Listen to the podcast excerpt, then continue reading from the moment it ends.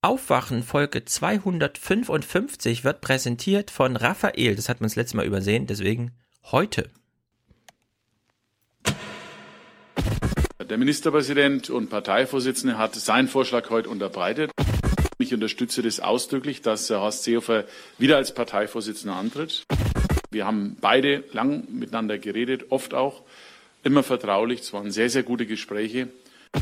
Es wird auch nur gehen, indem wir ein Miteinander aller Regionen haben, ein Miteinander aller Personen. Meine Damen und Herren, das Werk ist getan. Wir haben dann heute auch mit Beschluss für meine Nachfolge Markus Söder äh, bestimmt.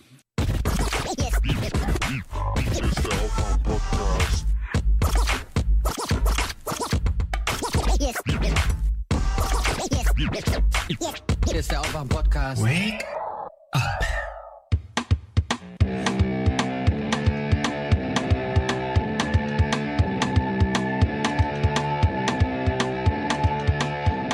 And clear your brain. Time to listen to what people are saying. Government is lying again, and the media is acting insane. Feels so good to stay in bed and ignore the talking heads, but you can sleep when you are dead. So wake up. Ja, willkommen zum BR Extra. Die CSU hat ihr Geschacher um die Macht beendet.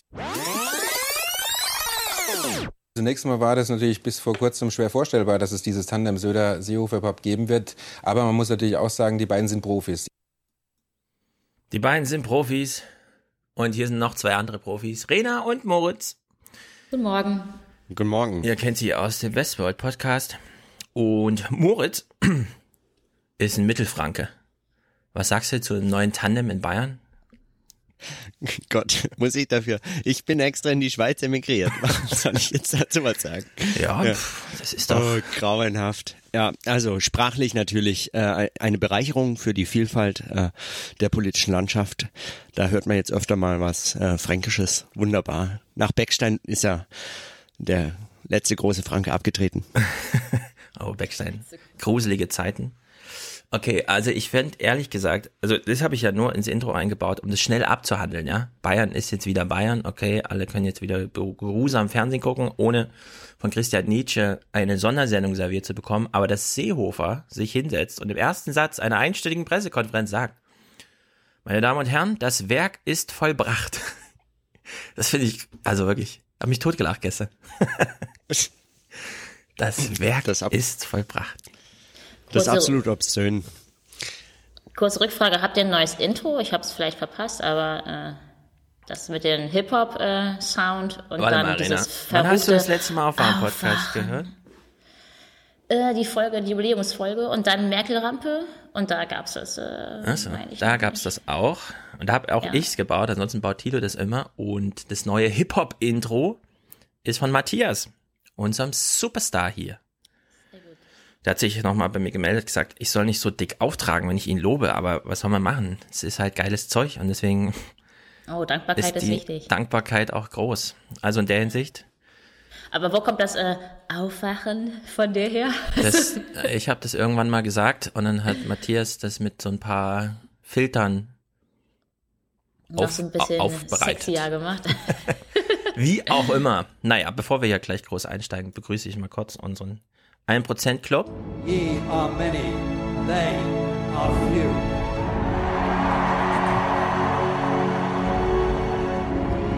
Willkommen im 1% Club.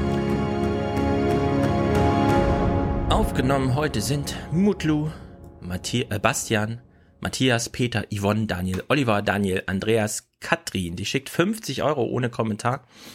Alexander, Andreas, Andreas, Luisa, Jan, Dirk, Friedrich, Alexander, Sebastian und Annemarie. Die schicken 60 und soweit ich gesehen habe auch ohne Kommentar.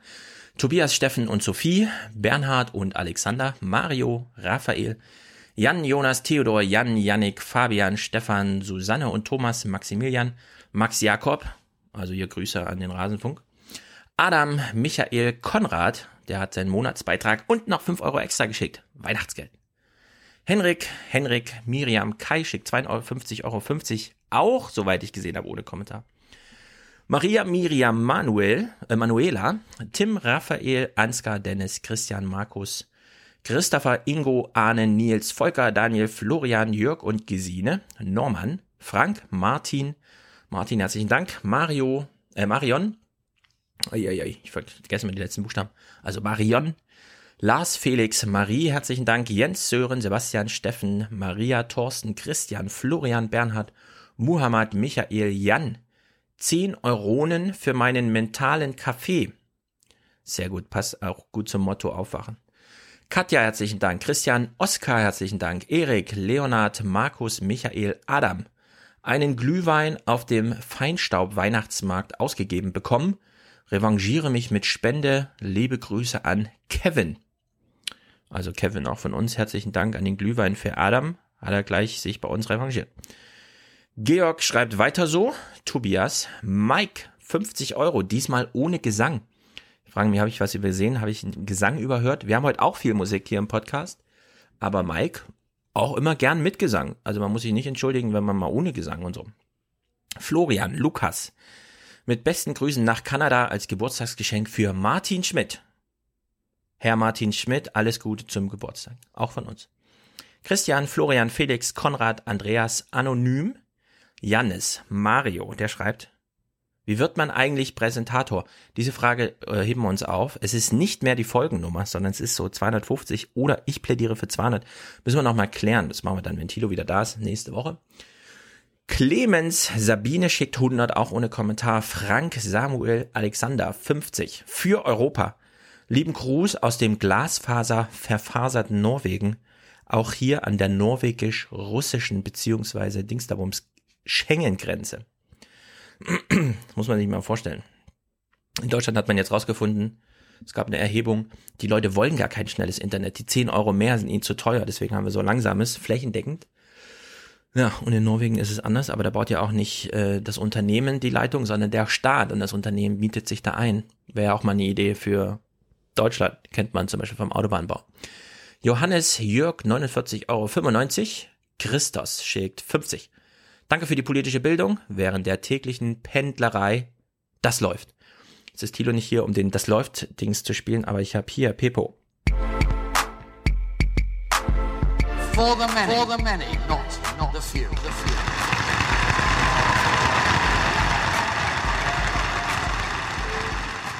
So, Thilo hat ja das letzte Mal einen Reisebericht abgegeben. Äh, Ich möchte heute auch noch einen abgeben, denn ich war ja letzte Woche verreist. Nicht im Urlaub, sondern was war es eigentlich? Ihr wart ja beide auch dabei. Es hieß eine Woche Zeit. Wie würde man das chara charakterisieren? Formal als Konferenz, informal müssen wir darüber sprechen. Auch formal als Konferenz heißt, ich meine, 20 Leute, das ist auch nicht unbedingt eine Konferenz, würde ich sagen. Nein, ich würde sagen, das war eher ein Workshop. Also es hatte Workshop-Charakter auch, weil das Format so ein bisschen offener war. Es war mm, die Disku also der Schwerpunkt äh, lag, würde ich sagen, auf den Diskussionen mehr als auf äh, als auf den Vorträgen letztlich. Also dafür war sehr viel mehr Zeit eingeplant und insofern würde ich sagen, es ist mehr so ein Workshop-Charakter gewesen, auch weil man so viel Zeit miteinander äh, so äh, drumherum verbracht hat.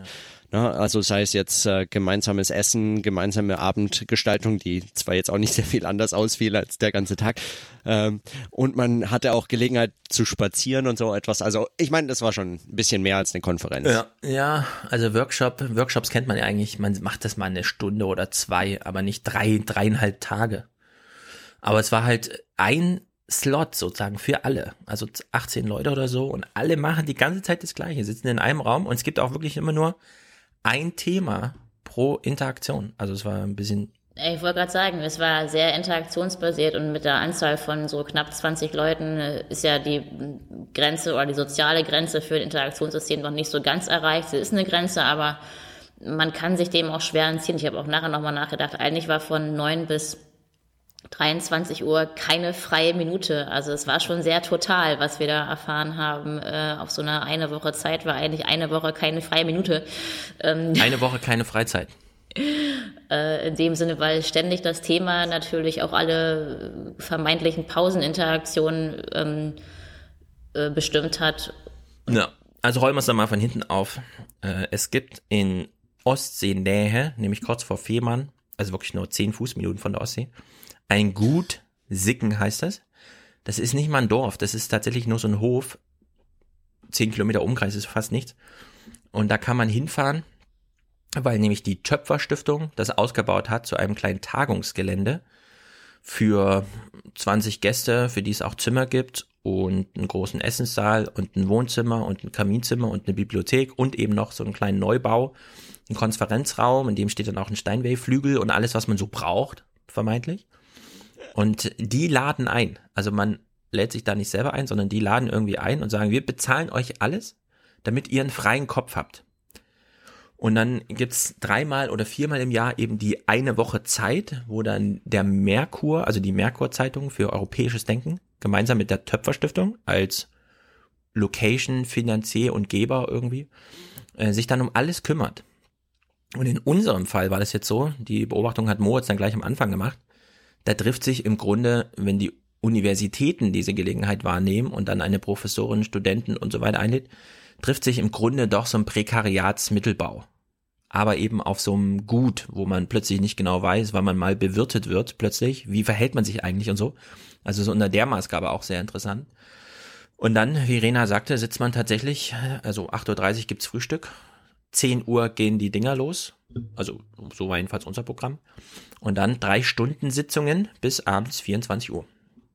Ja, es war auch interessant, fand ich, dass wir da in dem äh, Speisesaal in Anführungsstrichen sehr aristokratisch dann äh, angemutet zumindest saßen.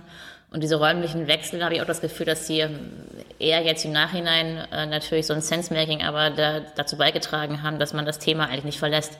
Man räumlich geht man, in, also versetzt man sich in eine neue Situation, aber thematisch bleibt man immer beim selben, ohne das dann zu merken. Man will dann vielleicht so einen kleinen Wechsel anmuten, aber es ist, ja. es ist ein kleines räumliches Stretching, aber thematisch bleibt es gleich. Ja, also geplant war das ja, also so wurde es ja auch durchgeführt. Alle anderthalb Stunden wechselt das so ein bisschen, thematisch zumindest, weil irgendwer anders kurz einen Input gibt, der dann nächste ähm, ähm, Diskussionsbasis ist. Aber Moritz hat ja zum Beispiel beim Abschlussabend nochmal dafür plädiert, ein völlig offenes System zu machen was ich natürlich total albern finde, aber Nein, völlig offenes äh, Format äh, hätte ich auch nicht unterstützt oder so. Äh, wir hatten auch relativ schnell eigentlich, der Vorschlag kam ja von Hanna Engelmeier oder unter anderem, ich habe mich dem angeschlossen. Man hätte, man hätte ein offenes Format kombinieren können mit so ein paar fest eingebauten Reflexionsschleifen, die man so zieht. Aber dann hätte man zumindest mal auch dieses Konzept ernst nehmen können und sagen können, wir haben eine Woche Zeit und wir haben nicht irgendwie drei Monate zur Vorbereitung, dann eine Woche, in der wir uns treffen und dann vier, fünf Wochen, um das nochmal nachzubereiten Möglichkeiten zu diskutieren und zu sagen, was ist eigentlich alles schiefgelaufen, so wie das momentan so ein bisschen äh, mein Eindruck ist, äh, was geschieht, was eigentlich absurd ist. Aber äh, also man hätte diese eine Woche Zeit ernster nehmen können als Konzept. Ich meine, darum herum, das ist ja praktisch nur der Rahmen, wie du das gesagt hast, in dem dann eingeladen wird und in dem auch von der Mer vom Merkur ausgeschrieben wird, dass man sich bewirbt und es wurden, es werden dann drei Wochen äh, bekommen diesen Zuschlag, aber dann muss man sich schon vorher beworben haben mit einem Konzept, einer Idee für so einen solchen Workshop. Und äh, der Workshop selber hat dann noch ein Thema, das darüber hinaus dann ausgestaltet werden kann und mag und auch in unserem Fall wurde. Aber ähm, und äh, eben zu dem Thema kommen wir vielleicht noch gleich, aber also dann hätte man zumindest mal diesen Rahmen ernster nehmen können und sagen können, es ist eine Woche Zeit. Also ich meine, auch so wurde das eben eine Woche Zeit oder in dem Fall fünf Tage oder eigentlich auch nur vier oder dreieinhalb oder so. Aber genau. Also aber ich möchte dazu sagen, also ich glaube, so kleine Slots äh, für so ein Open Space Formate können sinnvoll sein. Äh, generell äh, kann man da soziologisch zumindest das Argument führen, es gibt eigentlich keine, Strukt also es gibt keine Strukturlosigkeit. Auch wenn man die Strukturlosigkeit zum Programm erhebt, wird sich immer eine informale Struktur etablieren und dann die, diejenigen, die am lautesten schreien, diktieren das Programm.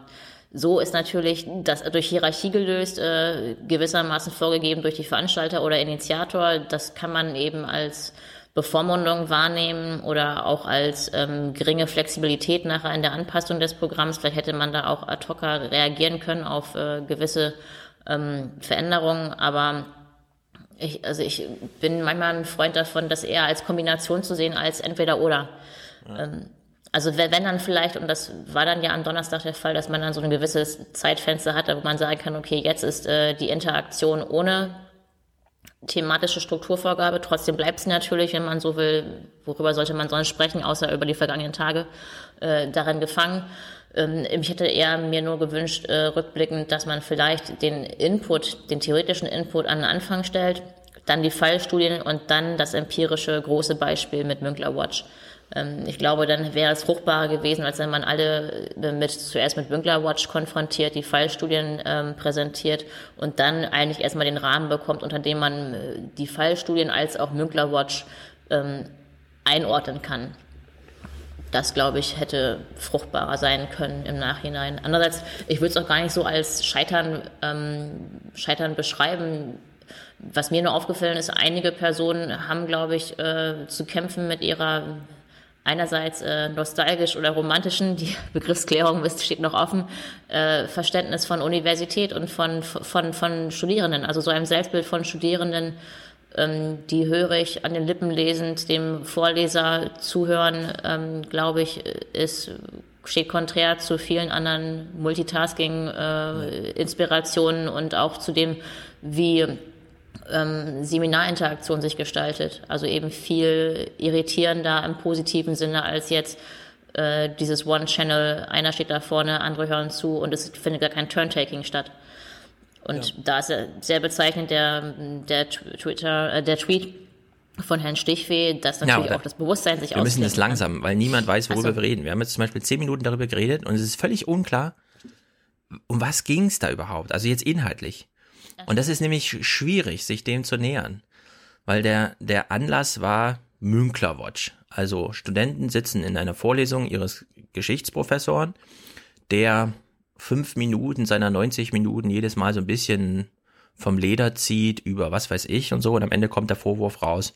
Also wenn man sich das mal zur Ruhe äh, niederschreibt und sich das nochmal später anschaut, dann steckt da doch sehr viel Rassismus, Chauvinismus und Sexismus drin. Und das haben sie halt im Internet publiziert. Und wir wissen ja bis heute nicht, hat das den Münkler jetzt wirklich umgetrieben? Hat ihn das irgendwie gekränkt oder hat er das genutzt als, aha, mal wieder Öffentlichkeit über Spiegel Online fahren und so? Also das ist zum Beispiel völlig unklar. Und wir haben das zum Anlass genommen, um darüber zu reden, in welchem Zustand sind Universitäten eigentlich heute und wie gehen sie mit Kritik um. Einerseits Kritik in der Uni, an der Uni, von Studenten oder wie auch immer. Kritik in der Uni, an der Gesellschaft, da wofür Unis eigentlich da waren äh, in der Uni Kritik von Menschen, die gar nicht zur Uni gehören, sondern da nur Gastredner sind. So einen Fall hatten wir ja auch. Rainer Wendt, der Polizeigewerkschafter, geht in die Uni Frankfurt und wird dann aber doch ausgeladen, weil offene Briefe und so weiter vorher geschrieben werden. Also so unklar war es und ist es auch bis heute. Ich habe ja äh, jeden Tag einen Text zu unseren Gesprächen geschrieben, in dem ich einfach nur darauf geachtet habe, naja, dass so ein paar Zitate drin vorkommen und dass man irgendwas festhält. Und mir ist aber auch erst im Nachhinein aufgefallen, dass wir ja als Anlass ein Münkler-Watch hatten, bei dem ich ja auch am Anfang gleich äh, dazu geschrieben habe, naja, es ist halt sozusagen ein doppelgleisiges Phänomen. Zum einen findet es im Internet statt, weil es wurde als Weblog publiziert. Man hat seinen Professor kritisiert, aber das ist halt schon antike Geschichte. Das ist lange vorbei. Aber die Universität als sehr träge Institution beschäftigt sich noch heute mit dieser Frage, wie gehen wir jetzt damit um? Und das fand ich ein bisschen, äh, wie soll man sagen, rückblickend als ich dann meinen eigenen eine Woche Zeit Watchblog nochmal nachgelesen habe, wir haben genau diese Ambivalenz, die mich eigentlich am meisten interessiert hat. Wie geht die Universität mit der Gesellschaft um sie herum um, vor allem die digitalisierte? Null Antworten dazu. Auch null Interesse, das intern aufzuwerfen. Sondern wir hatten sehr viel Ideengeschichte und hier nochmal und wie war es früher und dann wurde so von mystischen Schattenuniversitäten gesprochen. Ich habe dann mal kurz so halbgar witzig auch gemeint, WhatsApp-Gruppen aufgerufen als Thema, weil nämlich Rena, Moritz und ich, wir hatten eine WhatsApp-Gruppe, die so parallel lief. Nicht wir ganz, eine Schatten, eine Schatten. Genau, nicht ganz unbemerkt Interaktion blieb. neben der Konferenzinteraktion. Genau, auch nicht ganz unbemerkt blieb, aber es war null Interesse in dem Raum, daran anzuknüpfen und sich da ein paar Fragen zu stellen. Und ich erlebe ja nun Soziologie gar nicht mehr universitär, sondern ich freue mich ja dann Wochen, Monate lang auf solche Termine, weil ich dann immer denke, ah, da kann ich mich nochmal drüber informieren, was kann mir als sozusagen universitätsexternen Soziologen die universitätsinterne Soziologie eigentlich noch bieten? Und die Antwort ist so, nil, also null, ja. Ich kann mich halt reinsetzen und kann mir das selber aufschreiben, sonst schreibt niemand dazu.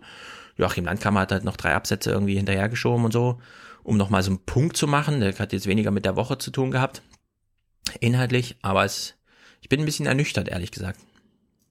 Ja, man muss vielleicht sagen, dass der Fokus äh, bei diesem Mitschriftenformate universitärer Kritik war, glaube ich, äh, der große Wortlaut und dann ähm, ja Formate universitärer Kritik in Geschichte und Gegenwart zwischen Öffentlichkeit und Wissenschaft. Ähm, und der Fokus, glaube ich, von den Initiatoren war und auch vom Reader, der ja sehr umfangreich gewesen ist, den wir erhalten hatten, war sehr stark auf der auf der Geschichte und nicht auf der Gegenwart. Ähm, was sehr schade war. Wir hatten ja dann angesprochen, dass es schön gewesen wäre, mal gegenwärtige Faktoren einzubeziehen. Ja, wie ist die Demografielage? Was heißt es eigentlich, wenn eine Universität früher äh, zum 17., 18. Jahrhundert, ja, ein Prozent der männlichen Bevölkerung äh, in die universitären Rollen inkludiert sind, währenddessen heute 50 Prozent äh, nahezu eines Jahrgangs äh, universitäre Mitgliedschaftsverhältnisse unterhalten. Ja, und damit mein Trainer einfach in ihrem Leben mal in der Universität waren. Ja. Ja, ja. sei es als äh, Publikumsrolle oder als Leistungsrolle. Sei es als Student oder als Mittelbaumitarbeiter. Ich übersetze ein bisschen. Die, ich wollte gerade sagen, ist okay. Ja. Ich bin da dann wahrscheinlich selber noch in meiner Mitgliedschaftsrolle gefangen. Ja. Moritz, noch ein letztes Wort dazu. Wie fandst du ja, also, so also mit ich, Abstand ich auch? Ja, genau, mit Abstand. Ich, ich bin mir gar nicht sicher, ob ich überhaupt jetzt schon diesen Abstand hätte, ähm, denn so in meiner eigenen Auseinandersetzung und also du schreibst dieses Weblog, ich äh, spreche das einfach in meinem Podcast, äh, beschäftige ich mich ja nach wie vor eigentlich auch noch mit den Fragen, die da so aufgeworfen wurden und ich teile die Ein äh, Einschätzung, dass es dass wir eigentlich wenig über Formen und Formate so richtig nachgedacht haben, äh, die auch so etwas wie ein Medienwechsel oder so in Rechnung stellen können. Also da war wenig wenig, ich würde sagen, wenig Fantasie, aber vor allem äh, schien mir diese eine Woche Zeit auch nicht vielleicht der äh, geeignete Rahmen, um das äh, so ein bisschen auch experimentell mal äh, anzulegen. Also man hätte das ausprobieren können. Wir haben das so ein bisschen äh, Guerilla-taktikmäßig äh, im Untergrund als Schatteninteraktion oder so parallel dazu in der WhatsApp-Gruppe oder eben in so kleinen Mitschriften. Was aber bezeichnend ist, ist ja, dass das Thema Mitschriften hieß, also Mitschriften, Formen universitärer Kritik und äh, dabei ist es äh, ist es dann schon erstaunlich wenig zu Mitschriften gekommen oder zu ein, irgendwie der Bereitschaft, das so auseinanderzunehmen. Ähm, was ich äh, von Vorteil fand und was auch äh, für mich der Reiz von so einer Woche Zeit ist, ist unter anderem äh, die Gespräche, die so darum herum entstehen. Also wenn man so lange Spaziergänge äh, dann machen kann oder so, äh, dann entstehen plötzlich äh, Fragen und Diskussionen. Man äh, kann sich auch in Kleingruppen zusammenfinden und so. Man ist nicht mehr an diese strenge Struktur des, der, der Vorträge und äh, Diskussionen im Anschluss gebunden verbunden. Und dann sieht man, dass tatsächlich so etwas entstehen kann, wie, äh, wie auch, ähm, weiß ich nicht, auch äh, so eine Formatvielfalt oder Gesprächsvielfalt oder so etwas, ähm, was man auch anders, auch technologisch hätte ermöglichen können oder darüber zumindest hätte nachdenken können. Aber ich bin mir auch nicht sicher, ob das mit den Teilnehmenden so äh, hätte funktionieren also hätte vielleicht funktionieren können. Aber äh, also es ist ja dann doch äh, erstaunlich, dass dann weniger experimentelle, ähm, äh, weiß ich nicht, in universitären oder eben außerhalb universitärer Kontexte Arbeitende eingeladen waren oder kamen. Also ich meine, äh, die Leute vom Münkler Watch waren eingeladen und äh, über 10, 12, äh, 15 ähm, äh, Ecken wurde versucht, da der Kontakt herzustellen, auch zu solchen äh, Gruppen, die äh, etwas in der Art versuchen, aber sie kamen nicht. Sie kommen halt aus dieser Anonymität nicht heraus. Es ist ihr gutes Recht, aber es macht es natürlich dann auch schwierig, darüber nachzudenken, wie solche Formen zu entwickeln sind und, äh, und irgendwie Zeugnis zu haben. Und ich hatte wie so den Eindruck eigentlich, dass, dass es immer wieder mal so, äh, so Situationen gibt, in denen sich die Professorinnen und Professoren an Universitäten mal interessieren dafür, was Studierende machen und sie haben eigentlich überhaupt keinen Zugang so richtig dahin zu kommen, äh, mit denen ins Gespräch zu bekommen und, äh, und keine Zeit oder keine äh, Lust und Bereitschaft, das selber auszuprobieren. Und so, so ein bisschen schien mir das auch hier ja, und ich glaube, das liegt daran, dass sie eben, also ein Eindruck ist von mir, dass da eine sehr starke Begrenztheit ist auf die auf das Medium der Sprache und das auf das Medium der Schrift als Verbreitungsmedium besprochen. Und ich meine, man hätte ja auch mal fragen können, was heißt es eben zurück äh, auf den äh, auf den äh, auf diese demografische Lage äh, gesprochen. Wenn jetzt ne, heutzutage 50 Prozent der Bevölkerung ein Universitätsstudium beginnen ja, wie, wie findet da eigentlich dann so eine Art von Zusammenhalt statt? Und offenbar nicht mehr über die Herkunft oder über das Geschlecht. Wie vor 200 Jahren. Offenbar eher über WhatsApp-Gruppen, über Facebook-Gruppen, ja? ja. Das sind Leute, die kommen von unterschiedlichster Herkunft. Das sind nicht mehr die aus einer ganzen Region oder die von einer Schicht und so weiter, sondern da findet dann eben die Zugehörigkeit und Identitätsstiftung findet darüber statt, okay, wer geht zur Sitzung, wer hat die Sachen vorbereitet, äh, wer kennt den Text, äh, wie in der Schule, wer hat die Hausarbeiten oder wer hat Matheaufgaben und kann sie sharen, in Anführungsstrichen. Da, da findet die ganze Interaktion statt, die eben Bedingung für die Teilnahme an der universitären Veranstaltung ist. Und wenn man das als Veranstalter oder als Dozent so ausklammert als Ablenkung, als Desinteresse, als Disengagement, sondern im Gegenteil, es geht ja darum, äh, die, also die Bedingungen für die Universitätsinteraktion werden doch gerade gefestigt und werden doch gerade etabliert. Wie kann man dann von einigen ähm, Teilnehmern der, der, der, der Tagung, was mir einfach, was ich einfach schade fand jetzt im Nachhinein, dass das dann kein Interesse daran besteht, diese Bedingungen von universitärer Interaktion, also die medialen Bedingungen von universitärer Interaktion, dass die gar nicht reflektiert ja. werden. Ja. ja, und wir haben sie ja eigentlich vorgespielt. Wir haben sie ja, wenn man so will, indirekt mit unserer WhatsApp-Gruppe und andere haben ja auch nebenbei getwittert, was ja auch, wenn man so will, öffentlichkeitswirksam doch für, im Sinne der Veranstalter ist. Und die Veranstalter selbst haben ja auch getwittert. Also das war doch, wenn man so will, es ist eben meines Erachtens kein entweder oder, sondern ein sowohl als auch, ja. Ja. ja.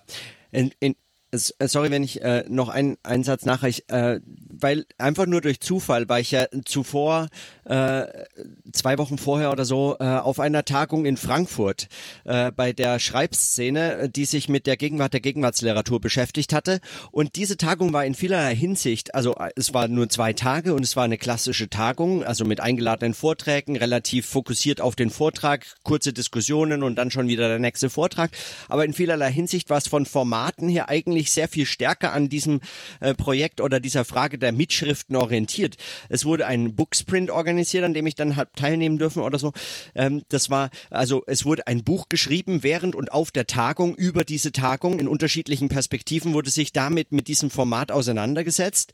Äh, und zugleich gab es eine auch von den Organisatoren der Tagung selbst äh, ähm, äh, eingerichtete äh, Offline-Diskussionsplattform. Äh, also man konnte sich in so ein WLAN einhacken, so eine Pirate Box oder ich weiß nicht, wie das Teil heißt. Äh, und man hat einen Chat neben der eine Konferenz mitlaufen lassen können, indem man sich auch mit Pseudonymen hat anmelden können, gar nicht äh, seinen eigenen äh, echten Namen angeben musste. Und man konnte dadurch sehr lebendig auch über die über die Tagung äh, diskutieren, alles hoch anonym. Und äh, und das auch kritisch begleiten, auch manchmal einfach nur lustig oder einfach so zur Unterhaltung, wenn der Vortrag einfach wirklich ja mythenlangweilig ist, darf ja auch vorkommen oder ist in der Regel sogar äh, wahrscheinlich häufig der Fall. Und parallel dazu dann auch noch ein Hashtag auf Twitter, der auch noch mitverfolgt werden konnte. Also es waren so ganz viele Ebenen, auch natürlich auf der Konferenz selber Gespräche zu und an den Vorträgen und in den Diskussionen und dann natürlich auch das ganz übliche in den äh, in den in den Reihen einfach mal mit der Nachbarin, dem Nachbarn einen kurzen Satz austauschen. Auch das ist möglich.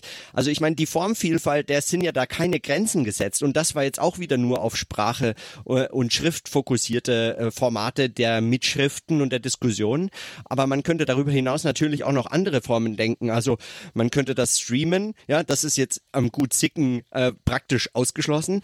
Also weil die Internetverbindung ist so, so katastrophal schlecht. Mhm. Da würde niemand sich einklinken können.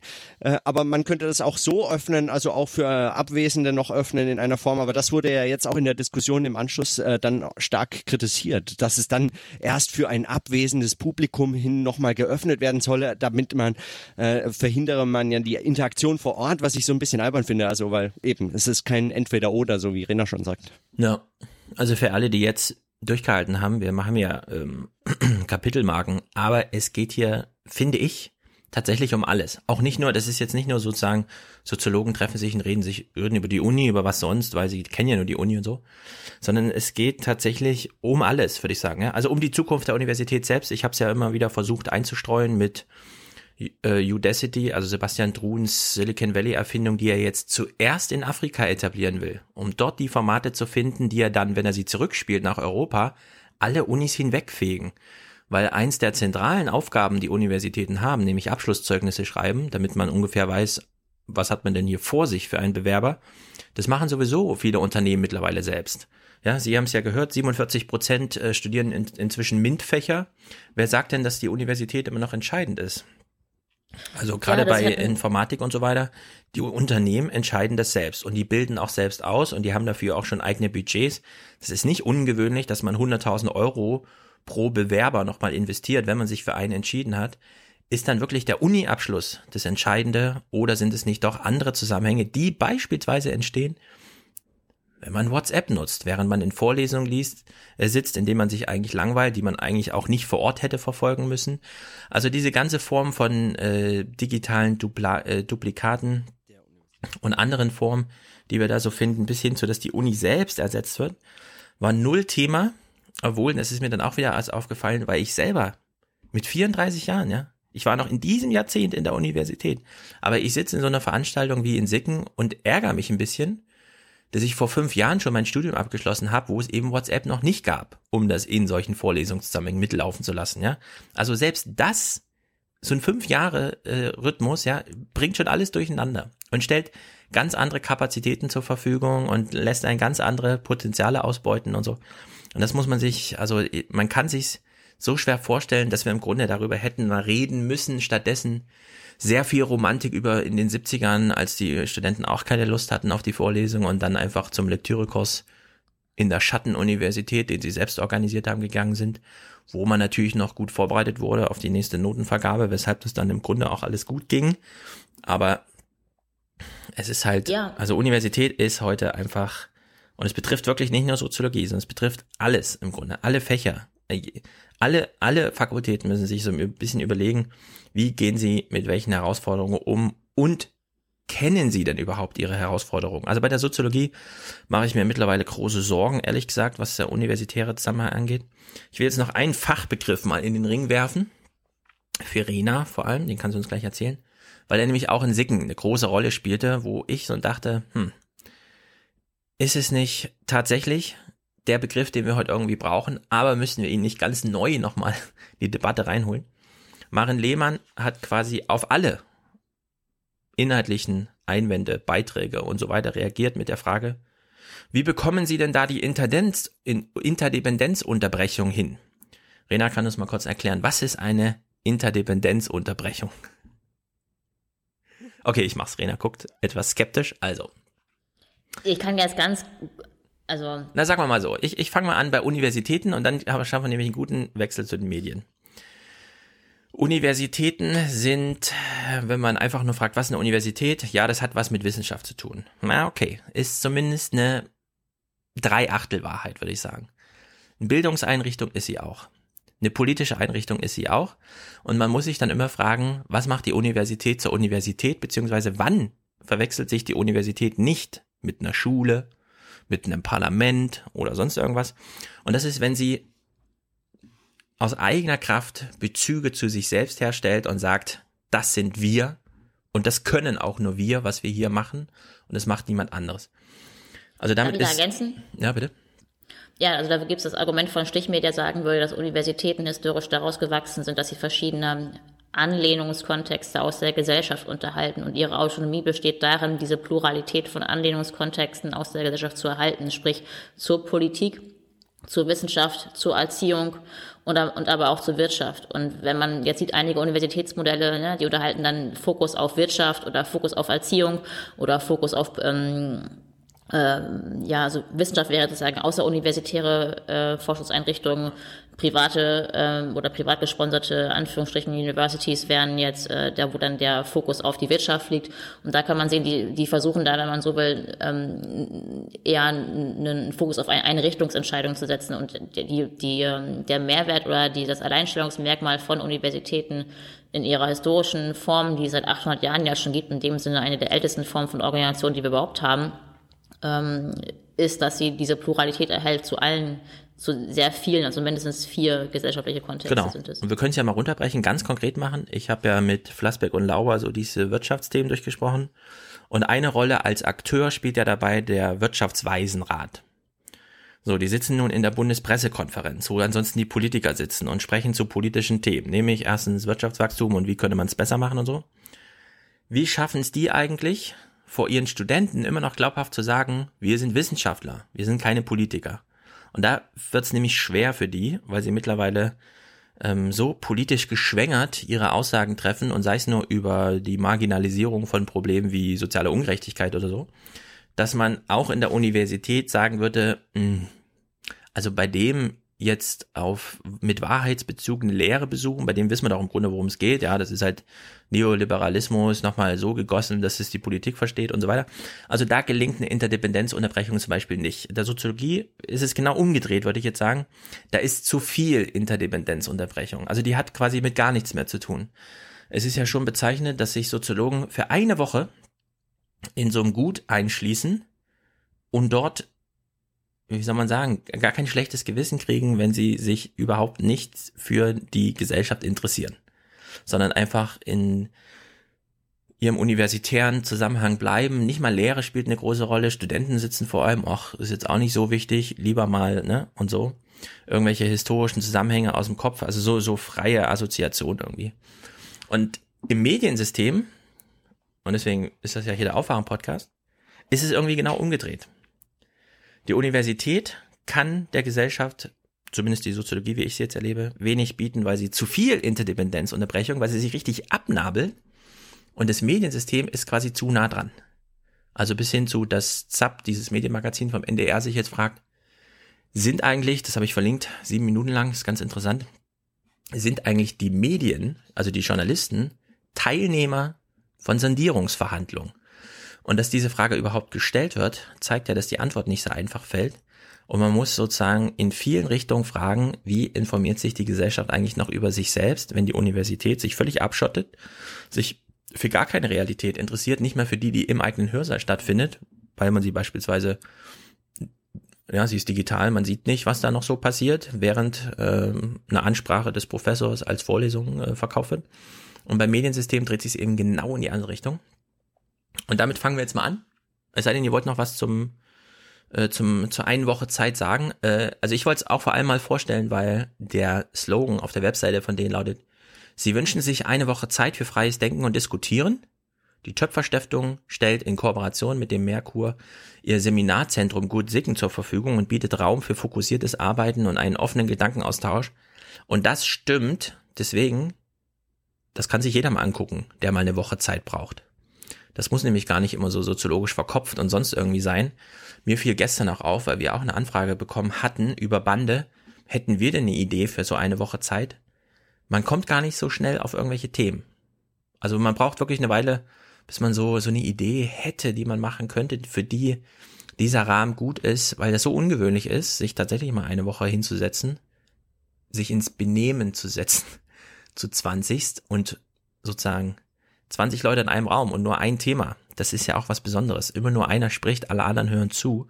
Das interessant zu halten und ergebnisorientiert zu halten, das ist ehrlich gesagt gar nicht so einfach. Eigentlich denkt man, ach, das ist so eine gute Idee, dass es das gibt. Und dann wird man so gefragt, was könnte man denn da machen? Da fällt ihm erstmal nichts ein. Ne? Also in der Hinsicht ist das auch so ein Indikator für das eine oder andere Problem, was man hat. Weil eigentlich müsste man doch sofort gute Ideen dafür haben, die man in diesem Setting bespricht. Aber ich habe jetzt einen halben Tag drüber nachgedacht und mir ist ehrlich gesagt noch keine gute Idee gekommen. Für das neue Format? Ja, was man da machen, was, wie man so eine Woche Zeit füllen könnte. Mit welchen Themen? Ja, welche Themen, welche Fragestellungen, mit wem? Es ist wirklich schwer. Ach, all die großen Themen, die sich Unternehmen immer, also was ich auch interessant finde, ne? Ja, aber na, nenn mal ein konkretes Thema. All die großen Themen, das ist es nämlich. Man denkt nämlich, ach, all die großen Themen müssten mal und dann wie würde man so eine Seite dazu schreiben?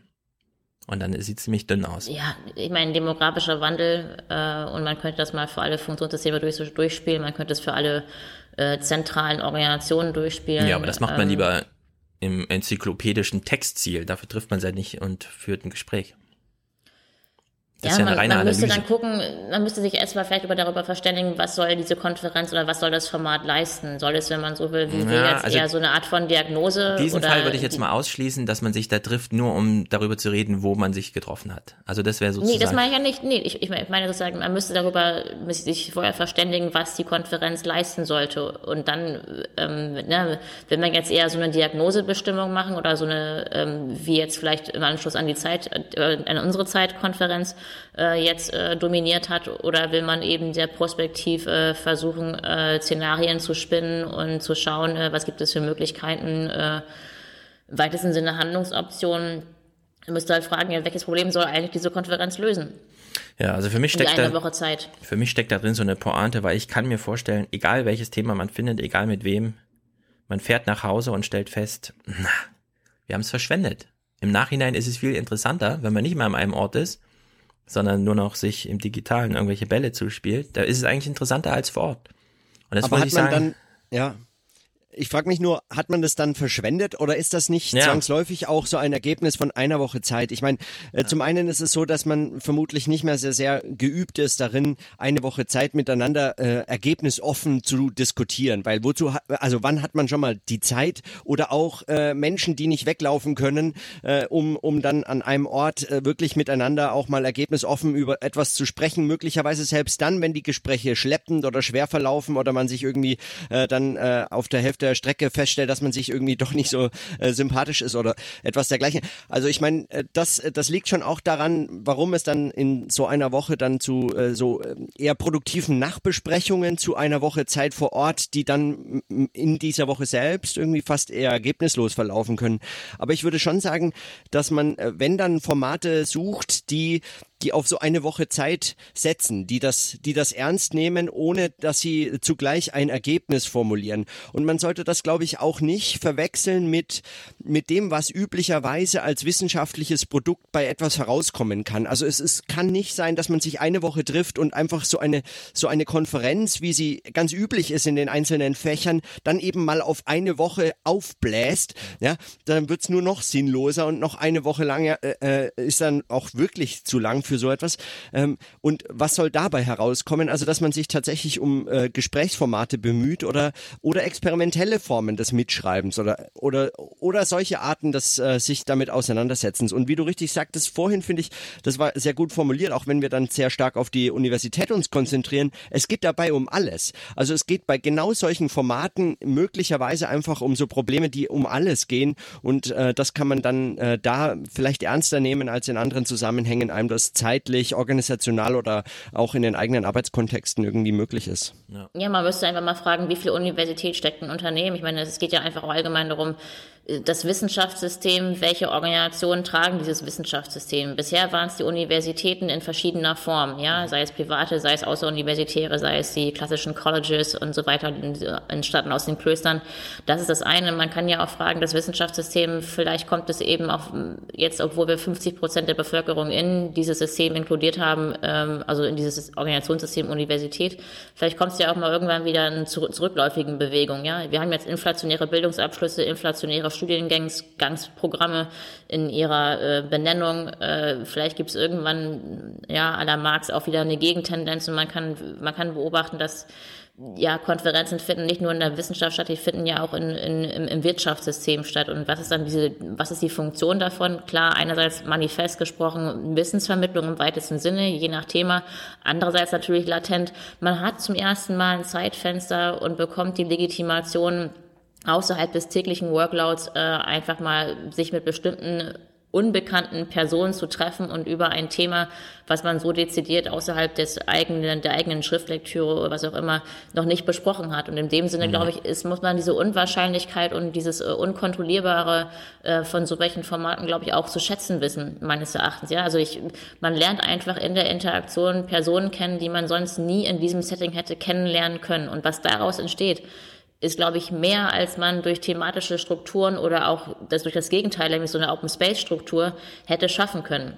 Ja, aber da fährst du eben auch wieder so zweigleisig. Also schlägst zum einen ein Thema vor, bei dem ich sagen würde, reines Wissenproblem, wie gehen Universitäten damit um, dass eigentlich in den Unternehmen das stattfand, was früher in Universitäten stattfindet und dann auf der zweiten Schiene und das wäre dann eine Gelegenheit, Leute kennenzulernen, warum überhaupt noch ein Thema, ja? Also warum überhaupt ein Thema mitnehmen und sich nur die Leute wählen, die das halt machen. Ich habe mir nämlich auch gefragt, Das ich ist bin ja die Legitimation für die, f- Ja, genau, für aber die, warum brauchst du diese ähm, äh, Für die Legitimation? Organisationen, die dich da hinschicken. Ja, aber Rena, diese Legitimation braucht's ja nicht, ja. Ich habe mich immer gefragt, wenn ich jetzt bei so Konferenzen bin, wo ich mal gefragt werde, ach, könnten Sie nicht auch mal einen Vortrag, Sie machen doch hier irgendwas mit Medien und so. Und dann bin ich plötzlich bei so Konferenzen, die heißen dann Ästhetik der Skalierung. So, wir sitzen dann in so einem Waschbetonbau mit großen Fenstern, ja, also so ein Gebäude, was von außen alle sehen, wo ich frage, was ist das? Und so, gut, da sitzen wir also drin. Und das Problem, was ich dann immer habe, ist, da treffen acht Leute aufeinander für einen Tag und jeder bringt ein Thema mit. Und ich frage mich, wieso bringt hier eigentlich jeder ein Thema mit?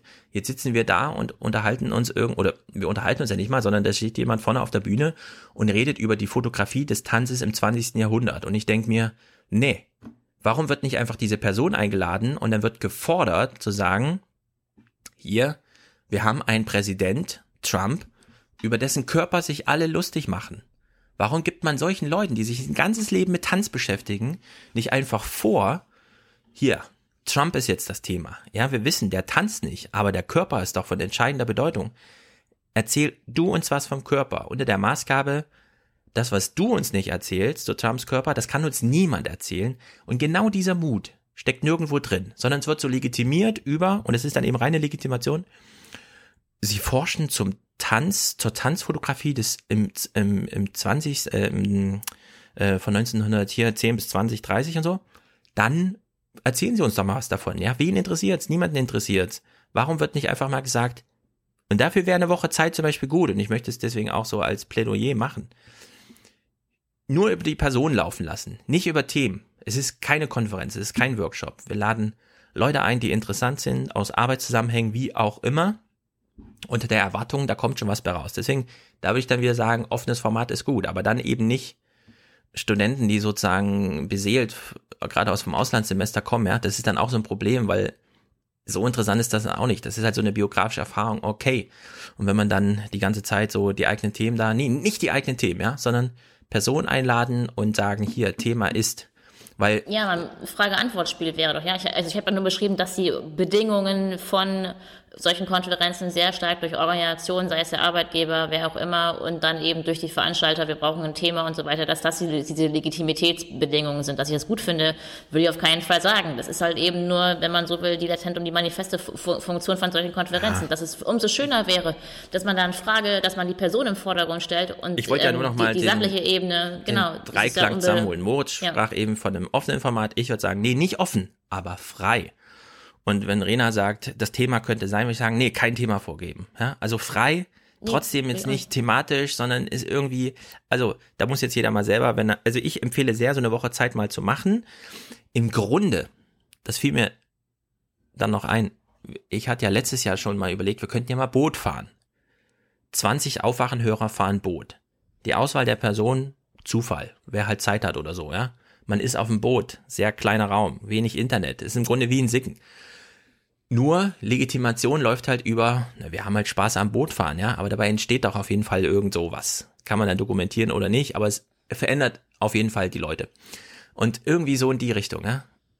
Nicht offen, aber frei, nicht über Themen laufen lassen, sondern nur über Personen. Alle Personen sind irgendwie interessant und so weiter. So wie Holgi immer sagt, jeder hat eine Geschichte zu erzählen. Irgendwie so. Es klingt so ein bisschen esoterisch, aber ich sehe da im Grunde auch irgendwie Chancen, weil ich glaube nämlich auch, das erlebe ich bei den Hörertreffen immer wieder, da kommen ja Leute, die, jeder meldet sich halt kurz an und dann sind wir alle da. Und dann fahren wir Taron, gehen auf die Seebrücke, gehen Wattwandern oder wie auch immer.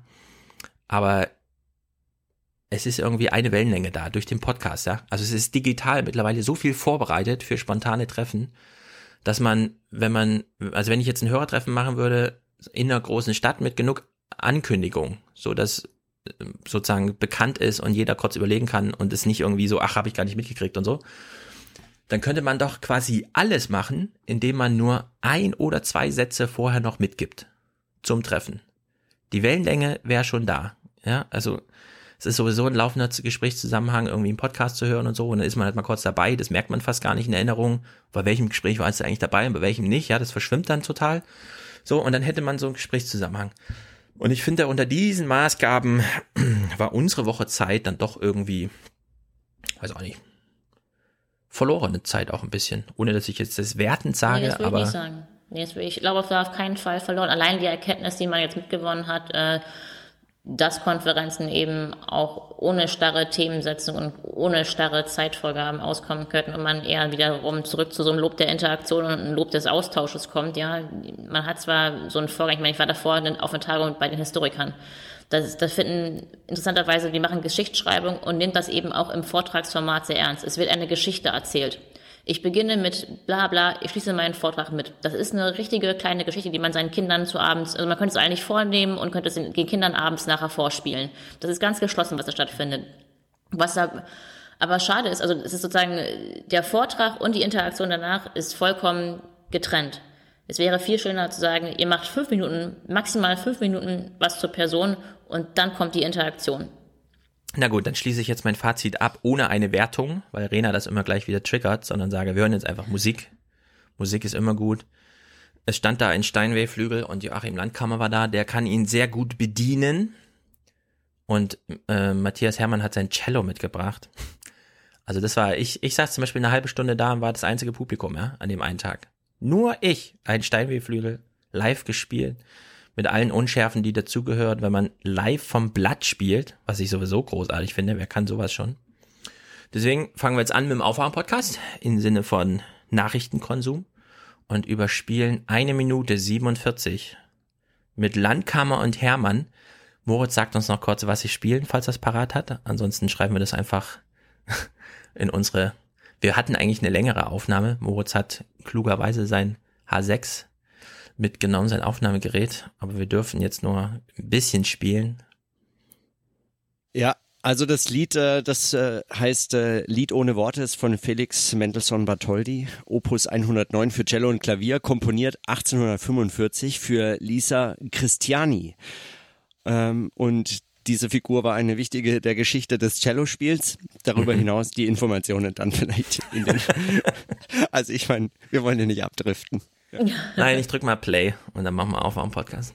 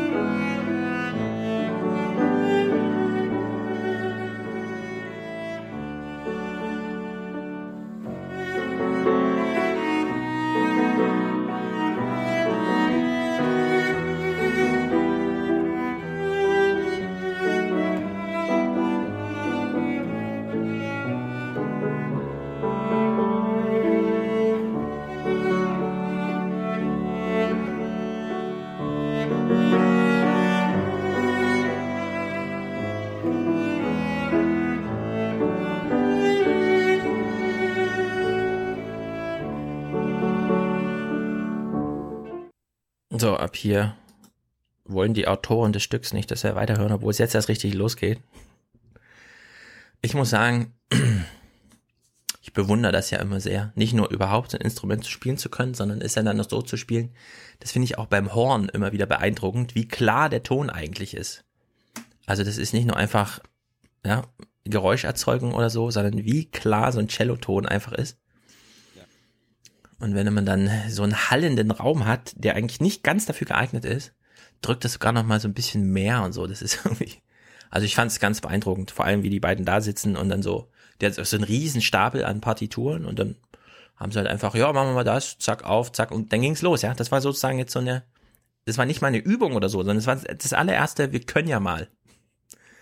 Also schon beeindruckend. Nun gut. Eigentlich, ist, eigentlich sind das die Bedingungen, unter denen hätte die Tagung stattfinden können. Ja, damit man setzt sich bei der zusammen, Musik setzt sich perfekt zusammen, erfüllt. Perfekt hat erfüllt. sich vielleicht, hat vielleicht noch so ein Skript, okay, das habe ich gemacht, das hast du gemacht, alles klar, ich guck mal kurz rüber, alles klar, okay, äh, ja, fein. Also ich habe dir jetzt die Frage für dich und du hast jetzt die Frage für mich und zusammen wird dann ein kleines Spiel an Frage-Antwort-Möglichkeiten ähm, versucht. Und am Ende des Tages sind alle sehr happy und andächtig äh, aufgrund der ähm, unwahrscheinlichen Reflexion über Neues. Ja, ich würde eben sagen, nicht andächtig, sondern in dem Moment, wo man weiß, das ist jetzt keine Konzertaufführung und hinten sitzt Oma Enno, der 80 Euro dafür gezahlt hat, ist es halt ein Happening, würde ich sagen, im Raum zu sein, wenn die da vorne und das, gut, die Musik war jetzt so ein bisschen und so, aber es war sehr viel fröhlicher. Das wurde in Badelatschen gespielt, äh, alle drei Sekunden wurde auf das, auf die Partitur gekloppt, weil sie sich schon wieder hochgefaltet hat beim Umblättern und so. also, in der Ma äh, also ich fand's toll. Da, da ging die, da ging die tatsächlich auf die Logik von eine Gelegenheit schaffen und sie nutzen. Und zwar, weil man vorbereitet ist. So einfach kann es manchmal sein. Nun gut, Glyphosat. Wir sind jetzt hier. Ja, wir haben ja, also wir- wir alle drei sind ungebildet, was die letzte Woche angeht. In der Welt ist irgendwas passiert. Wir wurden in eine Konferenz gesetzt, die sich absichtsvoll mit nichts von dem beschäftigt. Und ich habe gestern so wenig Zeit gehabt, dass ich tatsächlich jetzt alle diese Clips nur in zweifacher Geschwindigkeit kenne und hoffe, dass die Clips jetzt irgendwie Sinn machen. Also wir werden einfach mal uns selber durch die Nachrichten, durch die Nachrichten stolpern. Es ging Montag los mit Glyphosat. Klaus Kleber bringt uns mal kurz ins Thema. Guten Abend. Vordergründig geht es um eine Lizenz zum Sprühen. Glyphosat, entwickelt von Monsanto, das meistverwendete Pflanzenvernichtungsmittel der Welt, darf in der Europäischen Union weitere fünf Jahre eingesetzt werden. Okay, sachlicher Einstieg. Just the Facts News, wie er immer so schön sagt. Aber wenn man nur einmal das Fachwort Roundup, unter dem das dann auch vermarktet wird, nennt, hat man plötzlich einen ganz anderen Suchbegriff. Also ihr könnt ja mal vergleichen, wenn man Glyphosat su- sucht bei Google, kriegst du einen Wikipedia-Artikel, hier Zeitungsartikel. Wenn du Roundup suchst, also das, wo das Ding drinsteckt, was vermarktet wird, äh, was verkauft wird für Milliarden und Milliarden, dann bist du plötzlich in so einem esoterischen äh, Anpreise-Vermarktungsding drin und lernst quasi nur noch über äh, merkwürdige Bilder und so, was das für ein geiles Ding ist. Also du hast quasi eine Ansprache für Bauern plötzlich und hast ein ganz falsches Bild von Bauern. Der Maßgabe Roundup heißt das Zeug. Versucht wirklich mal den Suchbegriff. Äh, wir lassen uns mal hier kurz weiter ähm, einführen, weil wir müssen uns die Frage stellen, es gibt ja so viele Möglichkeiten, über Glyphosat zu sprechen. Beispielsweise ein Thema wäre, ich weiß auch nicht genau, wie es funktioniert, aber Glyphosat funktioniert nur im Zusammenhang mit genetisch veränderten Pflanzen, weil die müssen ja resistent sein gegen das, nachdem das Glyphosat auf die, also man, es gibt ganz witzige Bilder, wie so Weinstöcke oder anderes Nutzpflanzenzeug im äh, Weg steht und wirklich nur das wächst. Ansonsten graue Erde, kein grünes Blatt, nichts. Also alles ist weg, außer die Nutzpflanze. Kann man ja, wäre mal erklärungsbedürftig, das zu machen. Oder, zweites Thema, was ist eigentlich mit der Alternativlosigkeit von Glyphosat? Also Monsanto hat jetzt die ganze Welt eingespannt in so ein, also ihr müsst das jetzt nutzen. Anders geht's ja gar nicht mehr. Wird natürlich auch nicht thematisiert, weil, Stichwort Interdependenz, Nicht-Unterbrechung, die Medien verstehen sich ja als Teil der Politik und drehen deswegen natürlich alles ins Politische. Obwohl es bei manchen unter dem Verdacht steht, Krebs zu erzeugen. Das ist nun schon wissenschaftlich eine schwierige Sache, weil normalerweise glaubwürdige Stellen behaupten, das mit dem Krebs stimme nicht. Andere, normalerweise glaubwürdige, sagen, es stimmt doch. Trotz der unsicheren Erkenntnislage muss Politik nun irgendwie entscheiden. Und da kommen dann ganz rätselhafte Zusammenhänge zwischen Risikoeinschätzung und Parteibuch ins Spiel. Die Bundesumweltministerin von der SPD war gegen eine neue Lizenz für Glyphosat, der CSU-Landwirtschaftsminister dafür. Der Koalitionsvertrag hielt die Sache bisher in der Schwebe und damit Deutschlands Stimme in Europa neutral. Ab heute nicht mehr. Heute hat der geschäftsführende CSU-Minister die Sache entschieden und damit politisch Gift gesprüht. Ja, noch eine Floskel. Der Minister hat Gift gesprüht. Aber ich finde wirklich, von allen Zusammenhängen, die man diskutieren könnte, ist das der uninteressanteste. Wie zwei Minister das zu einem Duell hochjessen, obwohl es hier darum geht, dass ein großer Konzern die ganze Welt unterjochte. Also richtig mit, kennen wir ja, Monopol auf irgendein gutes Saatgut, das ist immer schön. Erstmal Marktverbreitung und dann, wenn es alternativlos ist, sagen, zack, Schlinge zu, ab jetzt teuer, es gibt keine Alternativen, ihr müsst das jetzt verwenden. Ja? Es gibt ja gar keine Alternative zu Glyphosat. Also.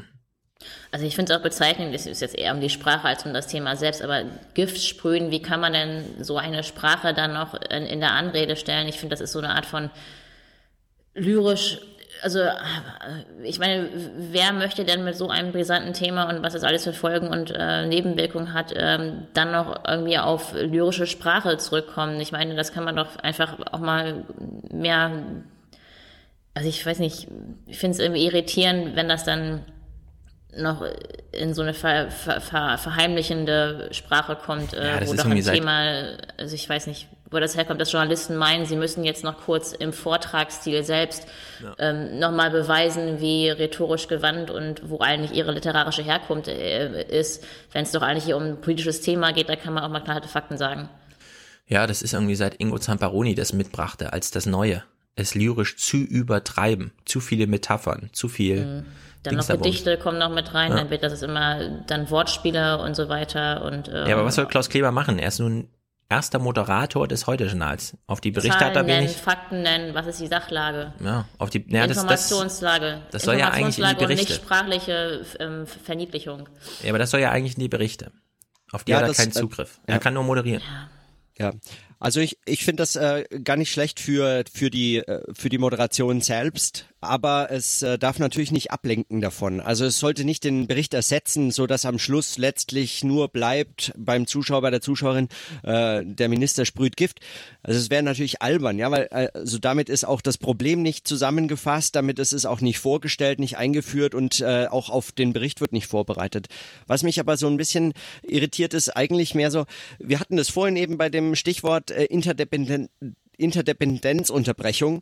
Äh, auch das ist ja, sagen, in der Politik äh, wird das geleistet durch die Parteien und hier wird es präsentiert, als wäre das äh, praktisch alternativlos die einzige Möglichkeit, wie man bei einem so komplexen Thema wie dem Glyphosat-Problem, sei es jetzt, ist es jetzt krebserregend, ist es nicht, die normalerweise vertrauenswerten äh, Quellen sagen ja, andere normalerweise vertrauens sagen nein. Also was bleibt uns alles anderes übrig, als zu äh, der Politik zu vertrauen, es zu einem äh, zu einer Schlacht ins Politische zu übersetzen, also dann zu einem Kampf der Minister äh, äh, umzugestalten.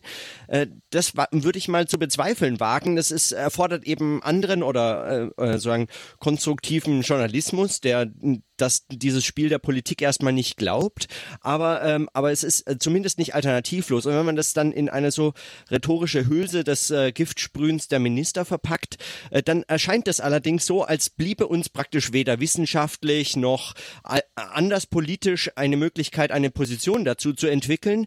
Auch journalistisch äh, ist es äh, uns praktisch nicht möglich. Wir können eigentlich nichts weiter als den Ministern folgen.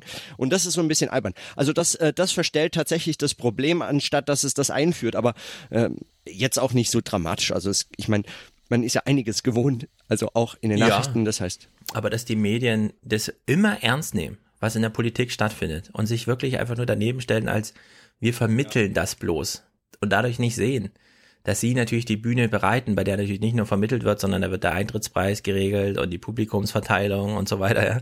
Und das hat natürlich wieder Einfluss auf das Schauspiel, was dann abfehlt. Also das finde ich immer, also da findet ja zu wenig Interdependenzunterbrechung statt. Die Medien, also gerade hier, wenn sozusagen alle, die wir hören, sei es äh, in der Moderation, sei es sonst irgendwie, im Monat mehr als 10.000 Euro verdienen, ist man so weit weg, dass man tatsächlich das einfach verwechselt, ja. Das tägliche Geschäft der Arbeit ist die Gesellschaft, das ist die Welt und man berichtet ja bloß. Da findet sozusagen gar keine, da wäre sie aber notwendig, Interdependenzunterbrechung statt. Also der Begriff ist, wird heute sehr wichtig bleiben. Wir werden ihn noch, bis wir ihn dann am Ende richtig gut aussprechen können, werden wir ihn heute noch benutzen. Gott, das wird lang. Ja, ich meine, wenn man vom Gegenteil, man kann ja auch, ne, Frau Lehmann hat ja immer gefragt, woran merkt man eigentlich, dass hier eine Interdependenzunterbrechung stattfindet? Und man merkt es natürlich daran, wenn man sehen kann, dass Informationen von einem System anders delegiert werden als von einem anderen. Und was wir hier bei dem Mediensystem im Vergleich zum Politiksystem dann sehen, dass diese Interdependenzunterbrechung sehr minimal ausfällt, ja. Also Ja, wenn man so will, man, man, man kann halt sehen, dass da werden Meldungen einfach kopiert, äh, ohne dass dann ja, vielleicht kommt noch so eine literarische Unter, Untermauerung oder Rephrasierung dazu. Ähm, aber generell wird gar nicht, ähm, ja, zum einen wird nicht diese, ihre, ihre eigene normative Selbstbeschreibung missachten sie in dem Sinne, die sie haben. Zum anderen, äh, sie könnten ja auch mal aufzeigen, okay, wie kommt es eigentlich, dass so ein Unternehmen, äh, ja, auf dem Weltmarkt ein Produkt so forcieren kann, dass die Politik ihm auch noch zustimmt, genau. was sie gar nicht Nichts machen müsste. davon. Nichts also man davon. könnte jeweils die Bedingungen beschreiben, unter denen eigentlich ein System funktioniert. Und das könnten gerade die Medien machen und darüber aufklären. Das müsste nicht immer diese normative Aufklärung sein. Huch, hm, die bösen Konzerne oder sowas, sondern man könnte sagen, ja, wie kann das eigentlich sein? Ja, unter welchen Bedingungen findet sowas statt? Wie kommt es dazu, dass sowas ständig passiert, dass ein Minister dem auch noch zustimmt? Äh, das könnte man beschreiben und einfach mal in dem Sinne Aufklärung über das Wie leisten und nicht über die moralische Keule. Genau, nichts davon findet statt. Man koppelt sich komplett an die Politik und deren Geschichte. Das finde ich besonders beeindruckend hier. Wir hören mal. Schon zweimal versuchten sich die EU-Mitgliedstaaten hinter dieser Fassade auf eine Verlängerung oder ein Verbot von Glyphosat zu einigen. Zweimal ging es schief, weil Deutschland sich enthielt. Ja, zweimal ging es schief, weil Deutschland sich enthielt. Selbst hier hätte man ja darauf einsteigen können. Warte mal. Die ordentliche Bundesregierung hat sich schon zweimal enthalten. Jetzt haben wir eine Geschäftsführende, der wir eigentlich sagen müssen, bei wichtigen Sachen sowieso enthalten, weil nichts festlegen, an das die nächste Bundesregierung dann gebunden wäre und so. Und plötzlich entscheidet er sich, ja, und sagt einfach klar an, ne, hier, jetzt gibt's eine Entscheidung von Deutschland. Also er nutzt sozusagen sogar, und damit äh, haben natürlich die Medien jede Ausrede zu sagen, davon können wir jetzt nicht abstrahieren, hier, das ist jetzt so ernst, äh, wir müssen jetzt hier eins zu eins die Geschichte dieser Bundesregierung als jetzt noch geschäftsführend im Amt mitnehmen und keine, wir können keine parallele Erzählung daneben stellen, sondern das ist jetzt sozusagen just the facts news, wie man es immer so schön hört. Aber sie könnten ja auch ihre eigene, ja, der hat schon zum zweiten Mal Enthaltung. Wie kommt es eigentlich, dass die Medien nicht über die erste Enthaltung berichtet haben? Ja, das haben sie ja. Das war damals schon Thema. Und auch mit entsprechenden Streit. Also die Glyphosat-Sache ist ja nicht zum ersten Mal da. Aber hier wird jetzt halt einfach aus dem Jetzt-Zeit zurückgeguckt mit so einem Halbsatz, ja, ja, eigentlich und so hätte sich entscheiden, äh, enthalten müssen, so wie vorher auch. Wir hören mal weiter. Es kommen jetzt SPD-Stimmen, weil jetzt wird's ja interessant. Geschichte ist jetzt abgehandelt, jetzt kommen gleich die SPD-Stimmen und naja, wir haben ja eine geschäftsführende Regierung und die will uns ja, ne, unterhalten, würde ich jetzt mal sagen. Die will uns ja unterhalten, die will uns ja bei der Stange halten, die will uns ja erklären, dass sie gebraucht werden. Das könnte man ja auch mal fragen, brauchen wir eigentlich eine neue Bundesregierung, beziehungsweise ab wann können wir nicht erstmal wirklich jetzt äh, sozusagen, wir kennen das aus Belgien, Nordrhein-Westfalen und so weiter, man kann ja auch mal ein Jahr, man kann ja in Jahren rechnen bei der Frage, brauchen wir eigentlich eine Bundesregierung? Die Bundesumweltministerin von der SPD will das Unkrautvernichtungsmittel verbieten, wegen Krebsverdachts und des Insektensterbens. Der Bundeslandwirtschaftsminister von der CSU denkt an seine Bauern und will Glyphosat weiter erlauben. Weil eine gemeinsame Position unmöglich war, enthielt sich Deutschland in Brüssel und sorgte für ein Patt. Bis heute. Heute stimmt Deutschland plötzlich zu. So, das Geschichte ist, äh, die Geschichte ist bereitet, der Konflikt ist aufgesponnen, jetzt greift die Aktualitätsfalle. Ich habe heute um 12.30 Uhr mit dem Kollegen Schmidt telefoniert und deutlich gemacht, dass ich bei meinem Nein bleibe und dass deswegen folgerichtig Deutschland sich enthalten muss und nicht zustimmen kann. Das ist ein schwerer Vertrauensbruch in der geschäftsführenden Bundesregierung. Ich stelle mir vor dem Hintergrund dieser einsamen Entscheidung die Frage, ob Frau Merkel ihre eigenen Leute noch im Griff hat. Ausgerechnet jetzt, wo sich wieder neue Bande entwickeln sollen zwischen SPD und Union, der Alleingang des CSU-Ministers. Der sagt, er habe der Kommission Zugeständnisse abgetrotzt. Welche, sagt er nicht. Ich fühle mich verpflichtet, in der Bundesregierung die Dinge zu entscheiden, die zur Entscheidung anstehen. Und äh, so ist er, der Schmidt. Aber er entscheidet an Sache und an nichts anderem. So, pass auf. So ist er, der Schmidt. So redet er über sich selbst. Der ist. Ich finde es schon beeindruckend, dass die ganze moderne Politik, von der wir ja immer hören, wie super institutionalisiert sie ist, kommt alles auf Verfahren an, der Rechtsweg ist entscheidend. Trump leidet besonders darunter. Es hat jetzt fast ein Jahr gedauert, bis sein Einreisestopp auch wirklich mal gilt und so. Und jetzt haben wir hier so ein Beispiel für, am Ende ist es tatsächlich der Kopf, der entscheidet, ja, der Einzelne, die Person. An nichts gebunden, weil legitimiert qua Amt und so. nichts übrig von der modernen Politik geblieben, irgendwie ist mein Eindruck. Aber die Frage ist auch, ist es wirklich so? Also kann, hat der Minister die Hoheit dort alleine und unabhängig, also ja, okay, dann, dann kann man das mal wirklich mal thematisieren, weil ich meine, interessant ist ja auch, Frau Hendricks hat gesagt, ich habe ein klares Nein gegeben. Das würde doch auf eine Enthaltung hinauslaufen. Ja, nee, aber eigentlich ist ein Nein ein Nein und keine Enthaltung. Ich Äh. weiß nicht, also die, diesen Schritt habe ich noch nicht ganz verstanden in der Logik. Äh, und dann ist natürlich eher, ja klar, bezeichnet Ja, aber warte, Schritt für so Schritt. bin ich halt. Wir können es natürlich so durchgehen. Das Kabinett ist ja keine Veto-Veranstaltung, bei der ein Veto reicht und dann heißt, die muss jetzt Nein entscheiden, die Bundesregierung. Sondern es gibt natürlich eine Leitlinienkompetenz der Kanzlerin, die sie in dem Fall nicht durchgesetzt hat. Sie hat halt eine Weisung gegeben, hat er sich nicht dran gehalten. Sie klagt das jetzt nicht ein, weil warum auch, ja. Den Streit braucht sie jetzt auch nicht. Am Ende war das nur so ein, oh, ich habe die Weisung gegeben, aber ja, also es ist ja Merkels Interesse. Und am Ende entscheidet die Person.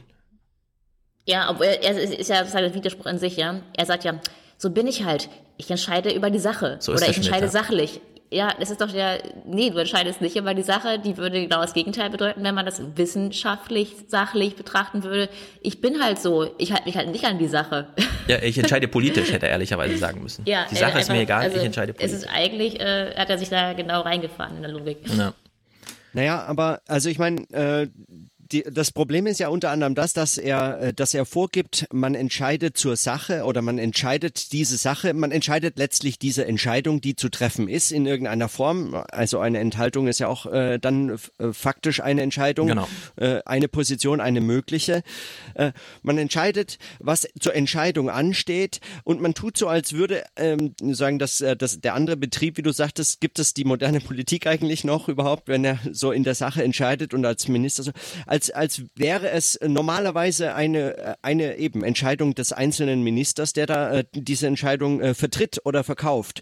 Ähm, das Problem ist, dass man das so schwer in Zweifel ziehen kann oder darauf hinweisen, dass das üblicherweise nicht so einfach geschieht, dass nicht äh, der Schmidt äh, in der dritten Person von, äh, von sich sprechend äh, die Dinge einfach so entscheidet im laufenden Betrieb, sondern dass darüber äh, stark und viel verhandelt wird und dann eine gemeinsame Position gefunden wird, nach der man sich dann auch richten muss, weil, äh, weil das äh, tatsächlich dem Prinzip widerspricht, dass er in der, äh, dass er tatsächlich das Recht hätte, äh, es äh, so zu entscheiden. Also äh, da, da, da passieren eben so äh, Dinge, die normalerweise unsichtbar bleiben und deswegen kann man sie jetzt nicht ganz öffentlich und lautstark einfordern und, äh, und, er kann so sich da hinstellen und selbst in der dritten Person von sich sprechen, als wäre so eine Ein-Mann-Partei. Was ich noch interessant fand, also, aber das war ja nur ein kleiner Hinweis, er denkt an die Bauern, er denkt an seine Bauern, er denkt natürlich nicht an alle Bauern, er denkt äh, an die, an die vor allem großen Bauern, die äh, sehr viel Maschinen und sehr viel Land haben und sehr große Flächen abzudecken haben und sehr viel Umsatz machen und vor allem in Bayern wohnen. Und äh, an all diese Bauern äh, denkt er, äh, also in der Tat, eine politische Entscheidung, die kann man halt so treffen, die kann der Schmidt so treffen. Ja. Genau, die kann der Schmidt so treffen. Und die Aber Barbara Hendricks hat da kein Stimmrecht. Nee. Merkel hat das Ah. nicht als Koalitionsding und jetzt machen wir hier eine Tischentscheidung und so, Nee. sondern das lief halt durch, wie das ansonsten auch immer durchläuft. Dafür haben wir ja unterschiedliche Minister. Der eine kümmert sich darum und der andere kümmert sich darum. Ich glaube, diese Zwischenschaltung von verschiedenen oder diese Interdependenzunterbrechung bis zum Ministerposten äh, ist natürlich äh, zwischengelagert oder gefiltert von ganz verschiedenen. Ne? Erst das Amt, dann die Verfahren, was du alles gesagt hast. Ne? Also der Weg dorthin, diese Position, diese Entscheidungslage zu erreichen, ähm, ist natürlich sehr stark äh, bedingt durch äh, verschiedene Organisationen und Verfahren und so weiter. Ähm, nichtsdestotrotz äh, ist es ja interessant, ähm, also ne, wenn man das mit Belgien vergleicht, dass dann äh, so eine, ähm, obwohl das ist ein anderer Punkt, ja, aber ähm, wenn ich zurückdenke an, an die Historie, früher gab es eben Losentscheidungen. Also Losentscheidungen wurden als die gerechten Entscheidungen angesehen und nicht die Entscheidung qua Person, qua Amt. Hm. Interessanterweise. Es war so eine Zwischenlage, so inzwischen in der frühen Neuzeit, wo dann, ja, wie, wie entscheiden wir eigentlich Urteile an Gerichten? Und Da wusste man gar nicht, wer sollten jetzt der Richter sein, äh, wo nach welchen Kriterien entscheiden werden jetzt. Wir haben ja gar keine Rechtstexte, Texte, wir haben so ein bisschen römisches Recht. Also ich überspitze es jetzt mal in der Formulierung und Beschreibung. ähm, Aber interessanterweise könnte man ja auch sagen, ja, ich, so bin ich halt, ja, so würfel ich halt. Ja, also, ähm, genau, ich, ich würde ich würd nochmal sagen, äh, also den Punkt, den ich gerade mm, nicht so ganz äh, klar gemacht habe, aber äh, jetzt im Anschluss an, dein, an deine Formulierung nochmal eigentlich deutlicher äh, rausstellen müsste, wäre äh, genau dieser Punkt, äh, also er, er nutzt aus, was, äh, was in den Medien ständig überschätzt wird, nämlich eine Zurechnung auf die Person Schmidt in dem Fall. Und er rechnet wie die Medien selbst in der dritten Person auf sich selbst zu. Und er beutet es so explizit aus, dass es wirklich fast albern wirkt. Also nicht fast, es wirkt albern. Ähm, er beutet es so aus, aber deswegen können Medien das praktisch nicht mehr wirklich in Frage stellen. Also es ist so, so eine ganz, ganz schräge, ähm, ja, also das würde ich sagen, ist äh, letztlich eigentlich so eine populistische Figur, die man da so äh, relativ äh, effektiv einsetzen kann. Ja, ja ich meine, so, es kommt, das ist immer Immunisierungsstrategie, ja. Ich meine, dass sie jetzt sprachlich ziemlich lapsig da oder flapsig daherfällt äh, und nicht gerade so kongenial ist, aber Immunisierung findet dadurch statt, ja. Ja, aber trotzdem, selbst wenn die Medien, und sie sind ja ganz nah dran, ein Paradox hätten sie ja trotzdem aufgreifen müssen, in dem Moment, wo der Schmidt diese Entscheidung trifft ist er zwar schon Minister und hat sehr viele Entscheidungen in seinem Leben getroffen, die auf jeden Fall unter der Maßgabe, generiere ich damit jetzt mehr Unterstützung, also mehr Macht oder nicht laufen. In dem Fall war das eine Entscheidung, die da nicht politisch ist. Also er hat jetzt keine Unterstützung damit gewonnen. Äh, die CSU steht dadurch im Feuer, die Koalitionsverhandlungen mit der GroKo werden schwieriger, die SPD darf man jetzt mehr Zugeständnisse zutrauen und so weiter. Ja, also in der Maßgabe ist das schon eine verrückte Entscheidung, bei der ich eben wieder diesen Bogen spannen würde. Glyphosat ist auf dem Acker alternativlos. Also wir können uns, man könnte das mal durchrechnen für Ökonomen, die sich da auskennen. Wie würden sich die Preise verändern von diesen Erzeugnissen, um die es da geht, wenn kein Glyphosat eingesetzt werden dürfte? Ja, und wenn man diese Zahlen dann mal sehen würde, wie so ein Rewe-Einkauf teurer wird, würden wahrscheinlich sehr viele Leute sagen, oh, na dann lieber Glyphosat, ja. Dann lieber so ein Theater irgendwie. Aber das kommt da halt alles nicht rein. Die Alternativlosigkeit von Glyphosat, die Alternativlosigkeit von Schmidt, es muss halt jetzt entschieden werden. Also ich verstehe auf sachlicher Ebene absolut, warum er da einfach sagt, ja, weil es wäre völlig unbekanntes Land, ja, in so eine Landwirtschaft ohne Glyphosat, das können wir uns heute immer gar nicht vorstellen, so als Normalmenschen, wie krass das eigentlich ist, wie groß die Abhängigkeiten da sind.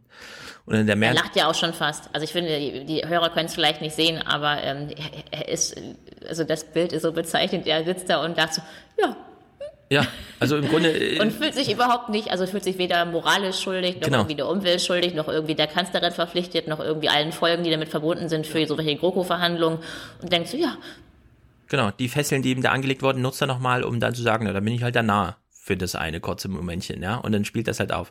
Weil du gerade die Losentscheidung reingebracht hast.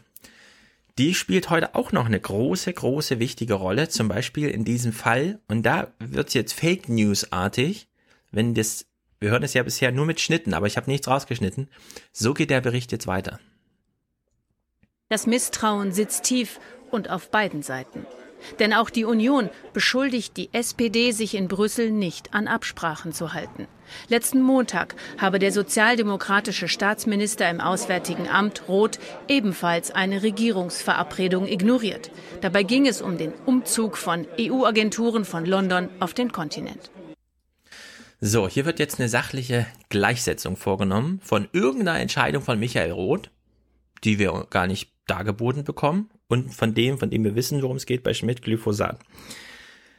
Der Michael Roth hat es am Ende auf dem Pad zulaufen lassen, kommt jetzt beispielsweise die Bankenaufsicht nach Frankfurt und die Medikamentenaufsicht nach Bonn oder geht das eben nach Paris und Luxemburg. Am Ende entschied das los, weil es nämlich Gleichstand war der Entscheidung. Warum war es ein Gleichstand? Weil Michael Roth, wie wir eben schon gehört haben, eine, ein Zugeständnis an die EU nicht machen wollte das muss man sich jetzt überlegen. Das, das wird jetzt gleichgesetzt. Glyphosat und alles, was dazu gehört, mit. Der Staatsminister Roth wollte der EU nicht garantieren, dass sie ihre Agenturen in Deutschland mietfrei unterbringen kann. Das muss man sich mal vorstellen, ja. Das wird jetzt hier gleichgesetzt. Weil es ja, es geht ja nur um die politische Auseinandersetzung. Die Medien sind ja so dran gefesselt, dass die sachlichen Sachen ausgeblendet werden. Deswegen ist jetzt die Entscheidung, ganz Europa weiter mit Glyphosat und so Landwirtschaft zu machen, gleichrangig mit ja, also die 500 Leute von der Bankenaufsicht durften in Frankfurt nicht mietfrei arbeiten, sondern das Gebäude hätte halt ganz normal Miete gekostet. Und deswegen hat man sich dagegen entschieden, bis hin zu, dass das Los dann entschied, nee, dann ist es nicht Frankfurt. Ja, also so blind, so wenig Interdependenzunterbrechung haben die Medien hier drin, dass sie sich so sehr ans politische Theater ankoppeln, dass sie einfach die Logik übernehmen. Ja, also das, was der Schmidt gemacht hat, ist genau gleichrangig, schlimm, gut, wie auch immer, wie das, was Michael Roth da gemacht hat. Und bei dem einen geht es um das, was wir alle essen. Und bei dem anderen geht es um die Frage, ja, wo arbeiten die jetzt, haben die jetzt mietfreie Büros oder nicht? Also es ist wirklich gruselig. Und von, ähm, äh, von Andrea Nahles und dann kriegen sie die Fresse, ist erstaunlicherweise auch wenig übrig geblieben, wenn man sie so hört, ne? Also die große Ankündigung, mit der sie ja noch eine rechte Welle gemacht hat, ist jetzt irgendwie, ja, das belastet halt jetzt die GroKo-Gespräche, die wir deswegen natürlich nicht absagen. Kann man auch schon mal viel draus lesen. Man Nun könnte ja auch andere, Sache, äh, andere, also man hätte ja vielleicht auch eine andere Entscheidung finden können, die wiederum alle, die, also die Gesamtbevölkerung als Endverbraucher betrifft, ja. ja. Das wäre vielleicht ein Vergleichskriterium gewesen, unter der Maßgabe man dann ähm, nach, ähm, nach Ähnlichkeiten hätte suchen können. Ja, ich weiß nicht genau. Hätte es ja gar nicht, nicht mal die Entscheidungslogik muss man hier übernehmen, sondern nur das Thema mal aufwerfen, was in der Politik halt weggeschoben wird, weil es steht eine Entscheidung an, man genau das Gegenteil machen könnte. Nämlich nicht über die Entscheidung, sondern nur über die Inhalte reden. Oder wie oft, ne, ähm, ist ja auch schon in der Vergangenheit passiert, äh, durch Enthaltsamkeiten eines Staates in der EU ganze ähm, Verordnungen oder Richtlinien nicht beschlossen werden können. Ähm, Datenschutzgrundverordnung, ich weiß nicht, hattest du nicht mal berichtet darüber in der FAZ, äh, wieder ein Minister in Deutschland. Ähm, ja, es war eben kein Minister. Äh, ich weiß nicht, wer war das Rang in der Verwaltung. Ja. Und allein dadurch, dass du halt, und das ist ja beliebtes Mittel, ich habe da noch eine Frage, wir können noch nicht entscheiden. Und dann, ich habe noch 600 Fragen, wir können noch nicht entscheiden. Das ist halt, ja, könnte man auch mal journalistisch, aber da habe ich ja ein ganzes Buch drüber geschrieben, wie sich dafür niemand interessiert.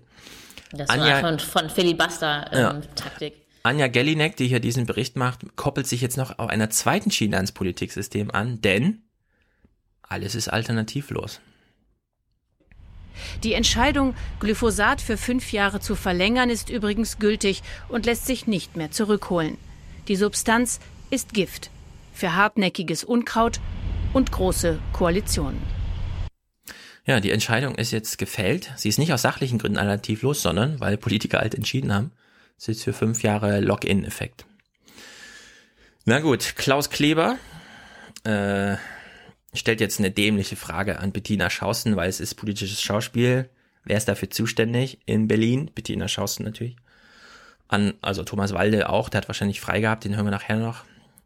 Klaus Kleber und eine Frage, danach können wir mal eine Alternativfrage aufformulieren. Bettina Schausten in Berlin. Was war das da heute? War das eine bewusste Provokation der CSU gegen die SPD oder war das schlicht eine Panne? Provokation oder Panne? Ich hätte ja gefragt, Bettina, wie hat Monsanto das geschafft? Und ist es angesichts solch eines Lobbyerfolgs überhaupt sinnvoll, dass wir hier immer nur allein das politische Schauspiel beobachten? Müssten wir nicht eigentlich ganz woanders hinschauen? Nee, wird gefragt, ist das jetzt Panne oder war das Plan? Also Panne zu fragen, das ist so Panne, ist unfassbar, ja. wirklich. Also die, die Frage ist so blöd. Also das glaubt, ja, das, das glaubt wirklich niemand. Das ist, das ist so albern, das als Alternative anzubieten, dass es schon wirklich fast eigentlich äh, mutwillig ist. Ja, also es ist eine ja, Panne, eine journalistische war das jetzt Panne. Pech? War das jetzt Pech? War nicht ihr Tag, ne? Mensch, da war die Leitung ständig belegt, man konnte nicht mehr nachfragen, war es jetzt äh, die Entscheidung so oder so zu treffen? Ah, ich, der Schmidt Aber entscheidet. kann uns ja allen mal passieren, so sind ja. wir halt. Wir machen Ups. Fehler. Ja, ich glaube, da ist einfach eine Glühbirne kaputt gegangen und er hat im falschen Moment aufgezeigt, um den Hinweis an den Hausmeister zu geben, dass die Glühwein, äh, die Glühbirne kaputt ist. Ja. Das ist das Szenario, was er jetzt nochmal abgefragt hat. Ne? Ja. Klebers zweite Frage ist auch nicht besser. Wir müssen uns kurz nochmal erinnern. Äh, wir haben eine geschäftsführende Bundesregierung, die ist schon abgewählt. Die hat sogar schon ihre Entlassungsurkunden vom Bundespräsidenten bekommen. Ist Klaus Kleber alles egal? Sowas wäre ja früher nicht passiert. Da hätte die Kanzlerin dafür gesorgt, dass alle sich an den Koalitionsvertrag halten. Löst sich dieser Laden allmählich auf? Ja, löst sich die abgewählte Bundesregierung, die schon ihre Entlassungsurkunde in der Tasche hat, eigentlich gerade auf? Und dann noch dieser Laden. Ja. Also das ist so Banane. Ja. nur an den Bedingungen der Herstellung von Politik und also unter der Darstellung von Politik interessiert. Das ist. Ähm ja, ich meine, Klaus Kleber hat uns hier in diesem Podcast erklärt, für ihn gelten die Standards der New York Times. Das ist wirklich, das kann man sich nicht vorstellen irgendwie. Bettina Schausten hat auch noch einen lustigen Spruch. Äh, jeder denkt jetzt zudem taktisch, wie er bei neuen Verhandlungen möglichst viel für sich rausholen kann. Äh, und auch deshalb fiel die Empörung der SPD heute sicher so laut aus. Vertrauensbruch steht jetzt im Raum. Äh, das wird etwas kosten. Darauf kann sich Angela Merkel schon mal Aber einstellen. jetzt mal, Entschuldigung, kurz, äh, ohne das Inhaltliche, aber die, was die Zuhörer ja nicht äh, sehen, lächelt, ja. ist, wie unglaublich schlecht die da reingeschnitten ist. Also das ist wirklich, das sieht aus, als hätte das irgendwie, weiß was ich, als Ja, wäre das, so, das ein, stimmt. so ein billiger Effekt, das ist unfassbar. Das Studiolicht und dieses Hintergrundbild, das ist, also, weiß ich nicht, das, das ist alles, was hier läuft gerade, so ein Video-Chat nebenher, ist also f- zehn Millionen Mal professioneller gemacht. Das Ja. ist wirklich albern. Und sie kann halt sich inhaltlich ihr Lächeln gar nicht verstecken. Ja, ihr denkt jetzt jeder taktisch und deswegen hat die SPD ja auch, war die auch so laut, weil um die Sache geht's hier eh nicht, ja. Das ist so die Botschaft. Hier geht's doch nicht wirklich um die Vergiftung von Äckern oder so. Hier geht's halt darum, dass es jetzt der nächste Schuss im Spiel zur nächsten Kroko war. Mhm. Also unter der Maßgabe. Löst sich der Laden langsam auf. Ja, löst Ja. sich jetzt eigentlich die abgewählte Bundesregierung langsam auf. Also ich finde, die Fragen von Herrn Kleber sind in dem Sinne, also ohne jetzt Oh, hier nochmal wieder neue. Kritik. Ja, aber sie sind ja auf dem Niveau der Opposition. Hä? Das ist Niveau New Bei York Times. löst drin. sich, ihr- bei euch löst sich doch was auf. Ihr habt doch keine Einheitlichkeit mehr. Also es geht eigentlich nur darum, dem Gegner, der gegnerischen Partei zu unterstellen, dass ihre Festigkeit und ihre Handlungsfähigkeit und ihre Schlagkraft äh, gegenüber der Lösung von gesellschaftlichen Problemen und einfach auch all- allgemein die Einheitlichkeit der Partei ist ja, wenn man so will, the Holy Grail. Also das ist ja das, was unantastbar ist. Und sobald jemand merkt so, ah, ihr seid nicht mehr geschlossen, hm, bei euch, da knistert's ja, hm, das ist aber schlecht.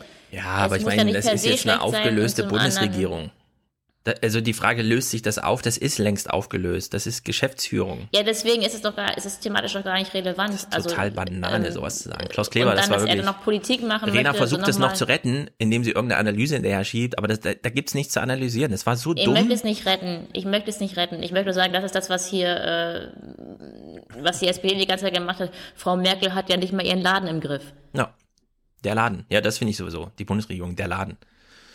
Naja, Klaus, anderes Thema. Wir gehen chronologisch weiter. Wir sind immer noch beim Montag. Irgendwas ist immer noch mit diesem Amri. Während wir jetzt diese kurzen Meldungen hören, es ist nur eine Kurzmeldung, frag ich mich, könnte man nicht, man macht eine große Publikumsvertretung und sagt, ein Jahr Amris Attentat auf dem Breitscheidplatz. Ich fordere nochmal ein Brennpunkt 20.15 Uhr in der gleichen Länge mit dem gleichen Maße an Spekulation zum gleichen Thema, nur angereichert durch all das Wissen, das wir bislang haben. Das hier ist die letzte Portion Wissen, die wir dazu bekommen. Im Fall Amri ist eine weitere Ermittlungspanne bekannt geworden, fast ein Jahr nach dessen Terroranschlag auf dem Weihnachtsmarkt in Berlin. Der nordrhein-westfälische Innenminister Reul, CDU, erklärte, im Sommer vor der Tat seien auf dem beschlagnahmten Handy des Attentäters Fotos übersehen worden, die ihn mit Waffen zeigten. Das sei ein Fehler, der nicht hätte passieren dürfen, sagte Reul. Die Fotodateien hätten jedoch auch dem Berliner Landeskriminalamt und dem Bundeskriminalamt vorgelegen. In dem Fall gab es eine ganze Serie von Ermittlungspannen. Ne, ich habe das ja mit Jürgen Lauber kurz angesprochen. Bei Sachen, die Deutschland offenbar nicht hinbekommt, gibt's immer so ein paar Sichtbarkeitsprobleme. Wenn man aber große deutsche Projekte sieht, Stuttgart 21, kommen wir gleich noch, BER, Flüchtlinge fünf Monate nach der großen Welle in Berlin, wie sie im Winter auf der Straße stehen, dann bekommt man plötzlich mit, dass irgendwie gar nicht so richtig läuft. Und dieser Fall Amri scheint genau, also man stelle sich mal vor, der Fall Amri wäre eine Großbaustelle, ja. Das wäre das größte Desaster aller Zeiten und es wäre äh, sozusagen ein Monument, eine Pilgerstätte für alle, die den Staat wirklich hassen. Und da kann man den Hass auch so richtig nähren.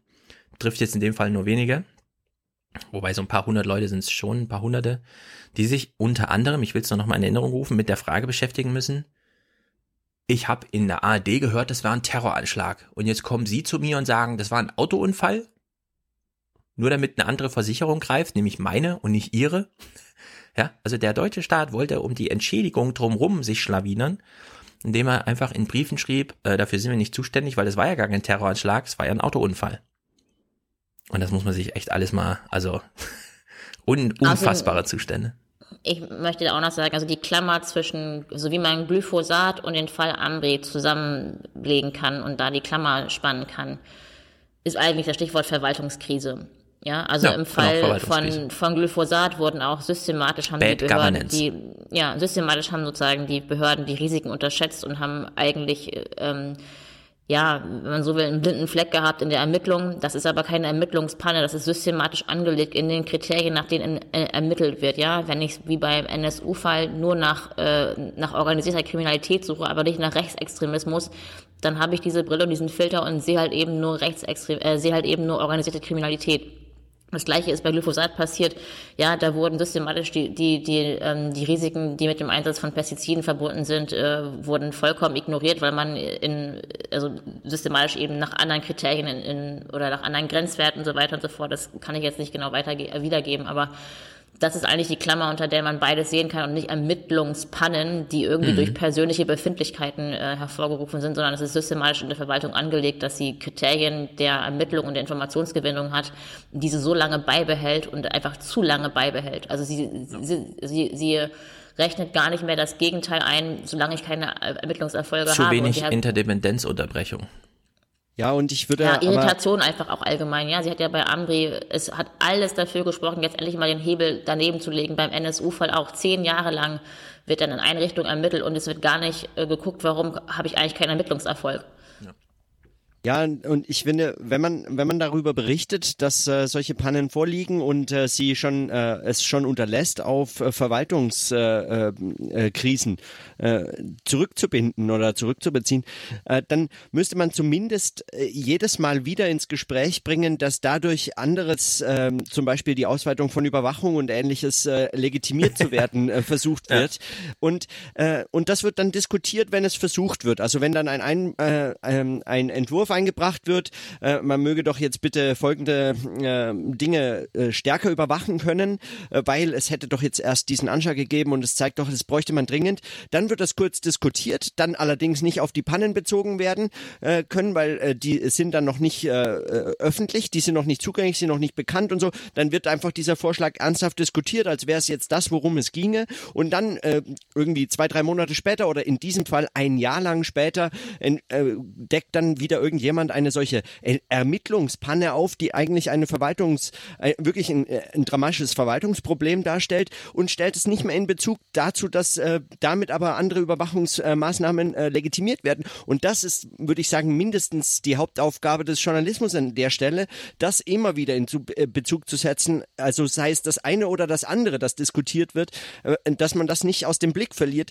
Dieser Zusammenhang, den herzustellen, ist die eigentliche Leistung. Ich meine, mich selbst interessiert sonst sonst überhaupt nicht, was eine Ermittlungspanne in dem Fall sein soll. Also der, der bloße Fakt, der ist für mich uninteressant, weil er hat für mich auch keine wahnsinnigen politischen Konsequenzen und der Typ ist tot und so, also ich meine, darüber hinaus, also solche, äh, solche, äh, solche Themen sind auch äh, Nachrichtenwert, also haben auch sonst keinen Nachrichtenwert mehr. Also die müssten tatsächlich äh, einen erstmal generieren und den muss man eben auch herstellen können. Ja. Ja, also die Folgen sind das eine. Ich finde aber, wie gesagt, ich bin da vielleicht auch organisationssoziologisch geschult. Es geht einfach um die Bedingung, ja. Wie kommt es dazu, dass, dass die Ermittlungskriterien gewesen sind, ja, nach organisierter Kriminalität, wie im Fall von NSU zu suchen? Wie kommt es dazu, dass die Grenzwerte bei Glyphosat oder auch bei Feinstaub so, so, so gering sind und gerade im Deutschen, in Deutschland so gering sind? Das kann man mhm. dann vielleicht einerseits dann so aller Verschwörungstheorie auf bestimmte Personen in bestimmten Ämtern äh, damit erklären, aber ich glaube nicht, dass das alles erklärt, weil in diesen Ämtern, wie gesagt, äh, das sind organisatorische Bedingungen und die Verwaltung ist eine Organisation, da sind verschiedene Abteilungen, die nach verschiedenen Kriterien und die nach politischen Entscheidungen ausgerichtet sind, äh, wiederum ihre Entscheidung äh, treffen. Ja, und da muss halt irgendwann Abläufe. mal gefragt werden. Ja, also du man muss Abläufe, irgendwann mal sagen, genau. Die spiegeln sich im Mediensystem wieder, weil es Nachrichtenwerte gibt. Das kann man ja bei Luhmann Realität der Massenmedien gut nachlesen. Was sind eigentlich gute Nachrichtenwerte, was sind schlechte Nachrichtenwerte? Also woran kann man sich so halten? Äh, wir haben jetzt äh, hier einen Fall beim nächsten Thema, wo man sagen kann, ah ja, das sind große Zahlen. Der chinesische Ministerpräsident Li Keqiang berät in Budapest mit Amtskollegen aus 16 mittel- und osteuropäischen Ländern über Wirtschaftsprojekte. Mit einem milliardenschweren Investitionsprogramm will China seinen Einfluss in Osteuropa ausweiten. In Budapest sagte Chinas Ministerpräsident Investitionen von rund drei Milliarden Dollar zu, zum Beispiel für den Ausbau der Eisenbahnverbindung zwischen dem griechischen Hafen Piräus und Budapest. So treibt China China sein Programm Neue Seidenstraße voran. Europapolitiker fürchten eine Spaltung der EU.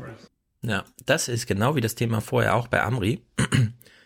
Man könnte unendlich viel dazu sagen. Aber, und die Logik haben wir bei Klaus Kleber in seinem Buch nachgelesen, sobald morgens die Entscheidung feststeht, machen wir nur als Kurzmeldung, ist das Thema abgeschoben aus den großen Konferenzen und findet nur noch bei Gundula Gauser und dem vierköpfigen Team statt. Und es hat die einzige Aufgabe, Agenturmeldungen so zu kürzen, dass man sie in 30 Sekunden vorlesen kann. Ja, deswegen bei Amri nichts zur Überwachung. Man hätte ja tatsächlich alles, was man sonst immer auffährt, also hier kurze Otto und Beckedahl, Konstanze Kurz oder so reinholen und sich fragen, hier, bla, da hat man auf dem Handy das übersehen, aber warum wird das jetzt automatisiert, ist ja die berechtigte Frage. Oder hier, China völlig ausgeblendet, bis sie dann mal eine Milliardeninvestition machen, in dem Fall in europäischen Bahnverkehr, weil das nicht mehr das schafft Europa noch irgendwer. Der Osten ist da so abgemeldet. Da muss man sich auch mal vorstellen. Jean-Claude Juncker steht in Brüssel und sagt, es kann ja wohl nicht wahr sein, dass die Menschen in Osteuropa zehn Jahre früher sterben als die in Westeuropa. Wir sind doch eigentlich ein Europa. Und China sieht genau das Gleiche, nur baut eine eigene Logik rein, nämlich wir bräuchten mal eine neue Seidenstraße und die hat auch einen Abschnitt in Europa und dann finanzieren die das einfach. Ja, also Jean-Claude Juncker kann europäische Probleme nur noch ansprechen in seinen großen Reden im Parlament, das er alle halbe Jahre macht. China hält gar keine große Rede, sondern ist dann einfach präsent und ist auch überall präsent. Und wenn es die Milliardengrenzen überschreitet in den Investitionen, dann sie, kommen sogar mal in Nachrichten vor. Wenn auch nur in der abgeschotenen, abge, im, im, in, der, in den Schatten heute, im, im Schatten heute Journal bei Gundula Gause. Also das ist einfach, äh, man weiß, wo das organisationale Problem ist und man könnte es so leicht aufbrechen, ja, aber es wird genau so gemacht und man hat dann vorgelesene Kurzmeldung. Aber du hast ja ein bisschen Einblick in diesen journalistischen Alltag. Nach welchen Kriterien wird denn dann entschieden, ähm, dass es nur eine Kurzmeldung? Also einer, das wird nach Hierarchie entschieden. Der oberste Chef sagt, nee, äh, das wird das machen wir als Kurzmeldung oder ja, einstimmig Hierarchie oder? ist so ein bisschen Hierarchie würde ich sagen, man kann Themen in der Konferenz abbrechen, aber ob Themen wichtig sind oder nicht, wird immer danach entschieden, ob sie in der, also ob jemand da zum Thema sprechfähig ist in der Konferenz. Ist natürlich blöde, wenn du dann lauter Terrorexperten da sitzen hast, weil die immer zum Terror sprechfähig sind und deswegen Terror immer ein Megathema ist und China, oh, pf, keine Ahnung, findet halt nirgendwo statt, weil sich keiner damit auskennt, aber es ist, ist im Grunde, ist man, ist es in der Konferenz ein prägendes, dominantes Thema oder nicht? Bewährt sich's in der Konferenz oder nicht? So würde ich sagen. Ich kenne es im also heute schon haben wir nicht, aber Leute, in die anderen sich mit dem. Thema Entschuldigung, also die Frage ist dann, okay, das machen wir nur als Kurzmeldung, weil wir haben niemanden, der dazu was hat. Ja, genau. Das würde zu viel Arbeit machen. Du musst dich ja immer fragen, äh, wenn du mehr als eine Kurzmeldung machst. Schnittbilder, Mhm. Gesprächspartner, es muss alles noch heute drehbar sein und so, ja. Und das limitiert natürlich deine Möglichkeiten. Als Terrorexperte hast du natürlich 3000 Ansprechpartner, ja, die du einfach hier fährst du rüber zur Uni und so, filmst den ab auf dem Gang, das geht. Aber zum Thema Ja, ich- China sieht schon dünn Ja, aus. es dauert, ne? Aber ich finde es wirklich interessant, weil der Fall vielleicht auch, ne, okay, China, wer soll da hinfahren, wer hat der Expertise, diese Unwahrscheinlichkeit äh, in der Redaktion, dass da vielleicht ähm, Informationslagen äh, aktuell vorliegen. Das zeigt ja wiederum, ne, dass die ganze Nachrichtengenese, also die ganze Erstellung und ähm, von, Nachrichten äh, in dem Sinne wirklich, äh, es ist einfach Ausdruck der Bedingungen, wie Journalismus stattfindet in einer Organisation, ja. Es ist ein verwalteter Journalismus, ja. Also ähm, hat da jemand was zu, okay, machen wir nicht, ist ja, ist ja auch legitim, ja. Also das, ich will das jetzt auch gar nicht moralisieren, aber ähm, ich finde es sehr interessant, wie man jetzt mit solchen Informationen spiegeln kann, warum die Nachrichten so entstehen, wie sie eigentlich auch nachher äh, äh, gezeigt werden. Wir können das gleich am Diesel-Thema nachvollziehen. Da, also da, da können wir gleich richtig mikroskopisch reingucken in die, Mhm. in die Abläufe. Vorher noch ein kleiner Clip, weil chronologisch irgendwas ist mit der SPD, keine Ahnung. Merkel macht irgendwie ein Statement und daraufhin nutzt Schulz eine Chance. Typischer News Cycle, wie wir nachher nochmal drauf kommen. Zwei Monate sind seit der Bundestagswahl vergangen und Angela Merkel ist immer noch auf der Suche nach einem Koalitionspartner. Nach dem Platzen der Jamaika-Sondierungen will die CDU nun mit der SPD über eine weitere große Koalition verhandeln. Jetzt denkt man sich ja, oh, jetzt kommt ein O-Ton Merkel. Ist das schon Anlass genug, um es zu senden? Müsste nicht jetzt noch eine Nachricht kommen? Können ja mal selber jetzt testen, ist das jetzt Nachrichten wert oder nicht? So wie wir die Sondierungen mit den Grünen und der FDP geführt haben, ernsthaft, engagiert, redlich und natürlich auch mit dem Blick auf erfolgreiche Gespräche, sind wir bereit, dies auch mit der Sozialdemokratie zu tun. Neuwahlen oder alleine mit wechselnden Mehrheiten im Parlament zu regieren, davon ist hier in der CDU erstmal keine Rede mehr. Martin Schulz will sich nicht so festlegen lassen. Auch eine Minderheitsregierung der Union, toleriert durch die SPD, sieht er noch im Bereich des Möglichen. Keine Option ist vom Tisch. Möglicherweise werden wir eine Konstellation bekommen, die es in dieser Form in der Bundesrepublik Deutschland noch nicht gegeben hat. Davor sollten wir keine Angst haben. Und deshalb brauchen wir jetzt Ruhe und Gelassenheit ich habe beides. Ja, das noch eine Denkerpause, noch eine Denkerpause. Ja, ich finde Bitte eine Schweigeminute für diese Gelassenheit. Ja, aber da steckt schon eine witzige Parodon, äh, Parodontose, wollte ich sagen, Paradoxie drin. Weil nach einer Wahl und vor einer Regierungsbildung ist der Kleine immer der Mächtigere. Aber nur für diesen Moment. Und den muss man dann ausbeuten oder man beutet ihn halt nicht aus. Und in der Sicht fand ich die letzte Woche, wir kommen nachher noch ausführlicher drauf, äh, ganz interessant, weil Merkel halt sagt, Koalition muss am Ende stehen. Hier ist nichts mit Minderheitsregierung. Und Schulz so, ich bin ganz gelassen und super ruhig. Von mir aus können wir auch eine Minderheitsregierung machen. Ich frage mich dann halt immer, würden dann nicht zu vielen Leuten auffallen, dass wir keine Koalition brauchen, sondern dass der Bundestag auf jeden Fall beschlussfähig ist. Auch mit wechselnden Mehrheiten kommt dann halt nicht so ein Glyphosat-Ding raus, wenn die Grünen plötzlich auch was mitzusprechen haben und die halbe SPD so ein bisschen sich nicht an ein Koalitionsversprechen hält, halten muss, wäre wirklich mal was. Also in der Hinsicht, ich habe mich zwar festgelegt auf GroKo ohne Merkel, weil ich glaube, darauf läuft's hinaus, aber so eine Minderheitsregierung fände ich auch interessant. Also ja, interessant wäre es sicherlich, das wäre äh, vermutlich sogar das interessanteste Modell. Ja. Aber äh, wie du sagst, ich äh, denke, das müssten eigentlich allen äh, äh, vor Augen stehen, wie riskant so etwas ist. Also riskant deshalb, weil man einfach die ganze Zeit eigentlich äh, von Koalitionen ausgeht und von und und so Politik treibt. Also auch ja. alle Positionen werden in der Form entwickelt, dass sie für eine Koalition oder für mögliche Koalitionen anschlussfähig gehalten werden und dergleichen. Also man müsste sich gänzlich umstellen, auch in seiner eigenen Rhetorik, in seinen eigenen Zielen und so. Man müsste sehr viel flexibler auf solche Dinge reagieren können und davon ist ja, also rhetorisch wie in den Positionen, in den Programmen und so weiter, Stichwort Interdependenzunterbrechung, also um es einfach nochmal zu sagen und äh, zu üben, äh, äh, da ist ja von nichts zu merken. Das heißt, selbst eine SPD, die jetzt möglicherweise in dem Moment die mächtigere Partei sein kann, und im Übrigen ist es die SPD und nicht die Sozialdemokratie, mit der mhm. Frau Merkel da ähm, äh, eine Koalition anstrebt, also auch Gespräche mit der Sozialdemokratie möchte sie führen. Das möchte ich mal sehen, wie das geht. Aber davon abgesehen äh, würde ich sagen, äh, selbst sie, die die mächtige Position gerade hat oder äh, scheinbar oder vermeintlich oder was ja, äh, riskiert einfach sich äh, Kopf und Kragen, wenn sie wenn sie es daraufhin äh, ankommen ließe fände ich interessant, aber es ist äh, jetzt nicht so unheikel, wie das, äh, wie das verkauft wird. Ja, aber das, was du sagst, stell dir mal vor, wie witzig es wäre, wenn die Opposition nicht mehr in dem Automatismus drin steckt, einen ja, Antrag zu stellen, ja. der abgelehnt wird, sondern ein Angebot abzulehnen, ja. im Sinne von, stimmt auch mal hier mit uns. Und dann muss der Cem Özdemir plötzlich sagen, tut uns wirklich leid, aber diesmal leider nicht beim ja. nächsten Mal wieder, aber aus der Opposition ja. heraus, ja. Also es wäre völlig, völlig bis, bis, genau, es geht bis, es geht so weit, dass selbst Systemtheoretikerinnen und Systemtheoretiker des politischen Systems äh, vollkommen äh, verwirrt durch die Gegend laufen, gar nicht mehr wissen, was sie sagen sollen, denn die plötzlich die äh, Opposition in ihrer Peripherierolle,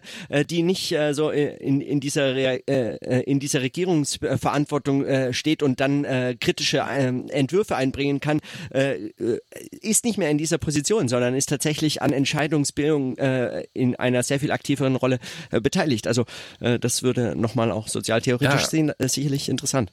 Am Ende hätten sogar mal linke ja, Anträge eine Chance. Hey, hey. Ja, Linke und Grüne zusammen könnten mit CDU eine Mehrheitsregierung führen.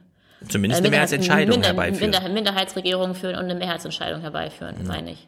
Aber historisch gesehen finde ich es auch interessant. Ich meine, die SPD zeigt sich hier so in einer Machtphobie, also in so einer Art von Machtphobie und das macht sie schon den ganzen Wahlkampf über, das macht sie schon jetzt, äh, indem sie meinte von wegen, nein, wir wollen keine zweite GroKo und jetzt auch wieder, dass die, ne, das Zeitargument fällt, ja, wir haben Zeit, denken wir doch noch ein bisschen. Ähm, also es ist eigentlich Ausdruck meines, also Aber nur formal. Informal ist das ja machtstrotzend hier. Ja, genau. Wir waren ja nur auf der Vorderbühne, Ja. ja. Wir haben ja eigentlich keine einzige Hinterbühne gesehen. Es ist nur interessant zu beobachten, historisch finde ich, wie eine SPD sich ja seit mehreren Monaten auf diese machtphobische ähm, Darstellungspolitik zurückzieht und so tut, als ob sie gar nicht die Macht haben wollte. Also als ob es irgendwie also es ist einfach interessant, das mal zu beobachten, ähm, was es eigentlich heißt und was es bedeutet, wenn eine Partei, von der man Regierungsverantwortung erwartet, mit so, ich weiß nicht, was waren es, wie viel Prozent, 22 oder 23, ich weiß 20. gar nicht. 20, okay.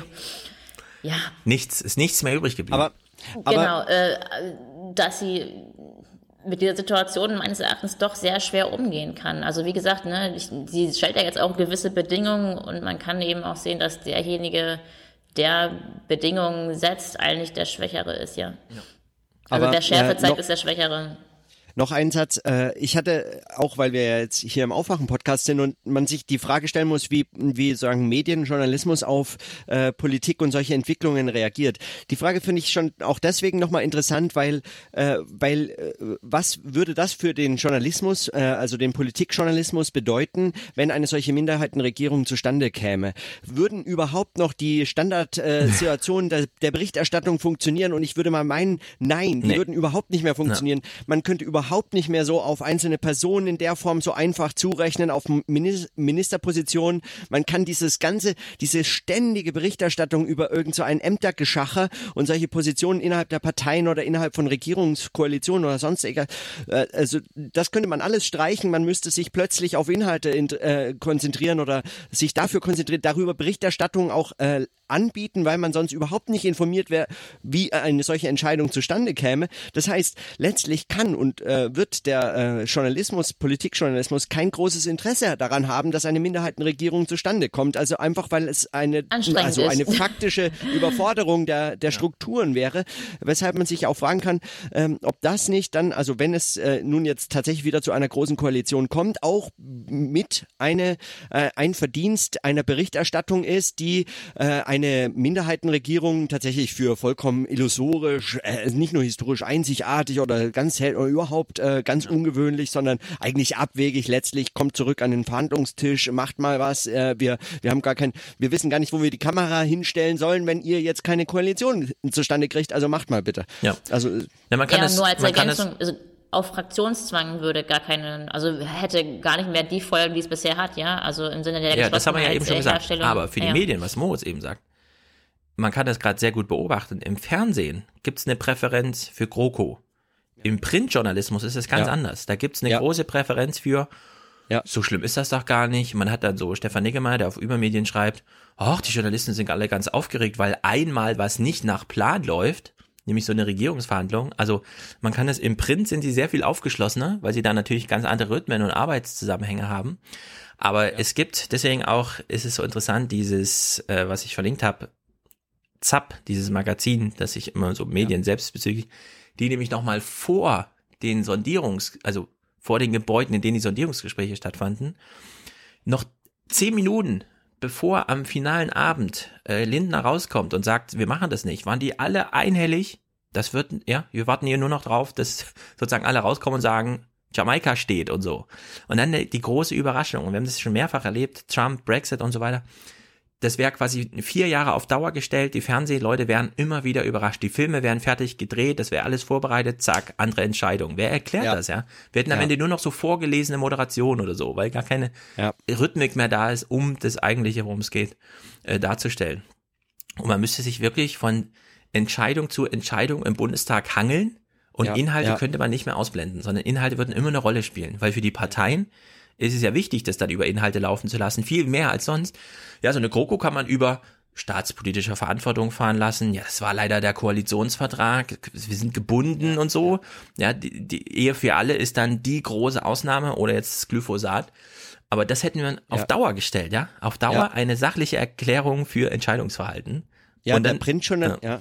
Der Printjournalismus, äh, der würde davon profitieren können, äh, ganz sicherlich. Ja, aber wie bei Trump äh, auch auch andere, übrigens. äh, aber auch genau eben, aber auch andere äh, journalistische Formate, die eben äh, davon sozusagen so ein bisschen unabhängiger oder andere Formen der Finanzierung auch suchen. Also all das wäre sicher sehr spannend, aber das Fernsehen wüsste nicht, wo Kameras hinzustellen werden und welche Pressekonferenz denn jetzt von wem eigentlich zu besuchen wäre. Man müsste grob noch ungefähr vielleicht den Ort und selbst der ist äh, Stichwort Hinterbühne natürlich wenn nicht so. nicht mal Fraktionen geschlossen abstimmen, dann Ja. hast du ganz Ja, ja. andere Zampanos. Da musst du plötzlich Ja, ja. Personen neu vorstellen. Ja. Die einfach Genau. nur nicht über Bekanntheit laufen, haben wir gestern schon gezeigt. So, das Tagebuch der Angela Merkel, 20 Uhr in der ARD, sondern man hat plötzlich eine echte Herausforderung. So, da gucken wir jetzt mal in die Manufaktur der Nachrichten rein. Äh, für Rena, das wird jetzt, glaube ich, ganz interessant, weil es ist Klaus Kleber Woche, das Ehemann geschenkt, weil er steckt alles drin, weil er so mutig ist, Sachen dann auch einfach mal richtig scheiße zu machen und für uns dadurch zu offenbaren. Klaus Kleber moderiert jetzt hier mal, es geht um den Diesel, irgendwas ist mit Bürgermeistern, Gesprächsrunden und so weiter. Ich finde, er trifft den völlig falschen Ton und es fehlt so ein bisschen Selbstreflexion.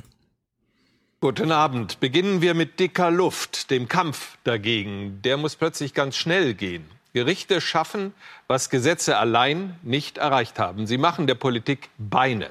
Nächste Woche wird die EU-Kommission wohl Vertragsverletzungsklage gegen Deutschland einreichen, weil deutsche Städte ihren Bürgern Luftqualität zumuten, die seit acht Jahren verboten ist. Am 22. Februar schon droht ein Urteil des Bundesverwaltungsgerichts, das Städten verbietet, weiter Dieselfahrzeuge in die Innenstadt zu lassen. Das würde auch für die modernsten Diesel gelten, weil die Politik sich weigert, modernen Dieseln eine blaue Plakette zur freien Einfahrt zu geben, die ältere Diesel dann nicht bekommen würden. Erst jetzt, in allerletzter Minute, zieht die Regierung ihren Kopf aus dem Sand. Erst jetzt, in allerletzter Minute, zieht die Regierung ihren Kopf aus dem Sand. Aufwachenhörer können sich zurückerinnern im Wahlkampf. Was haben wir da immer thematisiert? Zum Beispiel die Frage, warum interessiert sich, ups, aus Versehen geklingelt, warum interessiert sich der Medienbetrieb so sehr für Politiker und Autoindustrie und so wenig für Richter und Ärzte? Und es war so ein Running Gag, den haben wir ja fast in jeder Dings drinne gehabt. Bis dann mal in dieser RTL-Sendung tatsächlich der Arzt aus Kaiserslautern, glaube ich, aufstand und meinte, wieso tun Sie nichts dagegen, Herr Schulz? Es ist ein ärztliches, also medizinisches Problem. Die Gerichte werden irgendwann tatsächlich entscheiden. Da kann Herr Seehofer noch so viel wie wir regieren oder sowas sagen. Ja? Und jetzt steht Kleber da, der dieses Thema immer ausgeblendet haben, dass es Gerichte gibt und die natürlich auf einer sachlichen Grundlage entscheiden, nee, jetzt fern jetzt keine Diesel mehr, weil andere Mittel haben nicht funktioniert, den Feinstaub zu reduzieren und die äh, Gase.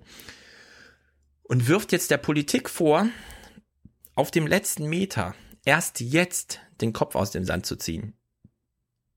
Also, ich wünsche mir da, wie soll man sagen, das, das ist wirklich jetzt zu wenig Interdependenzunterbrechung. So nah an dem politischen System dran, nur deren Erzählungen nacherzählt zu haben, die Gerichte und den Rechtsweg völlig ausgeblendet zu haben und jetzt der Politik das welche vorzuwerfen. Ja? Unglaublich. Also ich finde auch wieder so, die Sprache ist sehr floskelhaft und ähm, Ja, ich glaube, der dazu, ganze ne? Anfang war auch so mit dem Bein, ich weiß gar nicht mehr genau, wie der Anfang gewesen ist. Ähm, äh, also es ist sehr, sehr schwierig. Ähm, also warum, die Frage ist ja, warum wird es nicht konkret? Was sind die Werte? Welche, welche Gerichte entscheiden? Was hat die Politik entschieden? Also warum wird das so auf einer ganz, ganz allgemeinen, oberflächlichen Art abgekämpft für, eine, für einen Fall, der doch wirklich wiederum historisch gesehen äh, bemerkenswert ist? Ja, die Gerichte dürfen in die Politik, also dürfen der Politik ein P vorsetzen. Ähm, Ein was? und dann könnt ihr auch, die Gerichte dürfen der Politik ein P vorsetzen. Ein P? Ja, ein Stopp, oder wie nennt man das? Nennt man das nicht so? Ein P? Ein Stoppschild setzen. Ein P, na gut. Moritz, heißt das nicht so? Sag mal was. Keine, keine Ahnung, aber ich, ich bin dabei. Ich dachte, das heißt so, ich habe das auf jeden Fall schon mal gehört, irgendwie mit dem P-Vorsitzenden. Aber okay, vielleicht fange ich jetzt auch, bin jetzt sozusagen Opfer der, der Sprache von Herrn Kleber geworden. Ich fange jetzt auch an, in so Bildern zu sprechen, was ich gar nicht möchte, weil das dann immer wieder, ähm, ja, erstmal Fragen aufwirft und zweitens Unverständlichkeiten hervorruft und drittens äh, man eigentlich gar nicht genau weiß, was damit gemeint ist. Ähm. Ich setze alle möglichen jetzt ein P vor. Äh, also Moritz, sag. Wolltest du nicht noch was sagen? Ja, ich weiß nicht. Also man, man könnte natürlich äh, einiges dazu sagen, aber äh, aber weiß nicht, das ist eigentlich, äh, das ist eigentlich gesagt. Ich meine, das ist auch ein, äh, eine, äh, ein Zusammenhang von, von äh, Berichterstattung und äh, politischem Entscheiden, in dem so ein wechselseitiger, äh, so eine wechselseitig eine Situation konstruiert wird, in der eine Entscheidung äh, zustande kommen kann oder nicht. Und jetzt äh, wurde sie sehr lange herausgezögert, äh, weil das ignoriert werden konnte, weil darüber nicht berichtet wurde, weil darüber überhaupt keine Notwendigkeit bestand, sich äh, Gedanken zu machen. Jetzt muss sich äh, darüber Gedanken gemacht werden und dann wird das, äh, wird das eben geschehen. Äh, das als Überraschung zu präsentieren ist albern. Also das ist, als würde man äh, gar nicht wissen, was man selber so getan hätte den Sommer. Ja, aber immerhin. Also, ja, also für mich läuft das unter Fake News. Hier beginnen ja. Fake News. Wenn, wenn eine Prämisse einfach so in den Raum gesetzt wird, als Vorwurf an andere, obwohl das der Vorwurf an sich selbst in der gleichen Wortwahl sein könnte, ist das einfach ja, vielleicht nochmal eine andere Unterscheidung, ja. Also ich habe das Gefühl, es wird sehr stark in der Beobachtung von was passiert, was passiert, was kam dann und dann aber unter einer sprachlichen Schmückung ähm, verkleidet. Warum wird nicht wiederum gefragt, wie, ja? Wie kommt es eigentlich, dass hier acht Jahre lang die Grenzwerte überschritten werden? Wie kommt es eigentlich, dass, es, dass die Gerichte jetzt der Politik ähm, äh, ein Stoppschild vorsetzen? Ja, das würde ich, das würde ich nicht mal zum äh, Vorwurf machen. Weil da würde ich sagen, gibt es genug Berichte. Wir haben, welche Möglichkeiten es gibt. Ja, aber wir haben, wir haben ja zum Beispiel gelernt, in Stuttgart sind es vor allem die Kamine. Äh, Diesel spielt natürlich eine große Rolle. Also die Autoindustrie hat auch gelogen und so weiter. Das wurde gut aufgearbeitet. Aber dass die Politik sich bewegen muss, weil irgendwann Richter entscheiden und dann der normale Bürger nicht mehr zur Arbeit kommt, weil erstens er von der Autoindustrie angelogen und von der Politik im Stich gelassen wurde. Das finde ich halt fatal. Wir hatten diesen Dieselgipfel, wenige Tage vor der Wahl, bei dem dann Seehofer in der Pressekonferenz noch sagte, Gerichte, ist mir doch egal, wir regieren, ja, wir regieren, das war sein Zitat. Und das hat der Journalismus nicht aufgegriffen. Also es ist ein ganz spezifischer Vorwurf. Die Journalisten haben die Gefahr, dass Gerichte tatsächlich entscheiden, nicht aufgegriffen, weil sie sich zu nah an dieses politische Schauspiel dran gehängt haben, bei der unter anderem die Prämisse gesetzt wurde, ist uns doch egal, was die Gerichte machen, wir entscheiden. Ja. Und jetzt kommt raus, nee, ihr entscheidet nicht, die Richter entscheiden. Ja. Und da kann Herr Seehofer sagen, was er will. Die Richter haben dann entschieden. Und dann darf in Stuttgart tatsächlich kein Diesel mehr fahren. Ja. Was machen die Leute dann, ja? Was ja. machen die Leute dann? Das ja, für, die, für die Berichterstattung gibt es ja noch ein zusätzliches Problem im Unterschied zu äh, Politik und Politikbetrieb und dem, dem Vorbereiten von Entscheidungen und so fort, ist die Vorbereitung einer Gerichtsentscheidung ziemlich langweilig äh, zu berichten, praktisch unmöglich. Und intransparent auch, ja. was das angeht. Ja, und äh, also und auch letztlich äh, also irrelevant, weil die Entscheidungsprozesse, die rechnen sich eben dann auf getroffene Entscheidungen zu und dann auf Urteilsbegründungen, die man maximal noch berichten kann. Aber den Ablauf von Prozessen und so, das ist ein sehr mühevoller Prozess, äh, das darüber zu berichten und das auch noch interessant gestalten zu können und daraus immer wieder auch Anschlussüberlegungen für eine so etwas, was man kritische Öffentlichkeit oder so nennen kann, für die Politik zu formulieren. Also das zur Darstellung zu bringen, was da eigentlich gerade geschieht an den Gerichten, weil wenn sie jetzt Entscheidungen treffen, dann sind die ja jetzt nicht gerade erst äh, sagen, letzte Woche hat jemand sich überlegt, ach, da klage ich doch mal, äh, mal gucken, was rauskommt, ja, genau. sondern das läuft ja über Monate hinweg. Jahre, es Jahre, ist ja. vorbereitet und es ist äh, äh, diskutiert und da gibt's Gutachten und so fort. All das hätte man natürlich berichten können, aber das in einer, Anst ähm, sagen, in einer anspruchsvollen Form zur Darstellung zu bringen, auch vielleicht fürs Fernsehen aufbereitet oder für andere Formen des Journalismus aufbereitet, das ist wirklich kompliziert. Und das dann auch noch rüberzubringen für Politikerinnen und Politiker, dass sie darüber eine Entscheidung zu treffen haben. Sonst kommt das. Das ist sagen unausweichlich. Eine Entscheidung wird am Ende eines Gerichtsverfahrens stehen, so oder so. Da könnt ihr gar nichts machen. Das ist der, das ist, so ist es eingerichtet. Ähm, das ist sagen, das ist sträflich unterlassen. Also dann muss man sich diesen Vorwurf selber machen. Ja. Obwohl ich habe immer noch eine Frage. Und zwar die Frage ist nämlich so bezeichnend für Gerichte als Hintergrundinformation ist, dass Berichte, Gerichte, die haben kein Initiativrecht. Ja, die müssen, die suchen sich nicht ihren Kunden wie die Hm. Unternehmen. Ja, Gerichte sind dadurch gekennzeichnet, dass sie äh, darauf aber das warten, dass, ist Stre- ja dass, dass Streitparteien aktiv werden. Ja, aber das Jetzt ist Problem für mich ist ja nur in die Frage, ähm, sind da Gesetze erstellt worden, die ist es sozusagen auf Bundesverfassungsgerichtsebene oder sind das Klagen von Bürgern, die gesagt haben, hier meine Stadt hält die Grenzwerte nicht Alles. ein, die hier Die EU hat beides Grenzwerte vorgegeben. Die EU hat Grenzwerte Ja, vorgegeben. Die ja. werden nachgemessen und die werden nicht eingehalten. Da kann der Bürger gegen klagen, es kann die EU-Kommission, in dem Fall jetzt ist es die EU-Kommission, ist der Aufhänger von hier, die fordert das jetzt ein. Wenn ihr, ihr habt die Grenzwerte nicht gereicht, wir haben euch Fristen gegeben, jetzt gehen wir den Rechtsweg. Es gibt in se- 70 Kommunen in Deutschland sind diese, laufen diese Prozesse gerade. Unterschiedlichste Kläger, würde Ja, ich ja. erstmal sagen. Ja, ja. Also da ist ja, niemand, äh, ja. So, wir haben aber eine Gemengelage, bei der wir sa wirklich sagen müssen, die Autoindustrie hat auf jeden Fall gelogen an der Stelle. Ja, sie hat alle hinters Licht geführt, außer die Messgeräte. Die zeigen es jetzt auf. Die sind in den Städten aufgebaut, und die Gerichte, die Gerichte halten sich an den Messgeräten. So, und der einzige Weg, den wir bisher haben, ist zu sagen, Fahrverbot. Ja, es gibt ja, es ist ja, es ist ja so zugeschnitten auf, es sind auf jeden Fall die Autos, außer dann, was weiß ich, beim Feinstaub ist es ein bisschen der Reifenabtrieb oder sonst wie, manchmal ist es eine Baustelle an besonderen Hotspots oder äh, ja, die Kamine in Stuttgart. Aber es Obwohl gibt, als Ergänzung, es ist auch die Landwirtschaft. Also in Oldenburg zum Beispiel. Ja, Oldenburg betrifft die Städte aber nicht so sehr. Da ist, das schwappt rüber, das geht rüber. Äh, also es ist Na ein gut, dann böse, ist es noch die sozusagen im ländlichen Raum, genau, im ländlichen Raum ist die Landwirtschaft, der steht, also geht raus, der Feinstaub kommt und das zieht sozusagen in die Städte rein. Ja, aber hier Das geht's ja, hier, hier geht's ja nicht nur die Städte und so, dass eine große Wolke kommt, sondern hier geht's ja wirklich um die Frage, wir haben Kreuzung XY und 500 Meter weiter schon eine andere Kreuzung. Da ist es gar kein Problem. Aber bei Kreuzung XY gibt's einfach ein Problem. Das korreliert so sehr mit den, mit den Autos, die da fahren, dass die Gerichte gar nicht drum rumkommen zu sagen, es kann, äh, ja, es, die Entscheidung ist ein Fahrverbot. Und das steht halt im Raum. Also da gibt's gar nichts dran zu deuteln. Es gibt, es steht jetzt nicht zu erwarten, dass die Gerichte irgendwie sagen, okay, Leute, macht die Kamine aus oder so, sondern es wird Fahrverbote geben. Und die Autoindustrie hat das nicht interessiert. Die hat ihr komisches Software-Update gemacht, was nichts bringt. Merkel ist ja so völlig Banane. Seehofer steht, sagt, wir regieren und wir entscheiden einfach gegen äh, Fahrverbote, ja. Aber die Gerichte, und das war lange absehbar, die kommen. Und jetzt kommen sie eben. Und Klaus Kleber tut so, als hätten die Politiker, an die er gar nicht drangekoppelt war, mit denen er auch nichts zu tun hat, ja, einfach ein Thema übersehen. Anstatt dass er halt auch ein Thema übersehen. Und zwar genau das Gleiche. Also es ist sozusagen, ich würde sagen, da beginnt Fake News Produktion. Und das, was wir jetzt sehen, das ist nicht Fake News, das ist einfach Quatsch News, ja, weil und jetzt kommen wir so langsam in dieses Metier. Plötzlich müssen die sich die Politiker, äh, die Journalisten für anderes interessieren als Bundespolitik. Sie müssen mal kurz die Champions League verlassen. Und Winnie Hescher, die wir hier schon auf dem Kicker haben, weil sie uns immer so dumm anfährt mit ihrem, äh, ihr wollt mich kritisieren, aber ich hatte doch einen Fehler in meinem Film, den ihr nicht gefunden habt. Was seid denn ihr für schlechte Kritiker? Ja, so war das ja damals. Die erklärt uns jetzt hier mal ein paar Sachen.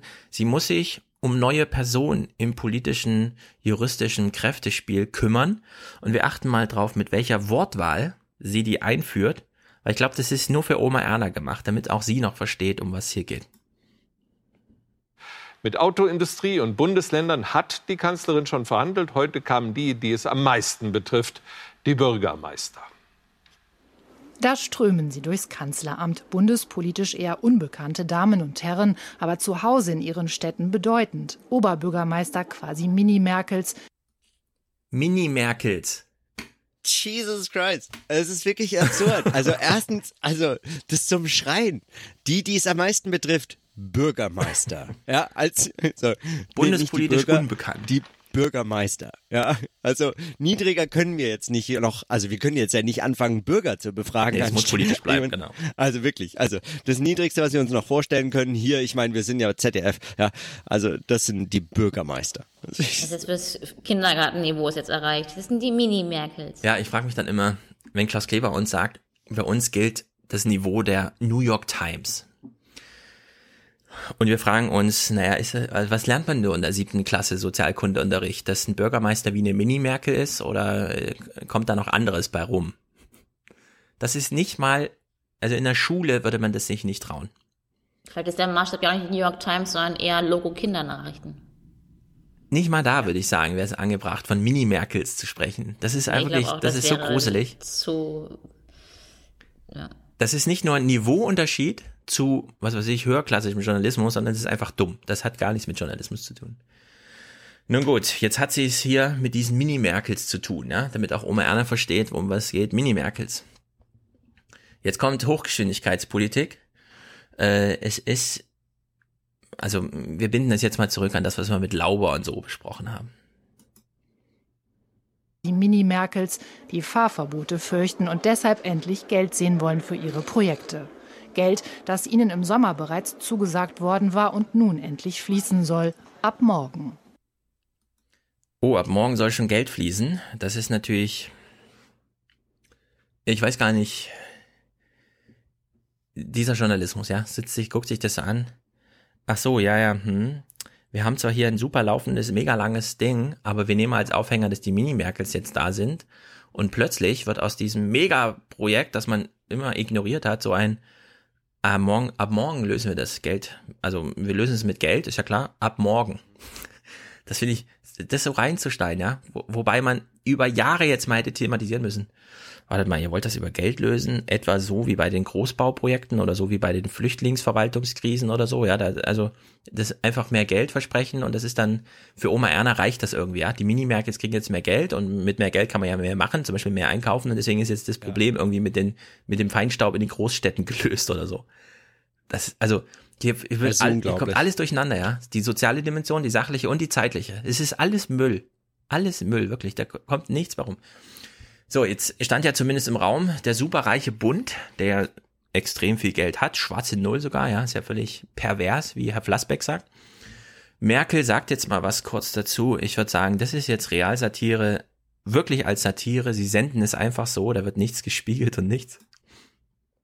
Dafür haben wir uns nicht nur eine Anlaufstelle beim Bund überlegt, sondern auch sogenannte Lotsen. Und ich habe heute zugesagt, dass ähm, jeweils für etwa drei betroffene Städte ein Lotse zur Verfügung stellt, äh, damit die Förderanträge so schnell und so passgenau gestellt werden können, damit das Geld auch möglichst schnell an die Menschen äh, kommen. Also der Bund hat jetzt nicht nur Geld, sondern auch noch Lotsen. Ich weiß nicht genau, was so ein Lotse macht. Der zeigt ja ein paar Untiefen auf. Ich könnte mir vorstellen, die Bürgermeister, die das seit Jahren betrifft, die haben im Grunde fertige Ideen in ihren Schubladen. Elektrobusse, Fahrradverleih, Nahverkehrsunterstützung. Hier so ein kleines Sozialticket, damit nicht die Leute sich für, also die wenig Geld haben, noch für 500 Euro das, die letzte Schrottkarre holen und damit die Stadt verpesten, sondern einfach mal Bahn fahren. Nee, wird ja alles abgeschafft, alles rückgängig gemacht und so weiter, haben wir jetzt in NRW gelernt. Und Merkel so, ja, also es ist wie immer, es ist zwar genug Geld da, aber die Verwaltungswege und so, das wird ja gar nicht abgerufen, ist ja immer der Vorwurf. Wir haben jetzt Lotsen, es gibt jetzt Lotsen. Die Bürgermeister haben jetzt in Berlin Lotsen, drei Bürgermeister teilen sich ein Lotsen. Ich verstehe auch nicht, also vielleicht ist es nur eine Frage äh, oder eine Verständnisfrage meinerseits, Mhm. ähm, damit das Geld dann auch bei den Menschen ankommt. Ja. Aber es kommt doch erstmal direkt bei den Bürgermeistern an, damit die das also für die Finanzierung ihrer bisherigen Projekte einsetzen können, wenn Zum ich es richtig Beispiel, ja. verstanden habe. Weil, damit das Geld dann auch bei den Menschen ankommt. Das ist halt eine Floskel, die Oma Erna versteht. Direkt kommt doch nichts an. Also, ähm, ja. Naja, es ging ja vorher schon um die wichtigsten, nämlich die Bürgermeister. Ja, bei denen kommt halt dann vielleicht auch Geld an. Aber äh, ich, also diese, diese, äh, dass das, dass das gekauft wird und dargestellt wird, dass es jetzt Lotsen gibt, das ist einfach, das ist wirklich skurril. Also mit, mit so, ähm, mit so niedriger, also sagen, mit Politik auf so niedriger Ebene befasst sich Bundespolitik ja sowieso selten. Ja, jetzt Lotsen noch zu präsentieren, äh, das ist so ein bisschen, als würde man sagen, ja, sie bekommen bei uns nicht nur äh, ein Konto, sondern sie kriegen auch noch eine Packung Gummibärchen umsonst oder so. Wirklich als albern, das auch so zu berichten und das äh, kritiklos wegzusenden, das, ist, äh, das erfordert, erfordert Ja, man muss halt gewisse irgendein. Merkel-Statement unterbringen. Und dann fragt man sich, ach welches? Ach komm, nehmen wir das mit dem Lotsen. Ja, ich meine, ich kann mir vorstellen, dass Frau Merkel auch dieses Lotsensystem da, man hätte ja einfach sagen können, wir zahlen jetzt ganz schnell.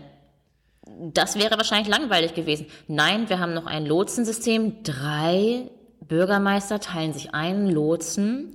Äh, man hätte ja auch sagen können, warum wird da nochmal Geld ausgegeben für dieses Lotsen, Lotsensystem? Also, oder fragen können, was, warum ein Lotsensystem? Gab es das schon mal, wenn irgendwie schnell Geld an den Bund, äh, Geld an die ähm, Länder oder Kommunen Naja, Lotsen, soll? Lotsen brauchst du ja immer, wenn du nicht weißt, wo es hingeht, wo es lang geht. Du hast ein Ziel, aber du kennst den Weg nicht so genau. Nur genau das gilt hier genau nicht. Aber sondern warum die Städte, Lotsen? Die, Also ja, die du brauchst den ja nicht. Das ist ja genau, das ist, deswegen ist es ja total nicht. fake, da einfach nicht drauf einzugehen. Weil brauchen die Städte, die Pläne dafür haben, wie man ein Dieselbus in einen E-Bus umbaut, wie man einen E-Bus kauft, wie man einen Fahrradweg malt. Das, das sind nur Geld, also in dem Falle sind es wirklich nur Geldprobleme. Der Bund hat Ja. ewig viel Geld, die Kommunen haben kein Geld. Die brauchen überhaupt keinen Lotsen. Das ist gar keine Frage, dass die keinen Lotsen Ja. brauchen. Die brauchen nur Geld vom Bund. Sie haben es ja auch schon eingesetzt, offenbar. Sie Genau. wollen ja, wenn man so will, das nur, nur refinanziert wissen. Eigentlich hätte eine Überweisung das getan, aber wahrscheinlich, also mein Eindruck ist, Frau Merkel will hier nochmal ihre Handlungsfähigkeit dokumentieren und sagen, wir haben dann noch etwas extra eingerichtet für Sie, ganz ne, speziell. Ich glaube, sie macht sich drüber lustig, ehrlich gesagt. Ja, sie sagt Lotse und meint aber Schön, den Anti-Lotsen. Eigentlich müssten sie alle nur einen Schritt nach vorne gehen, das Problem könnte man lösen. Aber bitte, ich schicke Ihnen mal einen Lotsen, der zeigt Ihnen, Sie müssen eigentlich hier durchs Labyrinth und so, ja? Also der zeigt einen Weg auf, der ist gar nicht notwendig. Also es, es ist einfach wirklich super, super, super absurd. Geld, Problem, also es ist wirklich, in dem Fall ist es wirklich nur ein Geldproblem. Die Programme liegen alle da. Es sind die Busse da, die umgerüstet werden müssen. Es sind die Fahrradwege zu malen. Es sind Sozialtickets zu subventionieren. Ja, das sind kleine Verwaltungsakte. Wer einen Wohngeldschein hat, kann also auch so ein Ticket kaufen. Das muss man einfach nur einrichten. Da braucht man keinen Lotsen, sondern braucht man fünf Leute in der Verwaltung, die das irgendwie abregeln. So, also Merkel will es nicht beim Lotsen belassen. Fragen wir uns im Hintergrund, um wie viel Geld geht's jetzt eigentlich? Das Geld. Eine Milliarde Euro hat Merkel den Kommunen zugesagt. Der Bund trägt davon 750 Millionen. Die Automobilindustrie soll 250 Millionen Euro übernehmen. Bislang weigern sich aber die ausländischen Hersteller einzuzahlen. Es bleibt also eine Lücke. Und eine Lücke sahen die Kommunen heute nicht nur beim Geld. Ja, eine Lücke. Dieter Reiter, kennt ihr diesen Namen? Ist der Nachfolger von Christian Ude. Den kennt ihr aber. Ehemals Bürgermeister von München, SPD. Ich bin nicht überrascht, es ist wieder ein SPD-Mann. Ich wollte immer mal nachgucken, jetzt werden wir, kriegen wir es serviert. Also Dieter Reiter ist ein SPD-Oberbürgermeister München und ich finde, er hat jetzt so ein Statement, hat er hier bekommen. Also man hat sich gedacht, Merkel lassen wir mal nicht allein im Bericht, holen wir noch so einen von diesen Mini-Merkels. In dem Fall natürlich Millionenstadt München und so, ganz egal jetzt. Also der, der Mini-Merkel-Reiter kriegt jetzt kurz das Wort, ohne zu wissen, ach genau diesen Satz senden die jetzt von mir. Deswegen ist der Satz so ein bisschen egal, man kann natürlich trotzdem zuhören. Ich finde nur ganz interessant, in welcher Tonlage er super genervt schon davon ist, dass man, ach na, jetzt werden wir endlich wenigstens mal gehört hier in Berlin, ja. Die Kameras sind ja auch nur wieder da, weil Merkel da ist, ansonsten kümmert sich ja um uns keiner. Also diese ganze Haltung, die da zu Recht drin ist, die kommt auch in der Tonlage gut rüber, inhaltlich auch interessant. Mancher hier ist richtig sauer, dass Merkel nicht mehr Druck auf die Industrie macht. Das sind halt schon wieder ein paar Monate seit dem letzten Treffen, wo ich jetzt aus Münchner Sicht sagen muss, wo im Grunde in Sachen Umrüstung nichts passiert ist. Und wir haben in München halt das herausragende Problem, dass zwei Drittel unserer NOx-Emissionen von privaten Kfz ähm, verursacht werden. Und da werde ich eine Lösung äh, des Problems, ohne an den eigentlichen Verursacher, nämlich die alten Diesel heranzugehen, mir nur schwer vorstellen können. Ja, er nennt die Verursacher, er nennt die Lösung, Umrüstung. Und er leitet das einmal mit, jetzt sind schon wieder ein paar Monate ins Land gegangen. Die Sachlage ist so klar, ja. Die politische Regelung wäre so einfach. Aber Merkel hat nicht nur einen Lotsen im Gepäck, der einen natürlich die Untiefen erstmal aufzeigt, damit man da nicht reinfährt, sondern sie hat auch noch ein Gutachten im Gepäck. Bei der Hardware-Nachrüstung ist aber zwischen Bund und Ländern im Dieselforum vereinbart, dass ein Gutachten in Auftrag gegeben wurde, das eben erst im Dezember vorliegt. Das ist nicht allzu weit entfernt, aber heute ist es einfach noch nicht Dezember. Das ist der größte Trick, der größte Zaubertrick der Politik. Wissenschaftliches Wissen ist mir ganz egal, Gutachten auch. Es muss mein Gutachten sein. Das begegnet dir immer wieder überall, auch in Universitäten und so. Wenn es nicht dein eigenes Gutachten ist, das du in Auftrag gegeben hast, kannst du auf gar keinen Fall irgendwas entscheiden. Und wenn das Gutachten, das ist ja auch immer so toll, es hat ja immer ein Datum. So, dass man sagt, so schnell wie möglich oder so. Nein, es hat ein Datum, Dezember. Und wenn man am 27. November zusammentritt, die Idee des Lotsen steht dann im Raum, aber das Gutachten muss abgewartet werden. Winnie Hescher, unsere neue Lieblings-Heute-Journal-Berichterstatterin, macht hier noch einen lockeren Spruch zum Ende. Man könnte sie ja mal mit allem befassen, aber sie macht noch einen kleinen Spruch, hängt sich also wieder an Merkel dran. Sie will natürlich keinen Widerspruch üben, deswegen noch ein kleiner Hinweis zum Dezember. Dezember ist schon am Freitag. Okay. Das ist die Lösung von allem. Aber da kann man ja auch sehen, was Merkel damit erreicht hat. Also interessant ist ja zu sagen, ne, was normalerweise der Trumpf ist in der Politik, den Sachzwang, also die Sachzwangkarte zu spielen, ist hier eben die Zeitkarte zu spielen, also die Eigenzeit der, der, des Rechts äh, gegen die Eigenzeit der Politik auszuspielen, zu sagen, ach, wir werden ja schon schneller, aber das Recht dauert noch ein bisschen. Ja, das ist aber eine große Schweinerei. Und ich würde das mal zum journalistischen Thema machen gerade wenn man die Bürgermeister vor Ort hat, die einem sehr gerne darüber Auskunft geben, wie das damals war, 2011, als man das erste Mal darüber sprach, vor sechs Jahren. ja, also diese ja. Zeitkarte kann man sehr gut aufgreifen und einmal zurückspiegeln. Ich habe das Gefühl, dass sie ständig sozusagen dokumentieren möchte, ähm, wir reagieren nicht, wir agieren noch. Ja, also eigentlich reagieren sie ja darauf, dass die Kommunen schon längst reagiert haben, nämlich wir haben schon Projekte am Start, wir versuchen schon, was wir machen können, wir haben schon investiert, wir wollen nur unser Geld zurück, weil hier sind externe Effekte und die werden gerade sozusagen sozialisiert, das kann nicht sein, die müssen privatisiert werden. Ja. Ähm, und in dem Sinne äh, verklärt sie das ja oder, ne, oder instrumentalisiert das, sagen, wir agieren, wir machen nochmal die Lotsen und wenn wir hier passiv sind, dann warten wir eigentlich nur auf das Recht. Hm. Genau. Also die alte, also in dem Sinne hat Merkel macht das sehr genial. Also nee, es macht sie nicht gut. genial, weil das ist zu durchschaubar und es nervt auch ja, wirklich ist, zu sehr. Ja, für die Medien anscheinend nicht. Die Medien machen ja mit. Ja, eben. Das, das ist der Punkt. Also es ist insofern genial, als dass es nicht mal kritisch aufgegriffen ja. wird.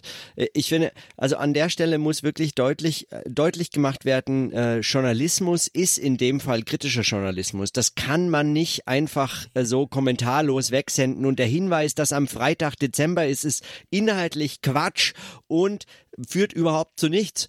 Freitag ist noch kein Dezember, Dezember ist ein Monat, Freitag ein Tag, ja, ist ein Unterschied, kann man nicht so aufbringen da kommt auch noch nicht das Gutachten und mit dem Gutachten selbst ist noch nichts. Also wirklich, das ist überhaupt keine Nachricht, das ist nichts zu sein. Das muss, also jede Form von Berichterstattung muss an der Stelle wirklich das vollkommen zerlegen, dass es da ein, das ist wirklich ein Entscheidungsversagen. Das ist einfach die Bereitschaft, dann nichts zu entscheiden, beziehungsweise wenn man eben so eindeutig nicht entscheiden möchte, dazu nichts sagen möchte, die, äh, die äh, zuständigen Stellen, die Bürgermeisterinnen und Bürgermeister einfach vertröstet oder verschiebt, sagt, äh, Dezember Dezember, Weihnachten kommt auch bald, jetzt kümmert euch mal um die Familie und so, dann, äh, dann ist da schon längst was entschieden. Da ist etwas entschieden und zwar nämlich, dass man das möglicherweise äh, so äh, nach und nach verschleppt, bis, äh, bis da nichts zu tun wäre oder so. Oder äh, es eben äh, tatsächlich keine, keine Kritik auch äh, an sich selbst zulässt und äh, nichts verändern möchte an der Stelle. Also ich, das finde ich tatsächlich bedenklich. Das ist keine Berichterstattung, nicht mal nur eine mangelnde kritische Berichterstattung, sondern es ist keine Berichterstattung. Ja. Das greifen wir kurz auf. Wir bleiben bei diesem Thema, weil gleich kommt noch ein Mini-Merkel zu Wort. Aber zu der Form der Berichterstattung, warum ist das nicht kritisch? Wo hat die Winnie Hescher das gelernt? Wie kann es überhaupt sein, dass das durchgeht am Ende? Die ganze Redaktion tickt so. Und Winnie Hescher hat den guten Lehrer, nämlich Andreas Künast, der in diesem Singsang, wie die Winnie Hescher das hier nachahmt, vorgelegt hat seit Jahren. Deswegen hören wir nur mal kurz rein. Warum hat sich eigentlich, obwohl das ein Thema mit Merkel ist, nicht der Andreas Künast selbst drum gekümmert? Warum hat er es an seine, an seine Zauberschülerin Winnie Hescher abgegeben? Antwort ist, es gab auch noch über den Bundes Präsidenten zu Bericht zu erstatten. Also hat der Andreas Künast diese Etage abgedeckt. Klingt, jetzt nur mal auf den Tonfall achten, klingt so. Das ist jetzt dieser unkritische Journalismus. Ja, man kann es richtig am Singsang, an der Tonlage hören, wa warum das nicht funktioniert. Es ist verdammt lang her, dass die Nachfrage nach Bildern aus dem Schloss Bellevue so groß und das Angebot so dürftig war. Je mehr von Krise, Dilemma, Ausnahme die Rede ist, desto weniger gibt es zu sehen der erste Bundespräsident, der das Notfallprogramm des Grundgesetzes auslöst, führt unzählige Gespräche. Nach außen dringt nichts. Nur die Bilder des Hausfotografen Steinmeier mit Merkel, Steinmeier mit Schulz, Steinmeier mit Seehofer, Steinmeier mit einer Aufgabe plötzlich, einer Mission. Ja, der Andreas Kühners achtet da auf seine Phrasierung, auf den Tonfall. Das ist so richtig Hofberichterstattung. Ja, es ist verdammt lang her. Also damit anzufangen, es wird alles in diese sprachliche Form, Ja, ja, die so genau. einer, so einer Pseudolüge gebracht, dass ich Ja. denke, wenn man dieses, also wenn man so einem Diktat dann die Berichterstattung äh, kritisch in Anführungsstrichen, Klammern und äh, durchgestrichen ähm, setzt, dann kommt dann ja so eine Art von, von Selbstbeschreibung, also Übernahme der Selbstbeschreibung der Politik heraus. Steinmeier macht das, Steinmeier macht das und immer, was kommt, was war dann, was kommt, was war dann. Es ist gar nicht mehr, wie gesagt, die Wie-Frage wäre halt meine Frage, die mich Ja. einfach interessiert. Pseudolyrik finde ich auch gut. Weil damit erkennt man schon, dass er im völlig falschen ähm, Metier ist. Er ist nicht in der Kunst, ja, aber er lehnt das so an irgendwie. Oder Pop, ja, verdammt lang her. Kunstberichterstattung. Also, wo kommt denn verdammt lang her? Das ist, also, das Ja. ist hier Popliteratur Naja. und So, zurück zu den Inhalten, die ja so hochtrabend äh, sind. Ähm, an, also wir sind jetzt wieder Anschluss an diese Berichterstattung über die Mini-Merkels. Und Klaus Kleber hat jetzt so ein Mini-Merkel da, nämlich Michael Ebling. Das ist der Präsident vom Verband kommunaler Unternehmen und gleichzeitig Oberbürgermeister in Mainz. Und er greift jetzt mal kurz die Frage auf, eine Milliarde Euro für 80 Millionen Bundesbürger, eine Verkehrswende und so weiter. Wie, wie viele Sprünge kann man eigentlich machen? Der Jurist Michael Ebling ist Oberbürgermeister von Mainz und Präsident des Verbands kommunaler Unternehmen. Das sind 1400 Betriebe, die für ihre Städte Gas, Wasser, Elektrizität und auch kommunale Verkehrsbetriebe organisieren. Guten Abend, Herr Ebling. Haben Sie heute bekommen, was Sie brauchen? Naja, es war ein schöner Schritt nach vorn. Da wollen wir ehrlich bleiben, will auch ich ehrlich bleiben, weil wir eine Soforthilfe zugesagt bekommen haben, weil wir ab morgen Anträge stellen können, zum Beispiel um Busse umzurüsten. Das ist wichtig, weil dann stoßen die nicht so viel Stickoxide aus und das ist das Problem in den Städten, dass da Grenzwerte ver Er erklärt überhaupt erstmal das Problem, ne? Anscheinend finde ich auch ganz gut. Verletzt werden. Aber richtig ist auch, eigentlich bräuchte es deutlich mehr. Da stehen jetzt 350 Millionen zur Verfügung, um zum Beispiel Elektrobusse zu kaufen. Davon können Sie heute in Deutschland 400 Stück kaufen. Dann ist das Geld all. Und das kann nicht die Verkehrswende sein, die wir eigentlich in den Städten bräuchten. Ja, also von der Milliarde sind irgendwie 350 schon verfügbar, 350 Millionen. Reicht für 400 Busse. Nachher kommt ein Bericht, den ich nicht geklippt habe, aber die berichten aus London. Das ist auch ganz toll. In London ist es nämlich ein deutsches Unternehmen, das jetzt die Euro 5 Normbusse auf Euro 6 Norm umbaut. Und allein in London betrifft es 4000 Busse. Gut, London ist eine große Stadt, aber das heißt im Grunde Hamburg, Berlin und dann ist schon fertig, ja. Dann, dann hast, brauchst du schon zehnmal so viel Geld und hast gerade mal die Euro 5 auf Euro 6 Norm. Da ist noch nichts mit Elektromobilität oder so. Ja, also in diesen Dimensionen spielt sich das hier ab. Ja, also n- es kann nicht genug betont werden, dass hier der Oberbürgermeister von Mainz äh, die erste Journalist, den ersten journalistischen Beitrag liefert und erklärt, worum es da geht. Das darf man äh, nicht unterschlagen. Äh, und ähm, und dann kann man ihm auch so ein äh, so eine Formulierung verzeihen wie da wollen wir mal ehrlich bleiben, die ja sofort die Frage anschließt und was macht ihr sonst? Ja, genau. also- Was haben wir bisher gemacht? Aber eine Verständnisfrage zurück. Also 400 350.000 für Nein, 400 350 Elekt Millionen Euro für Ach, Millionen 400 Euro, okay. Hm, ja, Elektrobusse. okay. Hm, ja. Also, man ist schon knapp an einer Million dran mit so einem Bus irgendwie. Und das ist anscheinend noch nicht Betrieb, sondern ist wirklich erstmal nur Anschaffung. Na, wer, wie auch immer. Jetzt hat Klaus Kleber wahrscheinlich so einen Moritz Klenk im Ohr gehabt, der ihm vorgeworfen hat, warte mal, bisher, also das war jetzt der erste Beitrag und er kam von einem Politiker, zugeschaltetermaßen. Deswegen denkt sich Klaus Kleber jetzt, kritischen Journalismus, das kann ich auch. Ich trau's mir zwar bei Mega Merkel nicht, aber wieso nicht einfach mal bei Mini Merkel ein bisschen proben? Nun haben die Städte sich aber auch verdammt lang Zeit gelassen, sich überhaupt zu bewegen. Seit 2005 wegen der ähm, ähm, Mikropartikel und seit 2010 wegen der Stickoxide steht fest, dass die Lage in den Städten gesetzwidrig ist. Wir haben uns die Werte von Mainz angeguckt. In diesen zwölf Jahren hat sich so gut wie nichts an den Werten in ihrer Stadt verbessert. Also das ist eine sehr freche Frage, weil es nämlich eine Antwort gibt. In den letzten zehn Jahren sind alle Städte explodiert. Frankfurt am Main ist um 20 Prozent gewachsen. Und er kommt hier mit, also das ist aber, das ist stagniert, ist gar nicht zurückgegangen. Ja, ja, also, meins bleibt meins. Egal ob zehn Jahre Meins später oder meins, vorher. genau. Meins bleibt meins. nee, also er blendet sozusagen einfach alles aus, ja. Hauptsache meine kritische Frage. Es ist im Grunde die Frage, die man an Merkel, weil Merkel regiert tatsächlich seit mehr als zehn Jahren und sie ist immer Klimakanzlerin und so. Naja, der Herr Ebling äh, ist nun kommunaler Unternehmenspräsident und Bürgermeister.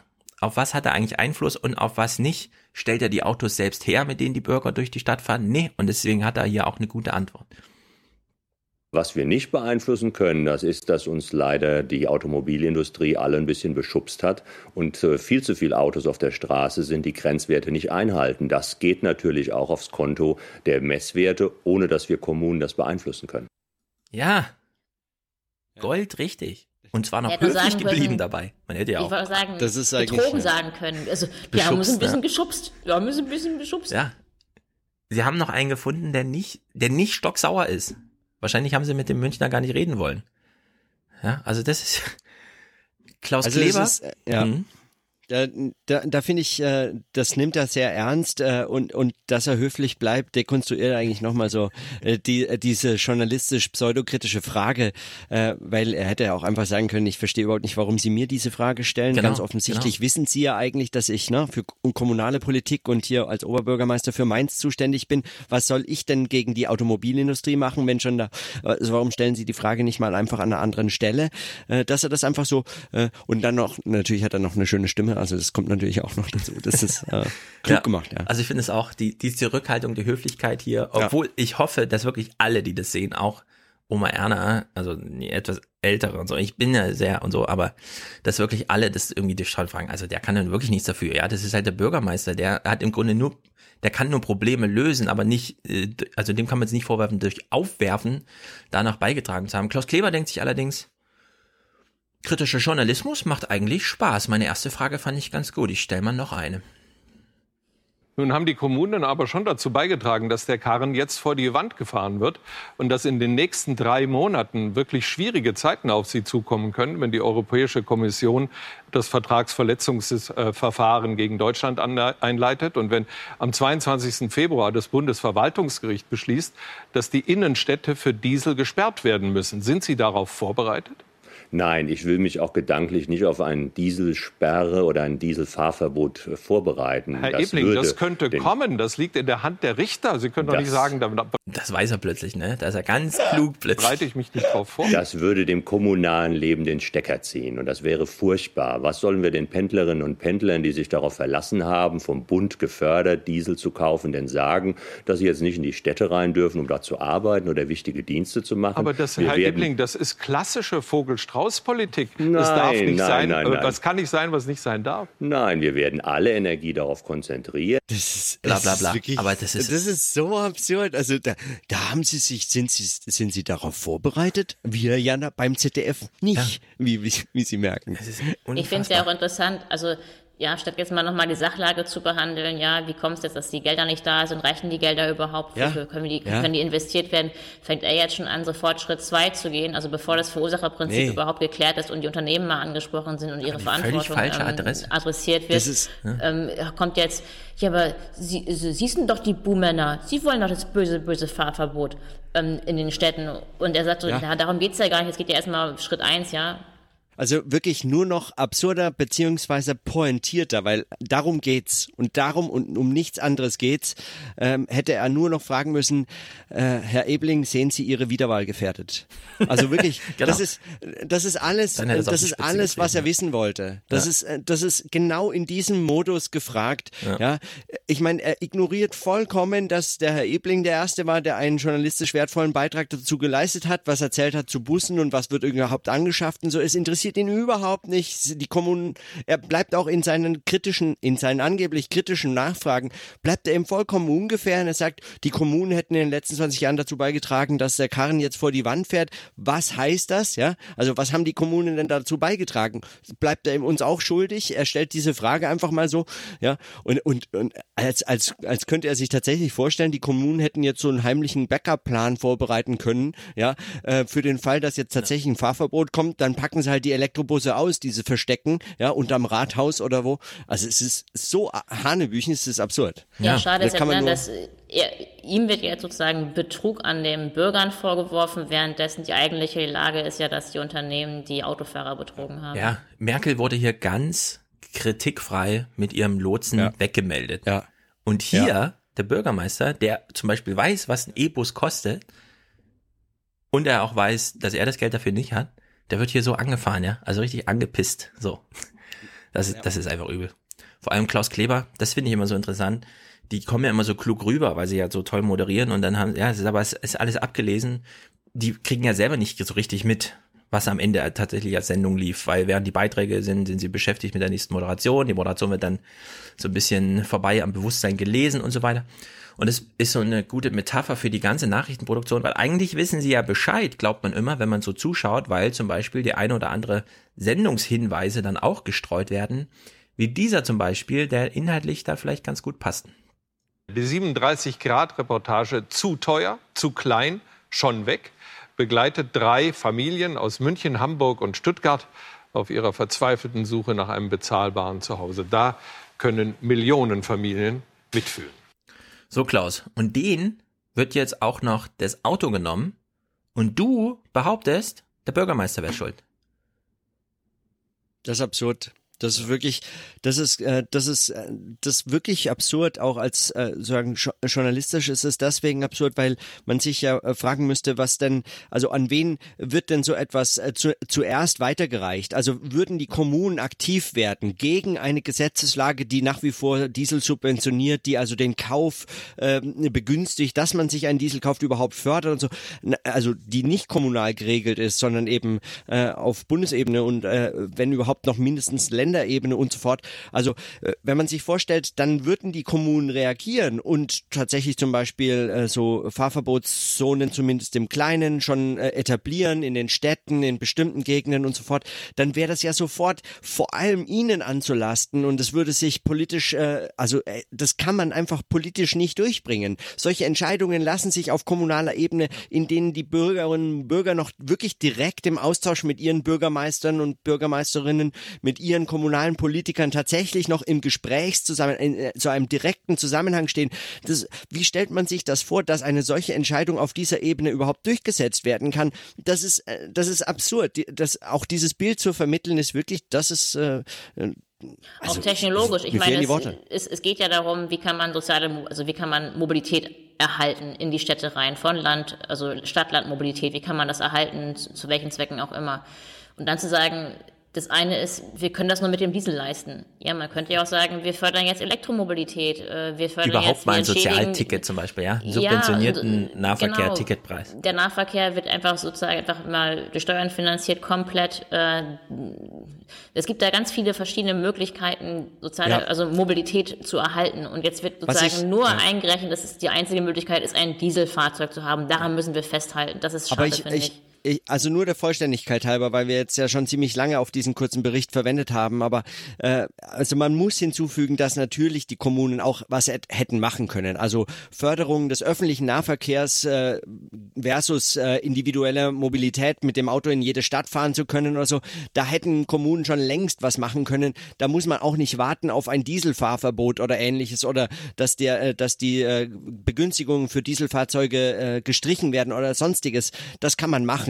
Also in den in den paar Städten, in denen ich in Deutschland gewohnt habe, ne, muss man schon immer wieder sagen, es ist erstaunlich, wie wie man sich das leisten kann. In in Nordrhein-Westfalen jetzt zum Beispiel, äh, dass äh, die die Vergünstigungen für äh, für Sozialhilfeempfänger für das äh, äh, Nahverkehrsticket, da wird äh, Aber das wurde das gestrichen. ist Ländersache, Diese- ne? Ist nicht keine kommunale Sache, sondern natürlich auch wieder eine Ländersache. die da das ist, das ist Ländersache, aber die zum Beispiel die Verkehr, Verkehrsverbünde, die äh, äh, tatsächlich auch in, in manchen Gegenden auch kommunaler oder zumindest regionaler noch äh, als auf Länderebene äh, geregelt werden, Tarife, die da ausgehandelt werden, auch äh, in Abstimmung mit der Politik, was kann eigentlich wie subventioniert werden, wo, äh, wo erlauben wir beispielsweise, dass Busse fahren und wo das Autos fahren können, äh, Park, äh, äh, Parkplätze, Parkangebote und so weiter, werden die ausgebaut oder nicht, We- werden wir also die äh, Bürgerinnen und Bürger auch ermutigen, öffentliche Verkehrsmittel äh, zu nutzen oder nicht, äh, erlauben wir das äh, so in dieser Form gestalten wir das in irgendeiner Form, fördern wir Fahrradwege und so fort. Also all dieses ist natürlich auch ein Beitrag, den man auf kommunaler Ebene ähm, nicht nur machen kann, sondern nur auf kommunaler Ebene machen äh, und umsetzen kann und gestalten. Und de den Vorwurf muss man sich schon machen lassen. Das hat allerdings mit diesem eigentlichen Problem, um das es in diesem Bericht geht, halt nichts zu tun. Und das wird äh, unterschlagen. Aber ich wollte es nur ja. gesagt haben, nicht, dass das also in den Städten, heißt, wir hätten das völlig vergessen. In denen ich gewohnt habe, Bielefeld, jetzt Frankfurt und so. Man muss immer sagen, in dem Maße, wie die Städte gewachsen sind, und das würde ich hier überhaupt nie ausblenden. Ja. Die, die Länder kennen das nicht, der Bund kennt das nicht, aber die Kommunen ja. kennen das. Dass ja. wirklich Bevölkerungsexplosion in den Großstädten stattfinden. Und die Stadt, also Frankfurt zum Beispiel, hat absolut mit Schritt gehalten, ja. Im Nahverkehr, in der Kinderbetreuung, sogar noch über den Bedarf ausgebaut, teilweise in manchen, bei uns zum Beispiel in der Stadtbezirk so. Und das alles, obwohl, na gut, Frankfurt ist ein bisschen Gewerbesteuer begünstigt sozusagen, obwohl es da auch so einen internen Länderfinanzausgleich und sowas gibt. Aber die Kommunen, die haben es wirklich noch am meisten im Griff. Bei größter Finanznot. Vielleicht ist das genau die Triebfeder. Wenig Geld und deswegen hohe ähm, Kreativität, ja. Oder es ist einfach die Konkretheit der Probleme, die zu lösen sind. Weil ich finde immer wieder beeindruckend, wenn wir jetzt die unter 30-Jährigen uns angucken, wie wenig Führerscheine gemacht werden, wie wenig Autos besessen werden, obwohl der Druck, also richtig der Lobbydruck, der mediale Druck und so weiter von der Autoindustrie so stark war, das Auto immer noch so als das Freiheitssymbol zu äh, lassen, die Bahntickets, ja, wir hatten jetzt ein vier Jahre, mindestens vier Jahre ein Verkehrsminister, der sich null um die Bahn gekümmert hat. Null. Der hat nicht einen Arbeitstag auf die Deutsche Bahn verschwendet, so, ja. Also es war wirklich immer nur Autoindustrie. Wie holen wir sie aus der Patsche und so. Und dass wir trotzdem in den Köpfen so eine Verkehrswende hinbekommen haben, ja, zumindest bei jungen Leuten finde ich immer wieder beeindruckend, trotz dieses medialen Drucks hin zum Auto, der die ganze Zeit überall stattfindet. Also mich würden ja auch mal total interessieren, ähm, wie viel, also jetzt ne, für Berlin gesprochen, wie viele Personen fahren eigentlich in Berlin diese kurzen Wege mit dem Auto und wie viele fahren wirklich mit dem Auto in die Stadt? Ich habe das Gefühl, ich kenne viele, die auch so ein bisschen weiter außerhalb wohnen aus Berlin, die fahren mit den mit öffentlichen Verkehrsmitteln in die Stadt. Wenn da jetzt mal die S-Bahn ausfällt, dann wissen die, boah, sechs Wochen lang, wie sollen wir hier eigentlich Mitfahrgelegenheiten organisieren? Das wird super anstrengend, wenn hier mal der Nahverkehr ausfällt. Das wird so ein Problem. Die Frage ist einfach, wie kriegt man auch die Leute, die in den Städten sind, dazu, aus Fahrrad zu steigen? Und dazu sind einfach die Fahrradwege, wie ich hier in Berlin finde, ist es erstens super unsicher. Äh, zweitens hat man als Fahrradfahrer immer auf Deutsch gesagt die Arschkarte gezogen, sage ich jetzt mal ganz explizit, weil ähm, man, man atmet die ganzen Abgase ein, ähm, man ist derjenige, der in, in Unfallsituationen immer die ähm, schlechtere Karte gezogen hat und immer das, das, sofort das Opfer wird mhm. und alle Schäden sozusagen hält. Ähm, es müsste wirklich mal mehr irgendwie über Fahrradmobilität in, der, in den Städten gesprochen werden, darüber nicht nur über Diesel, nicht Diesel oder Elektromobilität, sondern ja, auch mal darüber. Aber erinnere dich mal vor zehn Jahren. Du stolperst doch jetzt über die Leihfahrräder überall.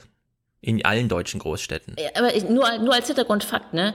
Ich glaube, also es gab jetzt eine Studie, da habe ich gelesen, dass äh, Berlin war vorher, die Fahrradquote lag bei 8 bis 10 Prozent, die ist jetzt bei 13 bis 15. Die soll dann irgendwann mal bei 25 sein. Ich meine, in, in, in Dänemark, in Kopenhagen ist sie bei 50 Prozent. In Bonn und Münster auch. Min, also wahrscheinlich, ich weiß es nicht, aber es ist. Ja, ich finde es einfach nur schade. Also, ja, ich meine, halt Berlin ist Berlin einfach riesig, ja. In Berlin brauchst du ja mit dem Nahverkehr eine halbe Stunde, wenn du mal von A nach B willst. Ja, mit dem Fahrrad kommst du gar nicht Leute, Warum Leute überhaupt irgendwie, auch mit dem Auto brauchst du dann noch länger. Also ja, Fahrrad Berlin ist in jeder Hinsicht Vorteil. Ja, Berlin ist Außer, da besonders dass du halt eben benachteiligt bist, dass du die Abgase einatmest und der Verkehrsunfalls. Äh, ja, aber Berlin würde ich da mal ausklammern, weil Berlin ist irgendwie besonders blöd. Einfach so. Besonders blöd. Ja, Berlin ist einfach, es ist einfach ein besonderer Fall, ja. Die Stadt ist zu groß, also es ist einfach zu weite Wege. Du hast immer nur diese zweispurigen Straßen, alle rasen. Also es gibt sowieso so ein ganz anderes Gefühl für die Stadt, ja, wenn du da im Auto sitzt an so einer zweispurigen Straße die ganze Zeit. Diese Kleinstraßen, die sind viel zu assi. Du fährst nur auf komischen Pflastersteinen und so. Das hast du ja überall da in Berlin. Also Berlin klammer ich deswegen mal aus. In anderen Städten funktioniert es schon irgendwie mit den, was zumindest was Fahrräder angeht. So, jetzt hat ja Moritz gerade aufgeworfen. Äh, dieser Bericht war so schlecht und so. Jetzt kommt, jetzt kommt die bisschen die Steigerung noch.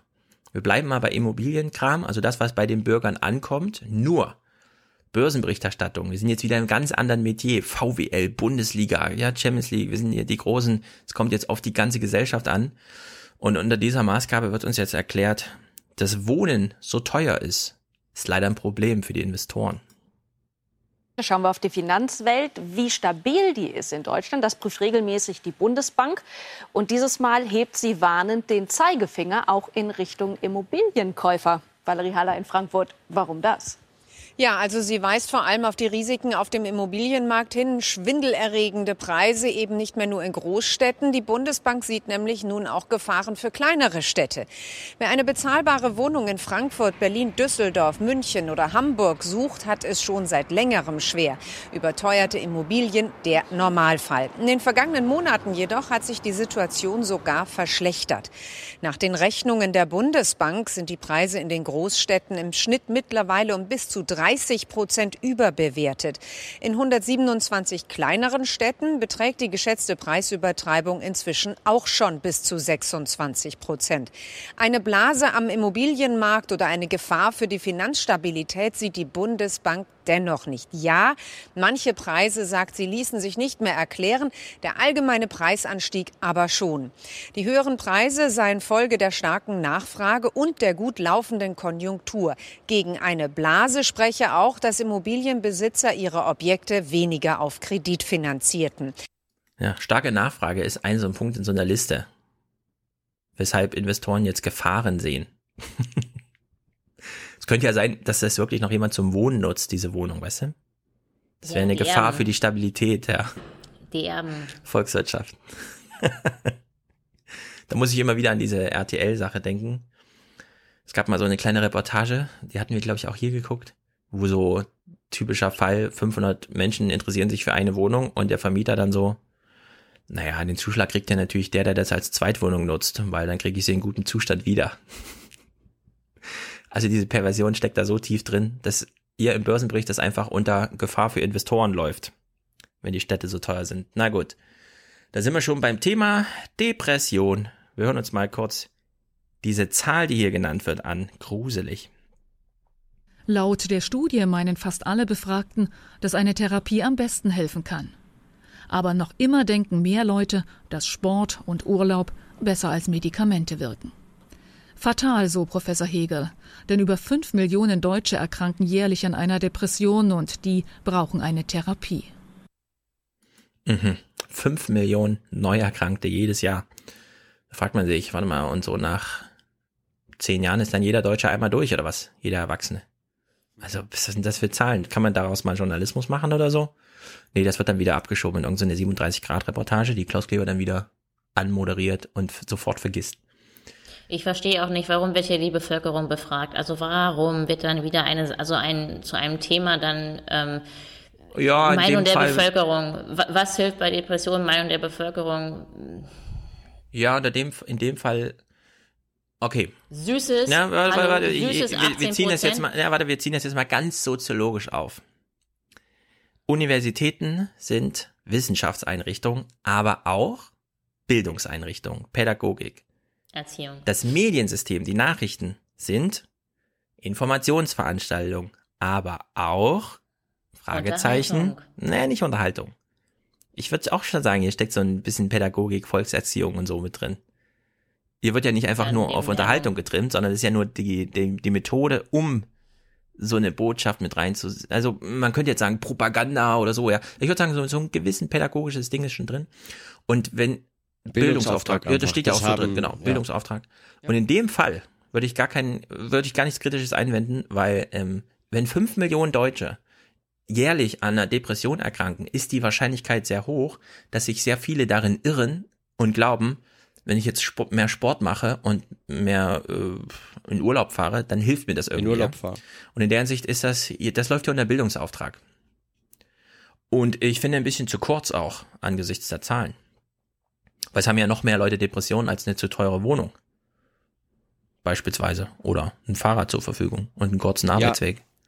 Ich meine, äh, darin steckt äh, schon einmal unterschlagen das Thema, wie, äh, wie lässt sich das behandeln, äh, was ist in einem solchen Fall zu tun, wenn man davon betroffen ist und wenn man immer noch glaubt, das sei irgendwie, weiß ich nicht, am Ende mit, mit einer besseren Ernährung zu lösen. Ja, ich esse jetzt einfach weniger Fleisch oder weniger Salz oder weniger Zucker oder so und dann geht das schon weg oder sowas. Was so ein bisschen äh, natürlich hier dekonstruiert wird, so angerissen, dass es das wohl vermutlich nicht ist.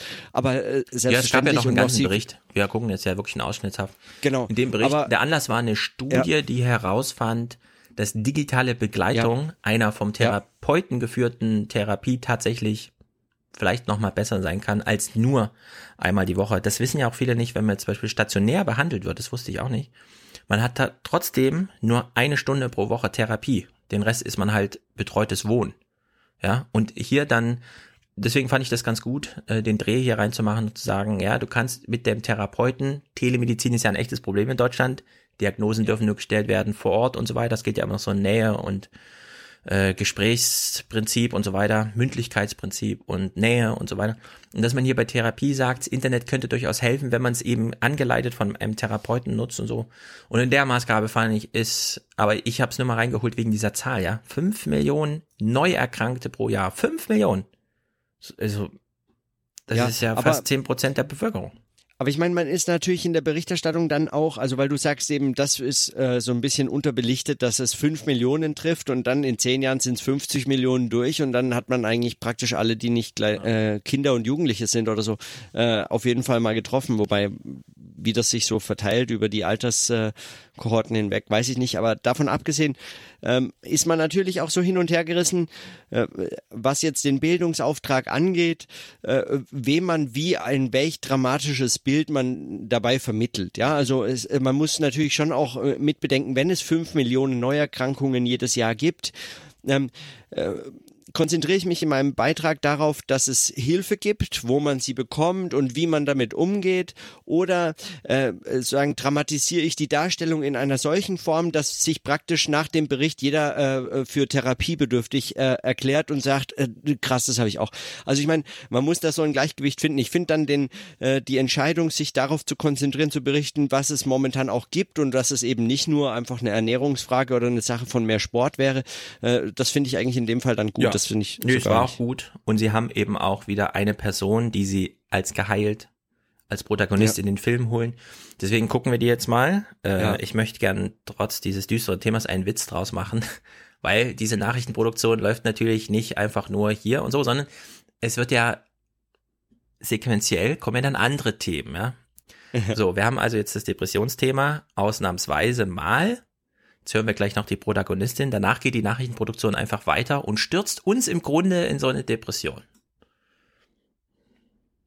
Mir geht's sehr gut. Also ich habe vieles geändert in meinem Leben. So, ich bin so, ich würde fast sagen so, ich habe mich neu erfunden. Also in vielen Sachen. Ich denke halt mehr jetzt an mich. Und sollte sie doch mal wieder in eine Depression verfallen, dann könne sie auf jeden Fall besser damit umgehen. Nachrichten aus der Wirtschaft. Weltweit legt die Konjunktur in diesem Jahr deutlich zu und wird wohl um 3,6 Prozent wachsen. Ja, das ist so ein typischer Fall von, äh, warte mal, die Konjunktur liegt zu, meine irgendwie nicht. Zack, Depression, ja. Mhm. Also, das ist immer alles, die, diese Nicht-Unterscheidung oder diese kra zu krasse Interdependenzunterbrechung von Makroberichterstattung und Mikroausblendung. Die schlägt sich hier immer wieder nieder bei sowas. Jedes Mal, wenn es Wirtschaftsnachrichten gibt, heißt es, ach, der DAX legt zu und so, ja. Dass das irgendwie zu tun hat mit, dass Amerika sich eben krass verschuldet und Draghi hier für 70 Milliarden äh, monatlich Sachen aufkauft und deswegen halt Geld da ist, um dann in Aktien die zu investieren, wenn man schon nicht weiß, wohin. Und selbst der Immobilienmarkt ist jetzt schon aufgeblasen, dann zeigt, zeigt das alles nach oben. Aber genau für niemanden, außer für die, die halt zu viel Geld haben, wo sich dann, ja, Matthäus-Prinzip, da wird halt nochmal drauf Ja. geschissen so. Aber das, ja. Aber ich habe es auch nicht verstanden. Also der, die Protagonistin, die da herangezogen wird als Positivbeispiel, die sagt sehr banale Sätze. Mir geht's jetzt Nein, besser. das war jetzt nur der Ausklang von diesem Film. Ich habe das jetzt nur Ach so, kurz okay. reingeholt. Okay, Um mal zu zeigen, wie der einfach angeschlossen wird. Klaus Kleber ist zurück Ja. und dann heißt so, und jetzt Nachrichten aus der Wirtschaft. Uns geht's allen gut. Obwohl Naja, wir gerade noch äh, vermeldet haben, dass fünf Millionen pro Jahr an Depressionen erkranken. Die Konjunktur war auch in Therapie. Jetzt geht's ihr besser. Ja. Ja, genau. Also ich würde auch sagen, äh, das ist eben, äh, Depression war das Thema. Depression kann geheilt werden. Konjunktur äh, ist im Aufschwung, ist wunderbar. Aber dass das letztlich wirklich nur eine, eine Harmonie äh, für den Journalismus ist, der sich äh, fragt, Ja, äh, genau, was für eine Überschrift schreibe ich denn jetzt über diesen einen Bericht und was über den anderen? Ah, das ist ja vielleicht dieselbe. Äh, alles klar, schneide ich sie hintereinander, dass es äh, bei niemandem anders ankommt. Äh, das, äh, das mag schon. Aber äh, man unterschätzt so ein bisschen auch, glaube ich, die Wirkung, äh, die so journalistische Berichterstattung und wie man sie so gewohnt ist, auch auf die Zuschauerinnen und Zuschauer haben kann, weil äh, tatsächlich ist es ja schon so, dass man äh, dazu neigt, äh, wenn die Wirtschaft äh, eine Depression hat, äh, mit ihr Mitleid zu haben oder sich gleich solidarisch auch schlecht zu fühlen. Und wenn es der Wirtschaft gut geht, dann denkt man sich, ja wunderbar, na, auch morgen schaffe ich meinen Arbeitssoll oder so. Und äh, dann winkt schon der Urlaub. Ich freue mich, ich bin ein produktiver Teil dieser wunderbar produktiven Gesellschaft. Also so ein bisschen kann diese dieser Zusammenklang schon her erzeugt werden. Also aber, Ja, aber dann sind wir halt gut. richtig in so einer Pädagogik, therapeutischen Ja. Berichterstattungsform drin, die ja komplett abgelehnt wird, ja. Also Klaus Kleber, Just the Ist ja- Facts News ist ja sein Motto. Ja. Na, das ist albern. Wir hören noch mal kurz. glaubt das sich selber ja, nicht. Also die Wirtschaftsnachrichten gingen hier ewig, weil Konjunkturerwartung ist natürlich eine wichtige Sache. Marcel Fratscher, zum Glück führt an ihm ja kein Weg vorbei, also führt er zumindest nochmal die zwei Themenfelder vor, abgefilmt in seiner Bibliothek, wie auch immer. Die zwei Hinweise, warum es dann uns doch nicht so gut geht, weil uns hier ein paar Sachen wichtig sind. Also alles gut mitnichten, sagt die OECD, Mhm. die in Deutschland trotz allem deutlichen Nachholbedarf sieht, vor allem bei der Kinderbetreuung, beim Ah. Ausbau des Internets Okay. und bei der Entlastung von Aha. Mittel- und Geringverdienern. Also wenn du Kinder hast, Internet brauchst und wenig verdienst, bist halt am Arsch, ja, bist du nicht drin. Oh, Fratscher kommt jetzt gar nicht. Wo ist mein Fratscher? Fratscher sagt doch hier nochmal Sachen. Na gut. Wir kommen jetzt zu einem kurzen Moment guten Journalismus. Man mag es kaum glauben. Wir bleiben beim Heute-Journal. Äh, wir haben ja im Intro gehört, Seehofer ist jetzt irgendwie und so halb abgelöst. Er ist noch Parteichef, aber nicht mehr lange Ministerpräsident. Ähm, in der Woche, in der wir jetzt sind, nachrichtlich letzte Woche, ist das ja alles noch offen und schwebend und so weiter und so fort. Großes Theaterstück. Man muss es aber nicht zu, also man, man kann ja auch mal wirklich sagen, Interdependenzunterbrechung, zack. Es könnte sein, dass ich hier Mitspieler eines äh, Schauspiels bin, aus Gründen, die ich auch ablehnen könnte. Unter der Maßgabe macht Christoph Röckerath eine Live-Schalte mit Klaus Kleber und gibt ein paar Sachen zu bedenken. Wir haben heute einen Tag erlebt, wie wir es öfter in letzter Zeit hatten, wenn es um die Zukunft von Haus Seehofer geht, nämlich dass tagsüber erstmal alles völlig klar scheint und am Abend ist dann irgendwie gar nichts mehr klar. Also diese Taktik der Verwirrung von Freund und Feind. Seehofer hat sich ja mit der Fraktion auf diesen Kompromiss geeinigt, dass sie einen potenziellen Nachfolger vorschlagen darf. Das wäre dann im Zweifel tatsächlich Markus Söder, der einfach hier am besten vernetzt ist im Landtag. Und da haben wir Journalisten uns schon heute den ganzen Tag über gefragt, wie das denn sein kann, dass Horst Seehofer ausgerechnet eben seinem Erzrivalen Markus Söder solch eine Vorlage bietet. Da muss doch noch irgendwas kommen. Und das kam dann eben auch am Abend mit diesen Eilmeldungen, wonach angeblich äh, Joachim Herrmann gegen ihn kandidieren würde. Und jetzt geht die Verwirrung eben los. Hermann Silber will das nicht bestätigen. Er hat es auch nicht dementiert, aber er bestätigt es auch nicht.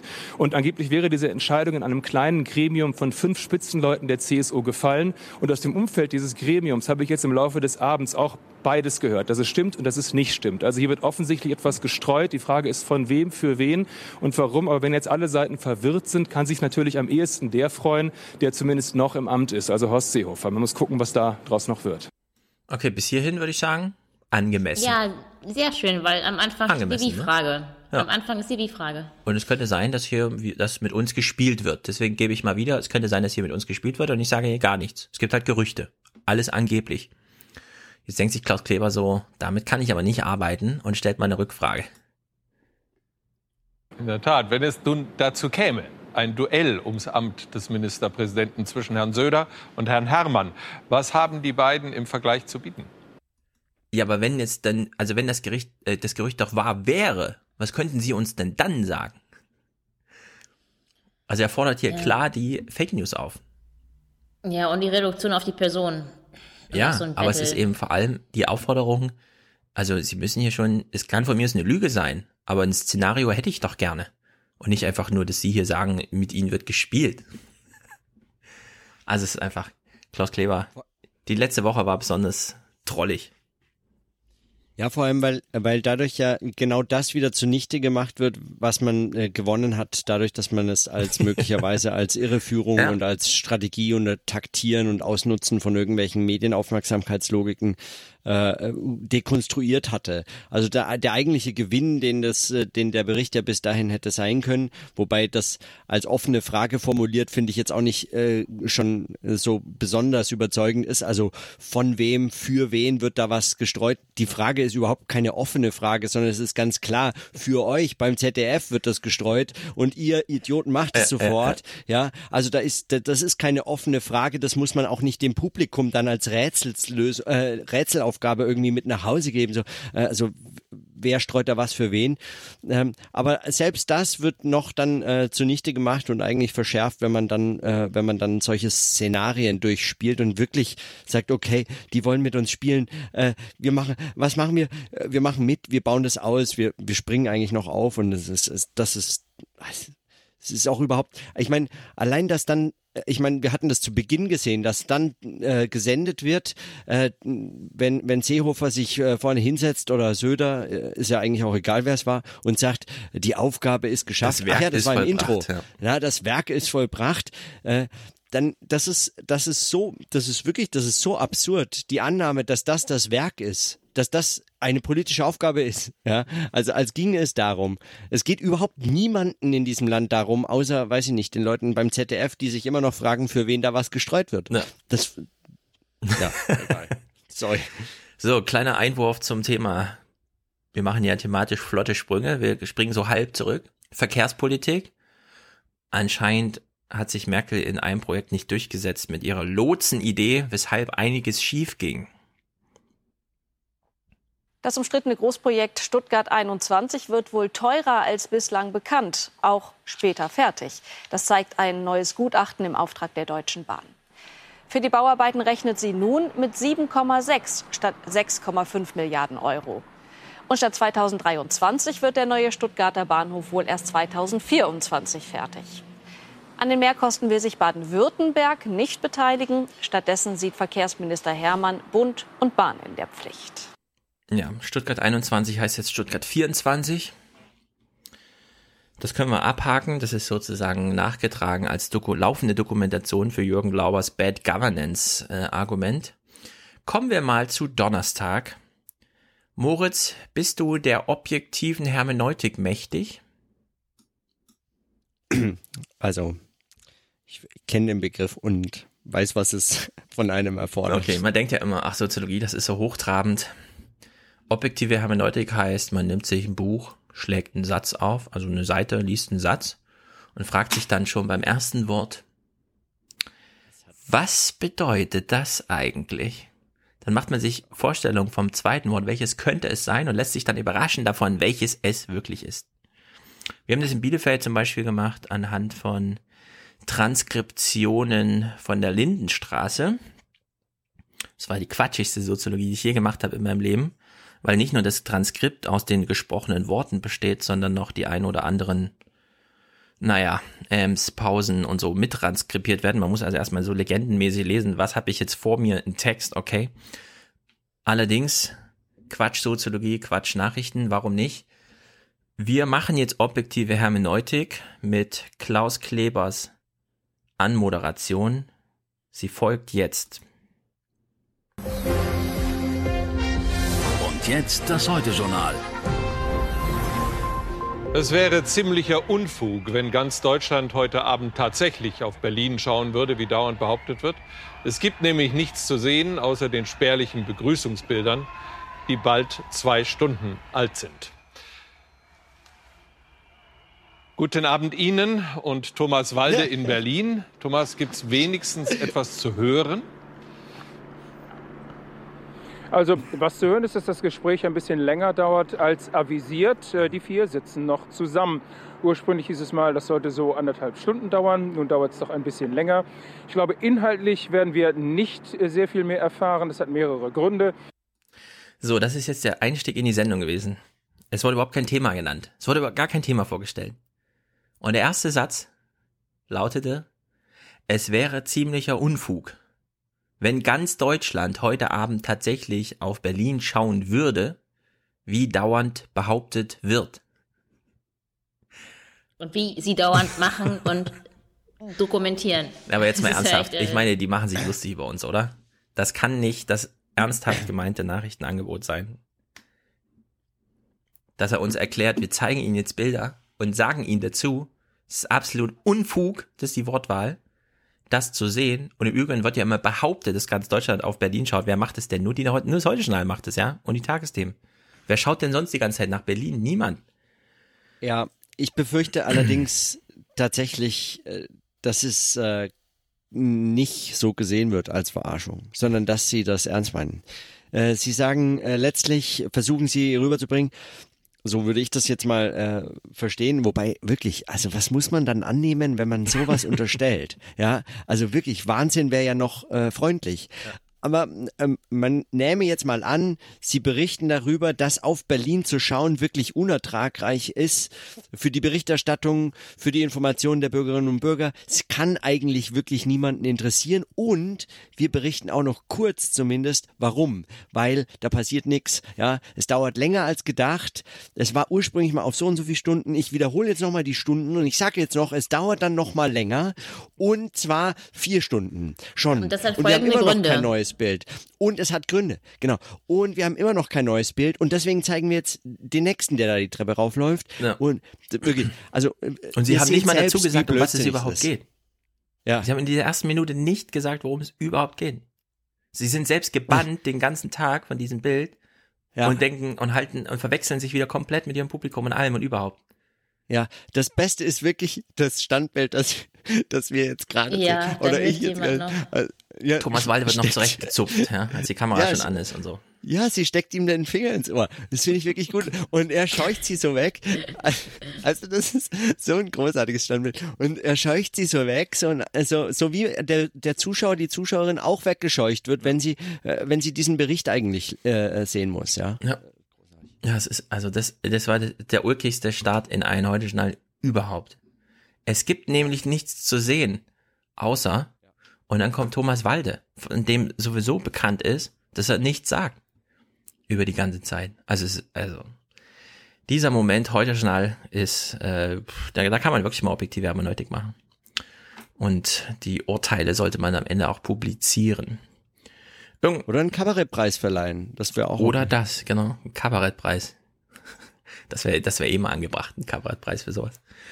Gut, irgendwas ist mit unseren Außenministern. Andreas Künast war auf Reise, er durfte mitfliegen, als der Gabriel in Amerika war und in Kanada zwischengelandet ist, weshalb Herr Künast das Flugzeug verließ, ganz weit weg vom Flugzeug ging, sodass er es in der Totale drauf hatte, als er ein Foto schoss, dass er dann im Tweet einleitete mit ganz nah dran, Doppelpunkt.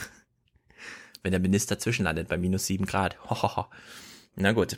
Also irgendwas ist mit den Außenministern. Die Krisen der Welt, die Krise in Washington, die Krise im State Department. Nach so einem Tag sieht die Berliner Krise plötzlich ganz unspektakulär aus. Hey, ich dachte, ganz Deutschland fällt zusammen, aber gut. Es ist halt dieser Bericht, Sigmar Gabriel ist da. Währenddessen kommt die Nachricht, Trump möchte vielleicht Tillerson loswerden. Dass das mittlerweile wirklich spieltheoretisch durchgepeitscht wird durch die Medien, ne, interessiert niemanden unter den Journalisten. Da ist einfach, aha, Trump mal wieder, ist er blöd oder was? Ja, also so auf der Maßgabe. Und jetzt hat Klaus Kleber halt die Chance, Sigmar Gabriel kurz vor Ort zu sprechen. Guten Abend, Herr Minister. Guten Abend, Herr Kleber.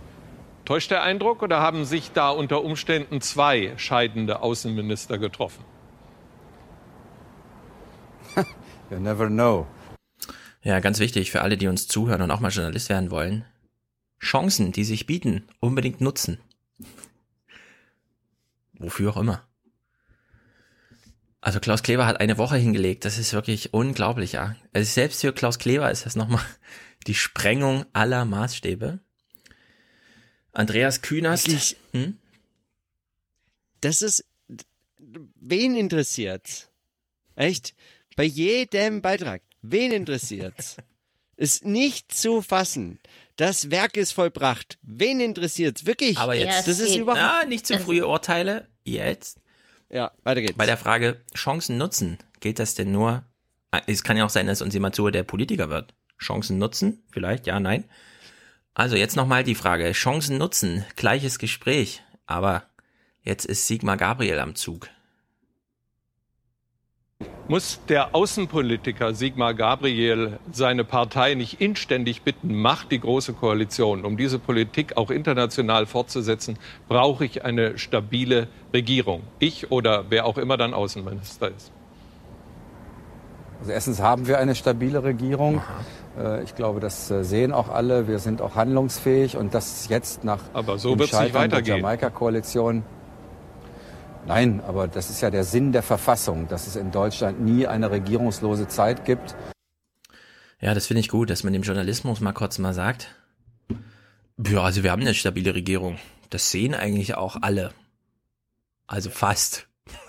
sie nicht. Für sie nee, muss da ein bisschen Pfeffer rein, aber genau, für sie News-Spekulanten nicht. Aber im Grunde seht das doch wirklich alle. Ich meine, ja, es ist interessant, dass man merkt, wie ein bisschen die Momente, ja, entweder Lyrik in der Sprache oder Dramatik in der, in der Fragestellung und äh, Sachbeschreibung. Ähm. Ja.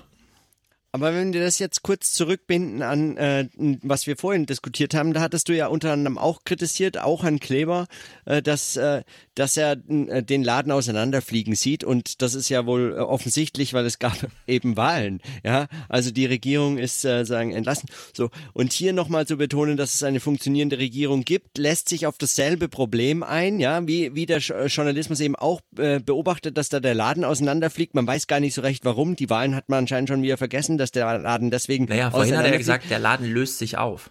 Und da würde ja. ich halt sagen, na, der ist ja der hat den Laden schon nicht aufgelöst. Im Griff. Frau Merkel hat den Laden nicht im Griff. Ja, oder so, genau. Jetzt fliegt alles auseinander. Aber ja. sie haben halt ihre Entlassung, also da muss würde ich halt sagen, na formal, also wissensstandsmäßig müsste man jetzt immer davon sagen, es ist eine geschäftsführende Regierung und das auch ganz ernst nehmen, zu sagen, nee, da kommt jetzt, die haben erstmal keine Mehrheit im Parlament, also da kommt erstmal nichts ja. Neues, aber deswegen ist sie ja nicht instabil oder nicht handlungsfähig. Ja. Die ist ja nicht zur Reise nicht befähigt.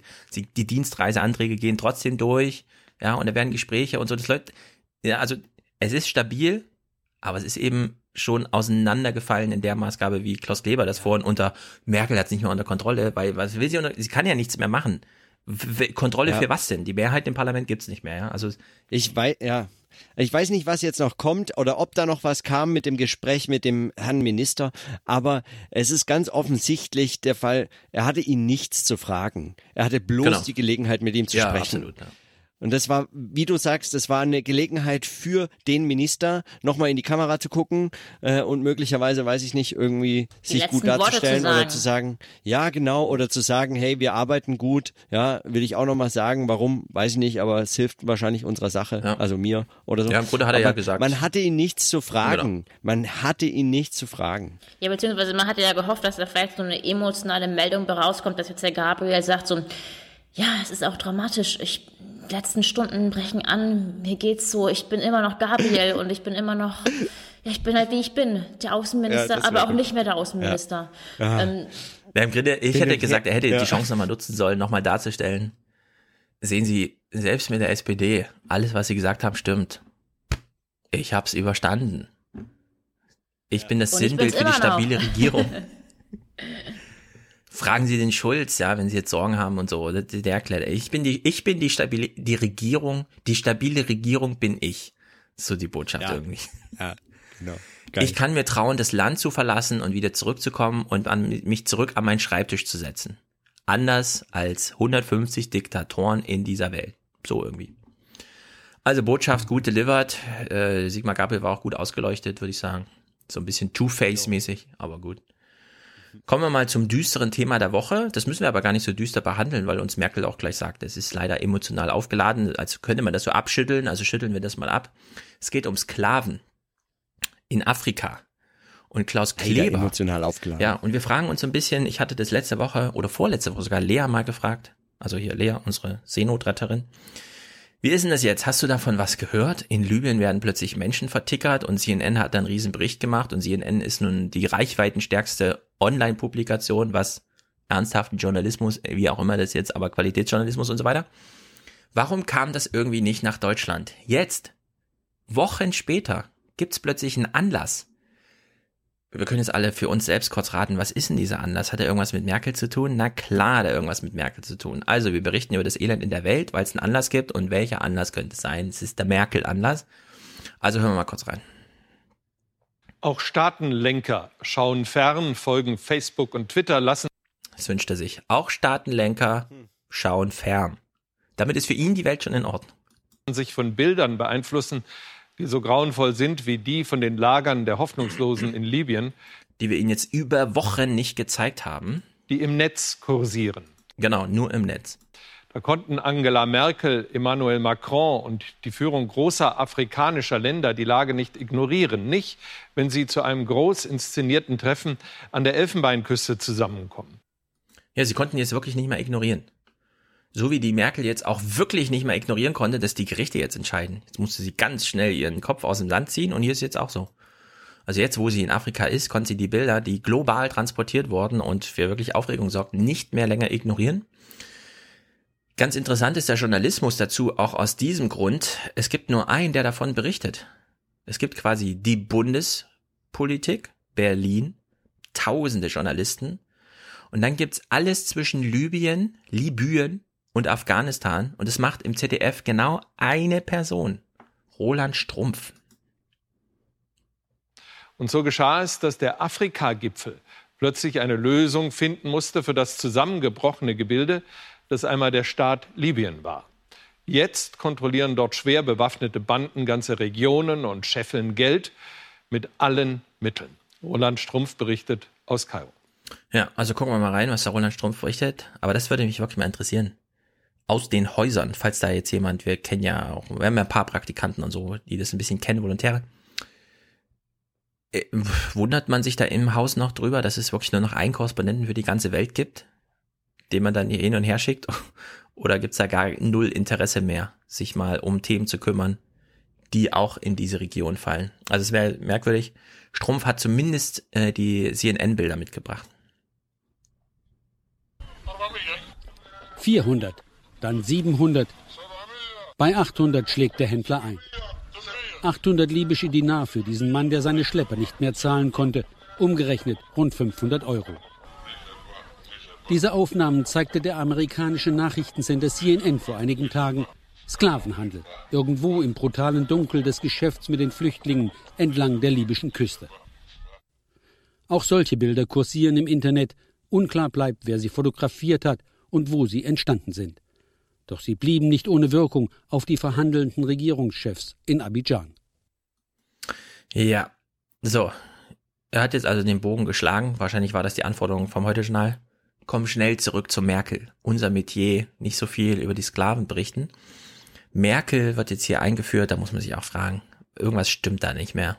Also, Politik stumpft ab, okay, aber das Maß, das uns hier vorgeführt wird, ist auch wirklich ein bisschen erschreckend. Das Thema hat eine hohe emotionale Bedeutung bekommen und ich glaube, daraus ergibt sich auch ein gemeinsames Interesse daran, die illegale Migration zu beenden und dafür legale Möglichkeiten zu bekommen äh, für Menschen aus Afrika, die Ausbildung bekommen, die bei uns studieren können. Ja, Merkel kümmert sich jetzt drum, weil das Thema im Übrigen eine hohe emotionale Bedeutung hat. Hätte sie gesagt, hohe emotionale Bewertung, fände ich das sogar noch ehrlicher. Aber es zeigt ja, ne, dass es, ja, wir haben ja gesehen, im Wahlkampf ist das Thema nicht äh, von uns gewichen. Jetzt haben wir es vielleicht mal mit den ganzen GroKo-Verhandlungen und äh, Sondierungsgesprächen ja, genau? vielleicht. Sklaven waren nirgendwo Thema. Flüchtlingskrise allgemein. Ja, Flüchtlinge, aber dass sie als Sklaven ver verkauft werden, wenn sie ihre Schlepper nicht bezahlen können auf halbem Wege, null Thema, nirgendwo. Die Nein, Tagesschau das nicht, aber dieses Wochen Thema hat nur eine emotionale Bedeutung, ist doch wirklich traurig, das zu sagen. Also es hätte nur eine emotionale Bedeutung, ja, also die Explikation finde ich halt so ein bisschen merkwürdig. Weil entweder ist es emotional und dann behandelt man in der Politik, aber es zu behandeln, weil man, und dann holt man diese explizit, also holt man das so explizit rein, weil man unterstellt, dass es emotional ist. Das ist, aber ist doch humanitär, das ist doch eine politische Bedeutung, das ist doch eine wirtschaftliche Bedeutung. Also man kann doch alles dazu sagen, außer zu sagen, es hat nur eine emotionale Bedeutung. Ja, aber stell dir mal vor, sie hätte jetzt gesagt, ja, aber mir geht's darum, stell dir mal vor, sie hätte jetzt gesagt, ja, die Intermittenzunterbrechung ist sehr schlecht, wenn dieses Thema so sehr auf den Körper Bezug nimmt, dass man sagen muss, man kann den Schmerz fast fühlen und deswegen behandeln wir das jetzt in der Politik. Das ist ja im Grunde, was sie sagt. Ja. Da geht's ja nicht wirklich um äh, sozusagen Empathie oder so, sondern es ist so, ja, wir können es jetzt nicht mehr ganz abwehren, deswegen machen wir zumindest, wenn wir Europa verlassen und in Afrika eine Tagung haben, ein Thema draus. Ja, wir merken, das kommt in den sozialen Medien bei unseren, bei unseren Bürgern an. Das heißt, wir müssen das auch mal behandeln. Genau, wir können es nicht länger ausblenden. So irgendwie. Und dann aber wieder Arm in Arm, Politik und Medien, was das angeht. Unausgesprochen. Also interessant ist, wie das CDF dann immer damit umgeht, das heute schnell, weil sie benutzen ab hier, wo sie diesen Bogen geschlagen haben, zu Merkel als Anlassgeberin für den äh, Bericht, weil sie gerade auch handelt womöglich zu dem Thema, sie in Afrika ist. Ab dann ist so dieses Bilder der Leidenden, ja, also Susan Sonntag könnten wir das alle lesen wahrscheinlich. Das spielt jetzt wirklich nur noch als Schnittmaterial hier eine Rolle. Rund eine Million Menschen, so Schätzungen, warten in Libyen darauf, das Mittelmeer zu überwinden, schlimmstenfalls in Gefängnissen und Lagern wie diesen. Eine unmenschliche Situation, von der Europa bislang aber auch profitierte. Viele strandeten bereits in Libyen, der Weg nach Europa wurde ihnen bereits an der afrikanischen Küste verwehrt. Wir bekommen kaum etwas zu essen hier. Wir werden schlecht behandelt. Es geht uns nicht gut hier. Neue Wege sollen gefunden werden, die schon fast alltäglichen Dramen auf hoher See endlich ein Ende haben. Rund 4000 Migranten, die bereit sind aufzugeben, sollen ausgeflogen werden. Nein, nicht nach Europa, aber zurück in ihre Heimatländer. Die libysche Regierung will Zugang zu den Lagern gewähren, in den Herkunftsländern der Migranten sollen Jobs und Perspektiven geschaffen werden. Und dann endlich auch die Schlepperbanden entschieden bekämpft werden. Afrika signalisiert Kooperation, doch das sind die entscheidenden Details. Ja, also wir haben ein Referat über die Politik, die da gemacht oder versucht wird, die im Grunde den Preis, also es wird noch gefährlicher noch teurer, diese Reise anzutreten. Da deswegen kommt der Anreiz angeblich her, dann diese Reise nicht anzutreten, weshalb weniger Menschen sterben, also Leid gelindert wird. Ja? Also diese Form von perverser Politik wird so referiert und dazu wird auf der Bilderebene so, so Schnittmaterial von vor Ort gegeben. Und im Grunde ist so mein Eindruck, der Fernsehzuschauer wird hier richtig zum Publikum gemacht. Man könnte ja auch einen ganz anderen Journalismus machen, der nämlich das Publikum so ein bisschen aktiviert, so wie nach jeder großen Katastrophe, wenn sie spenden wollen, machen sie es hier oder so, ja. Sondern das findet hier gar nicht mehr statt. Sondern es ist allein äh, sozusagen äh, wortlose Bilderunterfütterung eines Referats darüber, wie diejenigen, die sich schon darum kümmern, unsere Politiker, sich darum kümmern. Obwohl wir, wenn es dann aufdröseln, äh, genau nichts dabei rumkommt, außer dass der Flüchtlingsmagnet so ein bisschen schwächer gemacht wird, indem der Preis durch mehr äh, Grenzziehung und höhere Restriktionen eben nochmal in die Höhe getrieben wird, so dass es gar nicht erst aus intrinsischer Motivation der Betroffenen dazu kommt, dass sie in solchen Lagern enden. Ja, ich meine, die äh, Möglichkeit, äh, die Zuschauerinnen und Zuschauer dann äh, zu äh, motivieren oder zu, äh ja, weiß ich nicht, zu mobilisieren, auch dann äh, vielleicht spenden oder so. Das weiß ich gar nicht, ob das die einzige Alternative dazu wäre. Es wäre auch möglich, so ein kritisches Potenzial äh, zu schaffen, also einfach nur äh, äh, das deutlicher und noch sehr viel deutlicher aufzuzeigen, dass hier tatsächlich nur thematisiert wird, was nicht weiter verschwiegen werden kann. Und solange es verschwiegen wird, wird sich daran nichts ändern.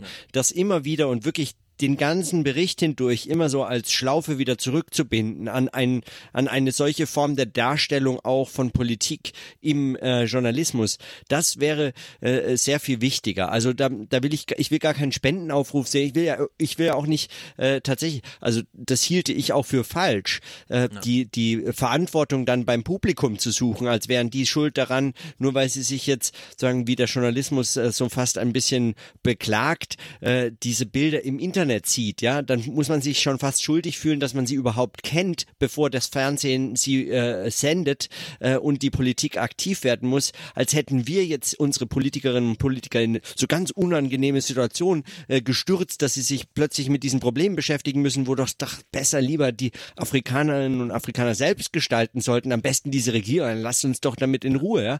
Sondern, ja, oder dass, dass, dass Entschuldigung, äh, dass das Publikum ein Informationsinteresse hat, was nicht von den Massenmedien bedient werden kann, sondern anscheinend von anderen Medien bedient wird und dass sie selbst aktiv werden, diese Informationen zu suchen.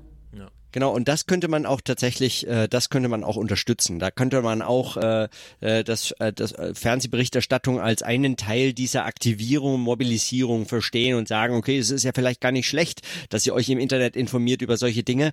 Das ist ja eine Form, äh, begleiten und so. Äh, wir machen mit und das ist auch ein Kanal oder was. Also das, das wäre eine Möglichkeit, aber äh, dass das so versteckt wird in so einem Standard äh, 0815 äh, Politikberichterstattungsformat, das ist, äh, das ist bisschen bisschen, äh, das finde ich tatsächlich ein bisschen eklig. Was hier soziologisch interessant ist, ich meine, interessant in Anführungsstrichen ist natürlich, ne, Fluchtursachen werden zu Fluchtfolgen, werden zu Fluchtursachen. Ja. Also man sieht, wie der Kreis sich dann schließt und ähm, ja, wenn eben nichts getan wird, dann hat man solche Spiraleffekte, die dann entstehen und die dann einfach nur noch auf die nur noch eine emotionale Bedeutung gewinnen, aber offenbar keine politische Bedeutung mehr entfalten können genau das zu betonen wäre so eine Möglichkeit gewesen, so eine Schlaufe herzustellen zwischen Politikberichterstattung und äh, den Inhalten, worum es da geht. Ja. Also ich kann mir nicht vorstellen, dass Roland Strumpf da nicht schon lange was angeboten hat oder dass dieser Bericht ohnehin schon lange liegt im Stehsatz und dann aus Anlass Merkel und Macron in Afrika vor Ort äh, plötzlich darauf hinge hingebogen wird. Also dass da noch sehr viel äh, sozusagen redaktionelle Arbeit in Mainz stattfand, weniger jetzt von Roland Strumpf aus. Aber ich würde eben auch sagen, das läuft unter der Maxime, wir können es nicht länger nicht thematisieren. Jetzt, also das würde auffallen. Und sei es nur, weil es bei Twitter und Facebook irgendwie rumging oder so. Oder weil CNN dann eben doch entsprechende Reichweite hat, weil die haben das so als Kuh verkauft, angemessen auch. Die Original-Handy-Videos halt so gezeigt und das gar nicht irgendwie äh, studiomäßig aufgehübscht oder wie man auch immer da noch eingreifen könnte. Sie haben ja dann beim Heute-Journal bei solchen Thematisierungen immer ein Alibi-O-Tongeber drin. Sei das ähm, irgendwer vom Ärzte ohne Grenzen, der nochmal sagt, nee, das sind echt KZ-ähnliche Zustände und so. Da gibt's aber dann nur zwei Fragen und nicht sechs oder acht bei so einer äh, Fragestunde. In dem Fall Martin Dövens Speck oder Speck, Dövens Speck aus der Uni Bayreuth, der nochmal einen O-Ton liefert. Ich denke, dass für die Flüchtlinge sich nicht viel ändern wird. Äh, wie alle Maßnahmen zur Migrationsverhinderung in den letzten Jahren wird es auch dazu führen, dass erstens ähm, sich andere Routen erschlossen werden. Was sich ergeben wird für die Migranten ist, dass es äh, teurer wird, ihre Migration, und dass es gefährlicher wird. Ja, also man senkt genau, gar kein Leidensniveau oder so, sondern es wird halt nur noch mal eine Stufe nach oben gehoben, werden wir dann auch später sehen. Jetzt zumindest als Prognose steht es im Raum. Bleibt Klaus Kleber nur noch einen kecken Spruch zu machen. Am Ende stand der entscheidende Gipfeltag, also vor allem im Zeichen der Tragödie in Libyen. Das war wohl tatsächlich mal alternativlos. Ja, das war wohl tatsächlich mal alternativlos, so wie Klaus Kleber ja die Speerspitze der Bewegung ist, die äh, Merkel vorwirft, hier sei was alternativlos. Und in dem Fall muss er das Zugeständnis machen, es ist alt alternativlos in dem Fall, ja. Naja, Klaus, also diese Woche, letzte Woche, Drama pur. News Cycle, ein kurzes Ding, äh, das fand ich ja witzig. Ich saß ja im Zug auf dem Rückweg. Moritz und sich sind ja recht lange gemeinsam gefahren. Und dann saß ich plötzlich alleine im Zug und habe gedacht, okay, hole ich halt mal mein Handy raus, unterhalte ich mich ein bisschen. Plötzlich tauchte da ein Tweet vor mir auf von Tina Hassel. Schulz, Doppelpunkt. Hartes Dementi zu Bildmeldung. Ich frage mich, welche Bildmeldung? Ich habe ja auch kein Netz im Zug. Also habe ich einfach weitergelesen. Grünes Licht für GroKo. Ausrufezeichen. Schulz hat mit Merkel telefoniert und gesagt, so etwas zerstöre Vertrauen. Hashtag SPD. Zwei Leerzeichen. Alle Optionen auf Tisch. Kein Automatismus zur GroKo. Ja, also die Sprache degeneriert auch extrem, wenn man den Leuten plötzlich als Hauptstadtchefs Twitter in die Hand gibt. Aber könnt ihr das, ist das richtig?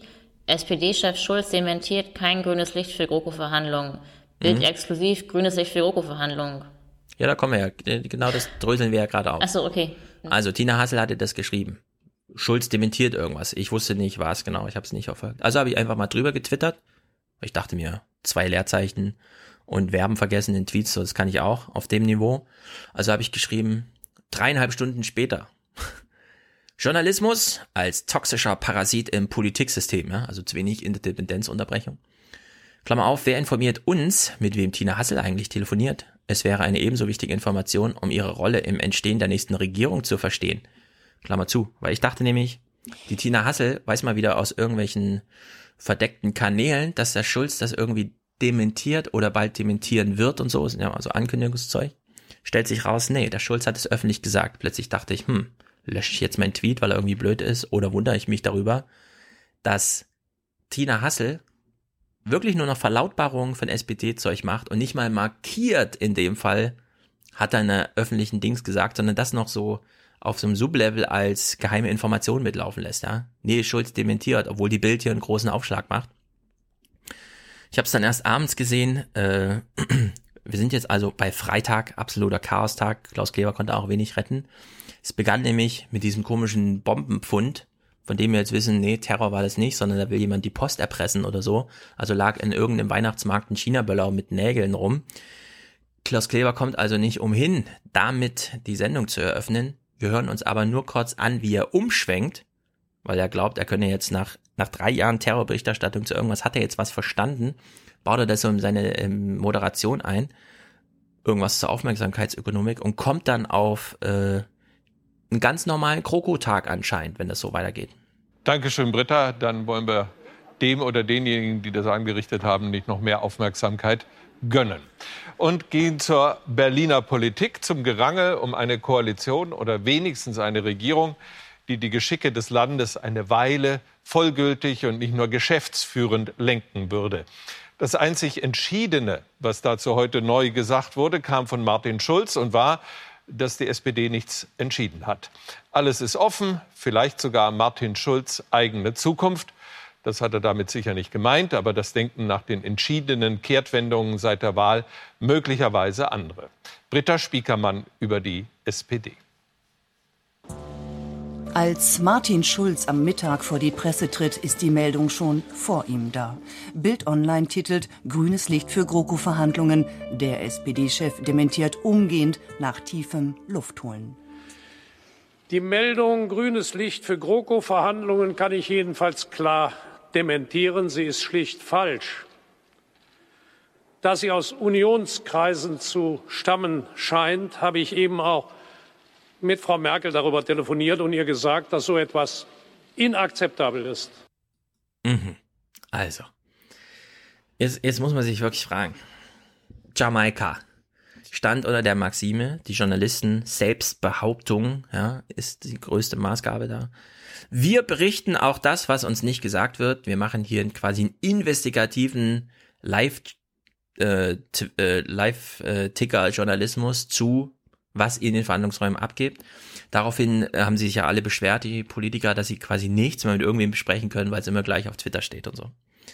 Jetzt haben wir hier bei der GroKo plötzlich Tina Hassel und so, die, obwohl der Martin Schulz öffentlich auftritt und natürlich nur mit dem Kalkül, das ist meine Botschaft an Merkel, weil ich kann sie nicht nur anrufen, ich rufe sie jetzt an und ich mache eine Presse-Dings gegen sie die das dann einfach mittransportieren, als wären sie der Pressesprecher des Politikers. Und es ist genau der gleiche Scheiß, nur eben ganz anders, als dieses hochinvestigative vorm Balkon rumlungern. Man fragt sich mittlerweile, ob sie, ob, ob die Journalisten überhaupt noch mal einen guten Weg finden, irgendwie damit umzugehen, ja? Oder ob sie jetzt von einer Falle in die nächste Falle stapfen. Und zwar von heute auf morgen. Die kommen ja auf gar keinen grünen Zweig mehr. Ich verstehe auch gar nicht, warum das eine Falle ist. Also weil, äh, weil ähm, also was verfängt sich da? D diese, ich meine, eine Falle wäre es, wenn das dann irgendwie auf Dauer dazu führen könnte, dass, weiß ich nicht, zum Beispiel Fernsehberichterstattung einfach abgeschafft würde, weil wir alle erkennen, das ist total sinnlos, äh, ich äh, lerne hier überhaupt nichts mehr. Also äh, wenn das, wenn das wirklich auch in der Selbstwahrnehmung dann irgendwann ankommt, dass wenn man so weitermacht, dann wird es wirklich problematisch und so, das sehe ich alles nicht. Aber äh, aber dass man einfach wirklich vollkommen ignoriert, dass es da nichts zu berichten gibt. Also naja, das ich, ist ja. nicht zu fassen. Das ist wirklich das nicht zu fassen. Ähm, also nichts Mensch für das, das Publikum. Das stimmt. Ja. Aber die, die Politiker bauen ja mittlerweile die, den medialen Spiegel in ihr eigenes Handeln mit ein. Sonst ja. hätte es ja diese Pressekonferenz nie gegeben, dass Schulz dahin Selbstverständlich. und einfach unterstellt, also das, was in der Bild steht, das hat Merkel zu verursachen. Und deswegen sage ich Ihnen jetzt, was ich möchte, was in der AD gesendet wird, was von der SPD zu verursachen ist. Ja, ja vor, vor allem äh, sagt er auch noch sowas wie, äh, wir haben kurz verhandelt am Telefon, äh, dass äh, zu sagen, es gäbe Verhandlungen wirklich schlecht ist. Ähm, albern natürlich, aber davon abgesehen, wirklich an Verhandlungen ist nur interessant, welche Positionen werden umgesetzt, werden dann äh, kommen in den Koalitionsvertrag oder werden möglicherweise Richtlinien für eine Politik. Was gestaltet also die Arbeit, die Politik, die Entscheidung der nächsten Jahre in Deutschland? Das ist was interessant ist, darüber wird gestritten und darüber muss gestritten werden. Aber man lässt ihnen wirklich mit nichts eine Bühne, die größer nicht sein könnte, mit nichts und über Tage und Wochen hinweg. Das ist das nicht zu fassen. Wirklich, wenn, dann kann sich so jemand wie Seehofer vorne hinsetzen und sagen, die, die, die Arbeit ist vollbracht. Das Werk. Und, äh, das Werk, das Werk, wirklich noch wilder, ja. Also dümmer geht's. Es geht einfach nicht. Es ist, das ist nee. wirklich. Mir, ja, mir fällt mir der, Be der Begriff Spekulation ja wieder ein. Also warum wird so spekulativen Themen so viel Raum gegeben? Warum werden Nichtentscheidungen, Nichtverhandlungen so stark thematisiert? Ähm, dass dann wieder Raum geschaffen wird, dass sich da ein Herr Schulz nochmal öffentlich äh, auf der Vorderbühne gerieren darf äh, und sagen darf, äh, ich habe genau zu dieser Bildnachricht, habe ich nochmal mit Frau Merkel telefoniert und ich darf jetzt hier sagen, das war nicht richtig, das haben wir nicht gesagt. Und sie legitimiert auch nochmal meine Aussage, dass es nicht stimmt. Und also, man hat das Gefühl, eigentlich reden die Medien gerade mit den Medien, es geht um die Bild. Ja, absolut, ähm, genau. Also es geht um die Bild, es geht nicht um die GroKo-Verhandlung, es geht auch nicht über Merkel oder über Schulz. Hier geht es eigentlich nochmal darum zu sagen, Leute, haut her, äh, haut her, Entschuldigung, ähm, äh, seht her, seht her, die Bild hat gelogen. Ja. Ja, dass man überhaupt nicht die Bild damit alleine lässt, einfach diesen Fehler, und das ist ja auch tragisch, zurückzunehmen, sondern dass dann alle, nee, da ist jetzt eine Information in der Welt, an die schließen wir an. Sei es dadurch, dass wir sagen, die Information ist falsch, sei es dadurch, dass der Politiker sich auch dazu verhält, weil er halt genau weiß, niemand lässt das einfach so stehen und sich berichtigen, sondern da greifen jetzt alle sozusagen drauf. Also das ist ja das Besondere, egal ob richtig oder falsch. Ich würde nicht mal sagen Lüge oder nicht, sondern egal ob richtig oder falsch, alles ist jetzt Information. Und wenn es falsch ist, muss man es halt revidieren. Aber es ist trotzdem Information. Es ist nicht einfach ja. nur revidierte Information, sondern es hat auf jeden Fall immer einen Diskussionszusammenhang, egal auf welcher Wahrheitsbasis das jetzt beruht. Und selbst da ja, würde ich wieder sagen, kommen so viele Kalküle aus der Politik mit rein. Ich meine, wer sagt uns denn, dass Martin Schulz die Gelegenheit nicht super gerne genutzt hat, so ein Dementi auszusprechen und Merkel zu tadeln, ja? Das kann man ja jetzt auch nicht einfach behaupten, dass er das halt machen musste, weil eine Lüge im Raum stand, sondern es war natürlich willkommene Gelegenheit. Ja, wenn man jetzt nochmal die Grundfrage stellt, ja, ähm, also was sagt eigentlich die Nachrichtenproduktion darüber aus, unter welchen Bedingungen Nachrichten produziert und delegiert werden, ja. so könnte man hier sagen, ja, äh, hier fällt die Bedingung auf, dass Nachrichten eben unter Konkurrenzbedingungen produziert werden und sie werden in Abgrenzung und in einem Markt äh, ähm, äh, ja, erstellt, der natürlich darauf aufbaut, dass es neben den Massenmedien noch Massenprintmedien gibt und äh, man sich von denen abgrenzen möchte und dass es ja immer um Publikum geht, dessen Aufmerksamkeit man gewinnen möchte in einer Ökonomie der Aufmerksamkeit. Also das erfährt man eben, wenn man immer wieder diese Frage stellt, was erfahren wir von der Nachrichtenproduktion äh, über die Bedingungen derselben. Ja. Also wenn Tina Hassel kenntlich gemacht hätte, dass dieser Tweet inhaltlich auf eine Pressekonferenz zurückgeht, hätte ich das komplett ignoriert. Ja? Schneller weggescrollt als sonst irgendwas. Nur weil ich halt wieder noch im Jamaika-Modus war und dachte, ach, sie verlautbart hier mal wieder, was sie gehört hat, ohne uns zu sagen, wo, aber auf jeden Fall nicht öffentlich, äh, dann wäre sie halt wirklich Spielball der Politik gewesen. Hier ist sie einfach nur Dösbattel der Politik. Aber das ist mittlerweile, das erinnert mich so sehr, was ich äh, im Buch über diesen Wahlkampf 2008 geschrieben habe mit McCain und so, wie die da einfach also Medien nur noch instrumentell benutzt haben. Da ging es gar nicht mehr um irgend, also das war nur noch Medien sind, sind unser Instrument, um und dann aus allen Richtungen hier auf der Nase rumtanzen, Newscycle bedienen und so. Da war überhaupt Obwohl, nichts mehr von. Genau, also das Spannende ist ja hier, hier wird zum ersten Mal die Politik zum Instrument gemacht, nämlich zum, zum Instrument der Selbstbeobachtung der Medien. Normalerweise ne, referieren die Medien ja, wenn man so will, ähm, bieten sie den Spiegel für die Politik, sich selbst zu beobachten. Und was wir hier an dieser Meldung äh, meines Erachtens ganz gut sehen können, ist, wie die Politik eine Vorlage dafür bildet, wie sich, wie gesagt, die äh, Medien mal mal selbst beobachten können. Ja, aber das ist, aber so einfach würde ich das gar nicht sagen, weil ähm, Einfach ist die, auch nicht. Beha- die Beha- nein, ich, äh, es, äh, was ich meine ist, äh, die befinden sich in Verhandlungen und in Verhandlungen ist manchmal wichtig, Zeit zu gewinnen Ja, und das nicht. können sie, ist- indem sie das bedienen. Die sind noch gar nicht in Verhandlung. Ja, klar sind die in selbstverständlich, Verhandlungen. na, selbstverständlich verhandeln die ständig, Aber die hallo. ganze Zeit. Ja, darüber erfährt man halt nichts. Man erfährt halt, wer auf irgendeinem Balkon steht und welche Treppe hochgelaufen wird oder runter. Es ist halt völlig albern. Aber davon abgesehen passieren ja Verhandlungen, auch inhaltliche. Davon habe hab ich halt einfach noch nie was gehört. Äh, Das ist aber nicht der Punkt, sondern um Zeit zu gewinnen, wird dann einfach so etwas bedient. Das heißt, da wird nicht die Politik benutzt, um, äh, um Nachrichten zu generieren, sondern da benutzt die äh, Politik einfach Nachrichten, um Zeit zu gewinnen für weitere Verhandlungen. Und sie wissen ganz genau, wie sie es hinbekommen, dass niemand über Inhalte berichtet, dass niemand sich die Frage irgendwie auch nur aufwirft, hey, was wird denn jetzt eigentlich aus dem aus den Positionen, die ihr so im äh, Wahlkampf auch mal ab und zu äh, aus Versehen vertreten habt, während wir äh, dann doch mal darüber berichtet haben, so dass ihr überhaupt Positionen habt vertreten müssen, weil wir hätten eigentlich das Spiel, also mal ganz ehrlich unter uns, wir hätten das Spiel auch noch viel extremer äh, nur personalpolitisch äh, treiben können. Das, äh, warum denn nicht? Ja, äh, Inhalte braucht es dann dann doch noch mal. Was ist denn mit diesen Inhalten, weil das niemand fragt? Können die das so spielen? Und das, äh, das ist tatsächlich äh, ja. Ja, also Aber- ich würde sagen, der ganze Modus, äh, Verena sagt, hier sind keine Verhandlungen oder noch nicht. Doch, doch, also hier wird schon krass verhandelt und ja, zwar nicht. informal auf der, auf der, auf der Hinterbühne. Ne, ne, es ist eben nicht einfach so, dass man jetzt sagt Hinterbühne, sondern das ist zu sagen, Hinterbühne ist Soziologie aus dem vordigitalen Zeitalter. Und das kann man nur noch so halb anwenden, weil in dem Moment, wo, wo hier klar ist, alles, was gesagt wird, wird jetzt gleich gesendet, macht man eben keinen verbindlichen Vorschlag mehr am Tisch, den man dann später ausverhandelt als Ergebnis präsentiert zur Weitergabe, sondern macht, macht nur noch Offerten die ganze Zeit. Und wehe, man begeht den Fehler und macht eine Offerte, die man nicht sofort selbst revidieren könnte. Weil dann ist man in so eine kleine Falle reingetappt. Nur noch Offerten die ganze Zeit und ganz wichtig, immer über die Medien spielen. Selbst zu sagen, ich habe zwar direkt mit der Merkel gesprochen, aber das hat ja alles gar keinen Sinn, wenn ich Ihnen jetzt nicht vor Publikum sage, dass ich der Merkel gesagt habe, so geht's aber nicht. Ja, und da braucht man jetzt eine digitale Soziologie für. Also da kommt man mit Hinterbühne nur so halb weiter, weil Hinterbühne heißt eben, na gut, da guckt halt keiner zu. Aber hier geht's ja um was ganz anderes, nämlich nicht vor der Bühne, aber es gucken trotzdem auch alle zu. Die ganze Zeit. Und jetzt muss man so mit diesem Offertenspiel irgendwie klarkommen. Naja, aber die Offerten werden ja auf irgendeiner Bühne ausgetragen. Also man kann vielleicht vermuten, dass jetzt Hinterbühne und Vorderbühne nicht mehr so stark getrennt sind, wie sie räumlich sind und natürlich auch über die Verbreitungsmedien dann noch, Ja. noch mal eine ga- ganz neue ähm, Eigenlogik erfahren, würde ich sagen. Und Ja, das ist genau. der Das ist aber ganz wichtig und, mit der Eigenlogik. Es, Ja, und die muss man dann aber, die muss man dann aber thematisieren, finde ich. Ja, aber das schaffen sie jetzt- ja nicht.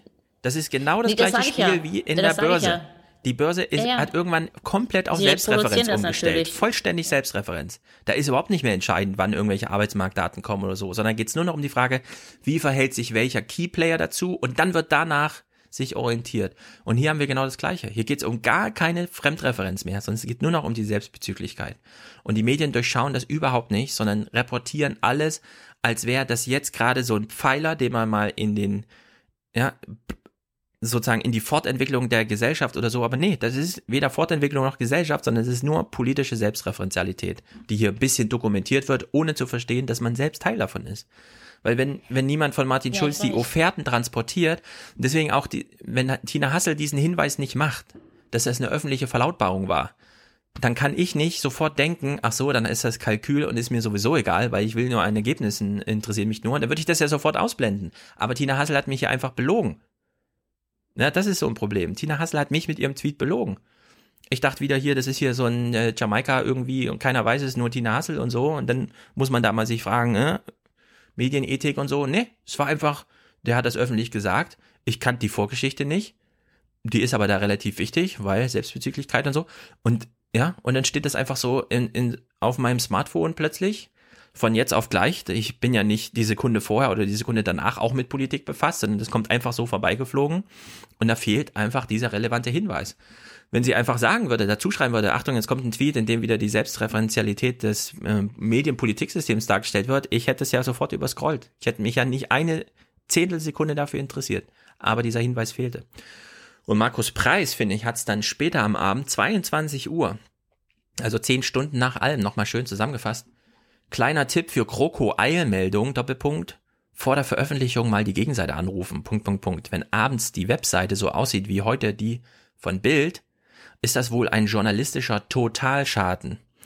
Jetzt kann man sagen, na gut, Markus Preis kommt auch aus dem System, traut sich deswegen nicht so richtig die Urteile zu, aber das gilt natürlich für alles, ja. Wenn Tina Hassel so twittert, wie sie twittert an solchen Tagen, ist das ein journalistischer Totalschaden. Das Zitat ist da absolut richtig. Das braucht genau niemand. Man muss sich jetzt immer so wie Moritz das vorhin kurz aufwarf, wen interessiert, für wen ist das gemacht? Man kann ja, es gibt ja mehrere schon äh, Definitionen von Journalismus. Die eine ist, wenn es die Politiker ärgert, ist es guter Journalismus. Dann ist es auch interessant fürs Publikum. Wenn es dem Publikum egal ist, aber die, äh, die Politiker damit weiterkommen, dann kann man sagen, es ist halt auch Journalismus, aber ohne Publikum, ja, und wir bewegen uns langsam in diese Richtung, wo der politische Journalismus überhaupt nicht mehr interessant ist für ein Publikum und das Publikum das auch relativ früh versteht. Merkel, Merkel steht nicht nur unter dem Druck von Martin Schulz, weil er sagt, äh, Achtung, Achtung, hier, äh, das ist inakzeptabel, sondern alte Menschen aus der CDU, Seniors mancher Parteien haben solche alten Kreise, melden sich zu Wort, eigentlich total uninteressant, weil der Journalismus sich natürlich auch nur wieder dafür interessiert, weil sie Merkel kritisieren und so weiter und so fort.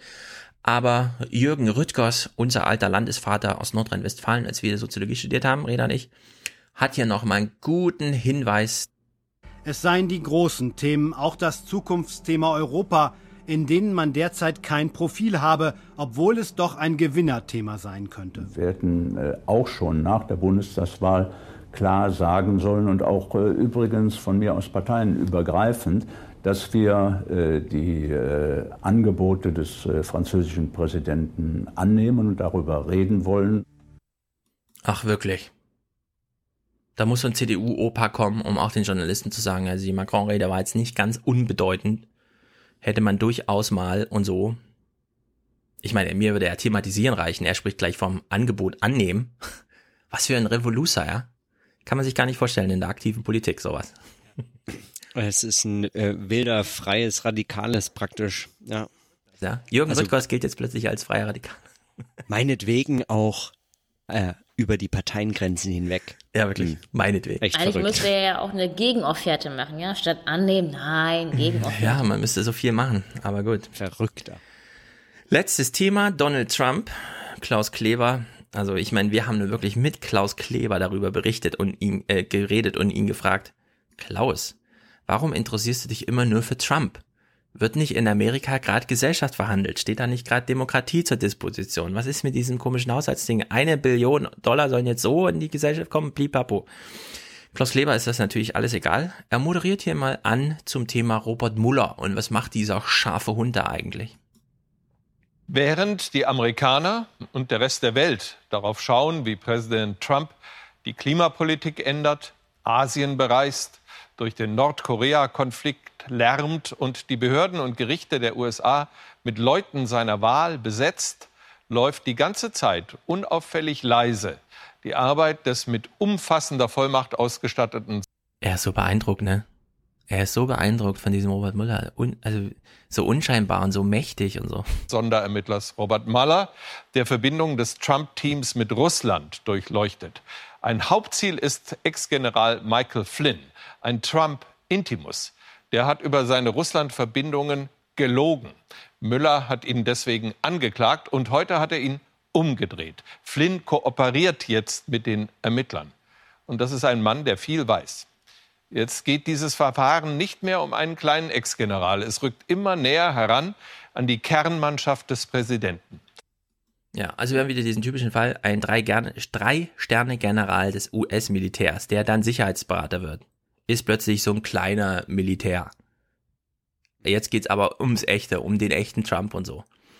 Diese ganze Nachrichtenstory muss man überhaupt nicht aufdrehen. Äh, man kann einfach mal kurz sz.de lesen, Süddeutsche Zeitung. Ersten beiden Sätze. Wegen einer Falschmeldung zur Russland-Affäre hat der Fernsehsender ABC News seinen leitenden Investigativkorrespondenten Brian Ross freigestellt. Der Sender entschuldigte sich für den Fehler und erklärte, Ross müsse vier Wochen lang ohne Gehalt pausieren. Auch Ross gab den Fehler zu. Jetzt wissen wir nicht, welcher Fehler denn, aber glauben wir, dass das CDF da nochmal drauf zurückkommt? Dass diese ganze Aufregung auf Fake News basiert? Ob jetzt als bewusster Fehler und Lüge oder nicht, ist erstmal dahingestellt. Also wenn man das, wenn man sich wirklich dafür interessiert, ja, ich will es nur kurz referieren. Der Brian Ross hat behauptet, deswegen die ganze Aufregung, der Flynn werde vor Gericht aussagen, Trump habe ihn während des Wahlkampfs zum Kontakt mit Russland aufgefordert. So, dann kam diese Gerichts, äh, also diese Verhandlung, Flynn und FBI, nachdem er sich da gestellt hat und so, sagte, äh, nee, der hat mich nicht während des Wahlkampfs aufgefordert, mit Russland über Sanktionen zu sprechen, sondern in Transition, während der Transition, als schon klar war, ich werde hier mal Sicherheitsberater, habe ich, okay, Kontakt zum russischen Botschafter gesucht. Ist das ungewöhnlich? Nee, das ist die Aufgabe, ja. Man muss dann mal, dafür gibt's eine Transition, damit man da Bezüge herstellt, weil wir haben ja alle Trump vorgeworfen, das Team hat ja keine Erfahrung und nichts. Jetzt ist plötzlich der Vorwurf, die haben zu viel Kontakte zu irgendwem, ja. Also es ist völlig Banane. Und inhaltlich muss man halt sagen, es ist genau wie vorhergesagt. Bei Intercept haben wir das gehört, im New York Times Podcast haben wir das gehört. Ja, die FBI-Leute stellen da viele Fragen. Da darf man nicht lügen, weil das selbst ist ein Gegenstand eines Prozesses, da kann man auch mal ins Gefängnis wandern. Warum man gelogen hat, ist dann auch egal. Und es ist genau bei dem äh, Flynn jetzt passiert. Der hat über die Themen, mit denen er mit dem Russen geredet hat, gelogen. Hätte er das nicht gemacht, hätten alle gesagt, okay, na, war ja klar, dass du mit dem darüber redest, weil es ist halt deine Aufgabe sowieso, ja. Bist halt jetzt schon quasi in dem Posten, aber die Ernennung folgt erst noch. Aber es war schon geregelt. Hätte er einfach nur gesagt, was Sachlage war, wäre nichts passiert. Aber jetzt hat das FBI angelogen, weil er selber nicht wusste. Und jetzt ist er halt äh, am Dreher, ja. Aber da, da wird nichts entstehen mit, ach ja, und der Trump. Aus dieser Story wird für Trump nichts folgen. Klaus Kleber es weiß das auch. Es bleibt ja auch auf der Organisationsebene. Ja? Es wird sozusagen nicht das Recht der Gesellschaft mobilisiert, sondern äh, anscheinend ist die Strafe dann ähm, für den Herrn ähm, ein Jahr, äh, Entschuldigung, ein Monat äh, Gehaltsentzug. Naja, also, da geht's jetzt um den, ja, da geht's jetzt um den Journalisten ja, mit dem einen Monatsgehaltentzug. Das ist ja noch eine ganz andere Story, dass sozusagen ein Journalist während jetzt ein Jahr, zwei Jahre immer die Debatte läuft, nee, von Trump kommt nur Fake News. Und die Leute, die jetzt wirklich gehen müssen, äh, auf der konservativen Seite, ist, sind quasi Leute, die wegen irgendwelchen Sexualdelikten da und so öffentlich verurteilt werden. Oder eben schon 32 Millionen an stiller Übereinkunft gezahlt haben. Ja. So, aber wegen diesem Russland-Zeug genau gar nichts. Und alles, was bei dem FBI bisher da rauskam, ist, ne, die haben halt in der Befragung dann gelogen und, und das geht halt nicht. Aber das beißt sich halt, also das ist, das ist so verrückt. Das geht wahrscheinlich also, auch nur in Amerika. Also dass diese, dass diese Geschichte wieder aufgegriffen wird und äh, hier nochmal aufbereitet wird, das ist eigentlich, würde ich sagen, einfach nur konsequent. Es folgt so den äh, Geschichten. Also man kann ja jetzt nicht aufhören. Ja, man hat ja, genau. jetzt äh, begonnen über diesen äh, das Zeug zu reden, als als wäre das das Wichtigste, was gerade geschieht. Äh, dann kann man nicht au einfach aufhören. Man würde sich ja auch selbst irgendwie unglaubwürdig äh, machen. Aber der Aufzug, wie das äh, wie das eingeführt ist, also mit hier äh, dem Maler als äh, als Ermittler und er sei ja also ach so ein mächtiger Typ und so. Äh, wenn dann dabei herauskommt, dass letztlich nichts passiert passiert ist, also ne, äh, dann dann ist das dann ist das albern. Also dann kann man das nicht so als eine so mächtige regierungskritische ja. Trump-kritische Position bezeichnen. Das das das ist dann wirklich, also wenn dann müsste man sagen, okay, und währenddessen geschieht die Arbeit weiterhin zu Hause wird gegen ihn ermittelt und er macht bla, also kann man ja machen. Also also naja. Ja, Klaus Kleber also, reitet sich da selbst rein, ja, weil irgendwann muss er es auflösen er kann es jetzt nicht mehr so ausklingen lassen, nee, ja, sich ja. abkühlen lassen, ja. sondern irgendwann muss er sagen, ja, Robert Mueller hat die Arbeit jetzt eingestellt, die Berichte sind geschrieben und Trump ist immer noch Präsident. Ja. Was sage ich Ihnen denn jetzt?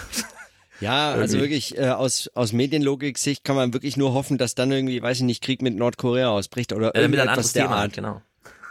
Es ist wirklich schräg. Klaus Kleber kommt aus der Nummer nur noch raus, wenn Trump Krieg führt. Ja, das muss man sich mal vorstellen.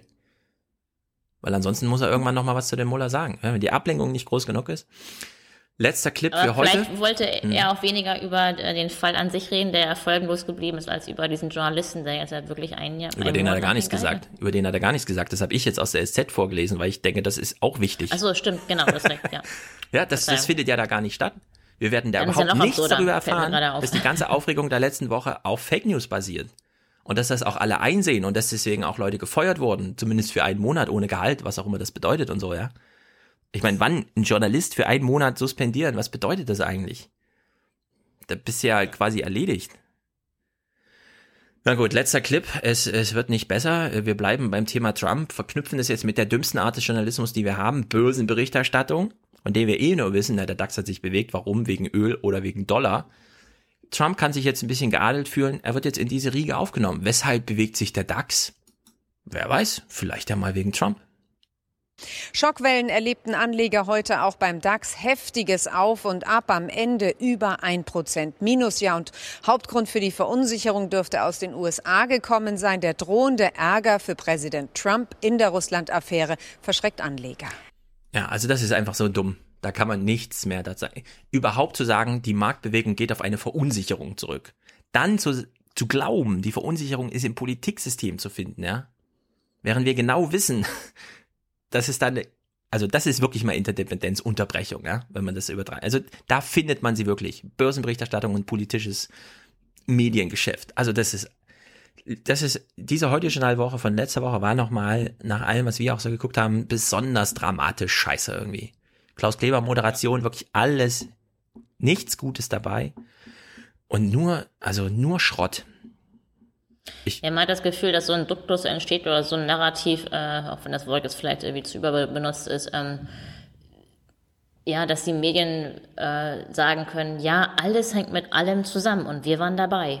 Ja, ähm, wir waren dabei, das ist aber auch alles dann. Ja, und, und, wir waren dabei und äh, selbst hier an den Börsen, also wir haben überall geguckt, wir haben unterm Tisch geguckt, wir haben, wir haben, wir haben in die Wolken geschaut, genau. wir haben äh, bei Familie so und so geguckt und, äh, und gefragt, wir haben auch nochmal die Bevölkerung ganz allgemein als Aggregat gefragt von, von, von Meinung, wie ist jetzt sozusagen die Sachlage? Und was wir herausgefunden haben, das ist, hängt alles miteinander zusammen. Ja, wir haben die, die Börsianer reagieren gefragt. darauf, die reagieren darauf, ja. die reagieren darauf. Also zu sagen, dass es da eben, wie gesagt, ähm, die Wie-Frage da, ne, also unter welchen Bedingungen das eigentlich stattfindet und warum eben mhm. da kein Durchschlag ist und keine eins zu eins Übereinstimmung, also was eben das Gegenteil ist von Interdependenzunterbrechung, das ist da eben ja, die Gewinne des einen Systems nicht die, nicht, nicht die Verluste des anderen Systems sind. Das müsste man ja vielleicht ja, vielleicht verlangen wir da zu viel. Ich meine, ne, es ist ja eben auch die Logik des Mediensystems, die wir hier immer nur dokumentieren können, aufbereiten können und ähm, die sind da eben auch gefangen als Organisation im Mediensystem.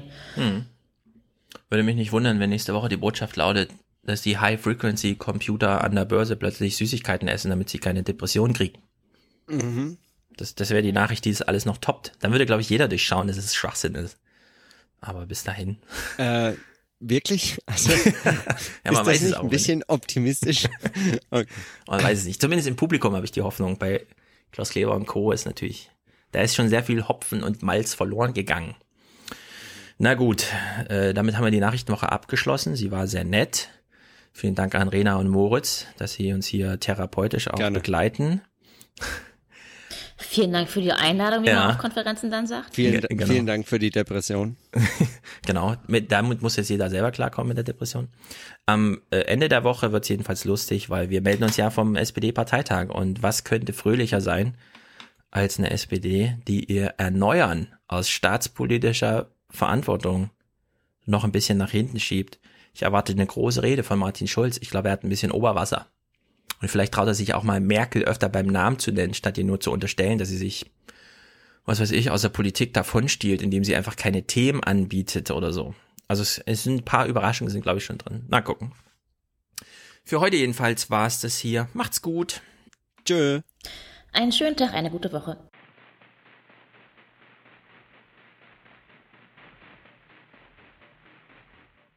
Professor Chomsky, could we start by uh, listening to explain what the propaganda model, as you call it, is?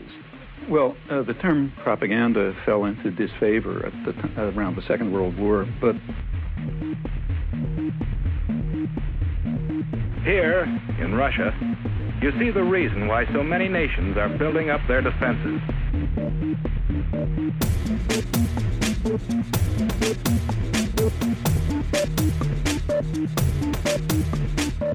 Here in Russia, you see the reason why we are spending billions of dollars in defense production.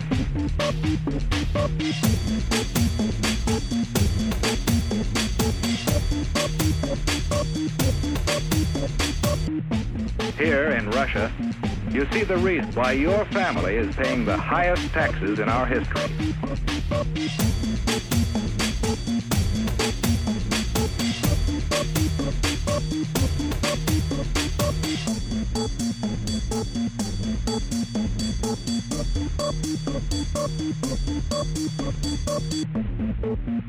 Ever hear of Karl Marx? In his mind, communism was born more than a hundred years ago, divided into two classes, workers and capitalists. In the Communist Manifesto, he called upon the workers, the proletarians, to rise up and overthrow their capitalistic masters. He cried, the proletarians have nothing to lose but their chains. They have a world to win. Working men of all countries, unite. This was the promise and the challenge of communism. This was the promise and the challenge of communism. This was the promise and the challenge of communism.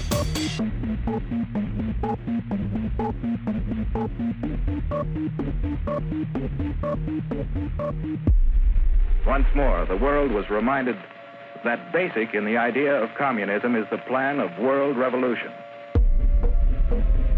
In Iran, the communists have incited rioting and have preached hatred and distrust of the Western nations. In Eastern Germany, they have openly opposed the West.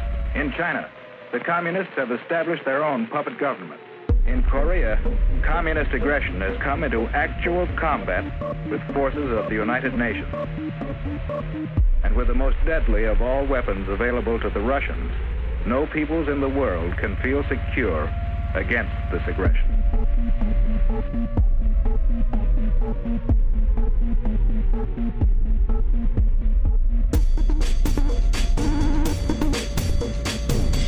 Was the promise and the challenge of communism.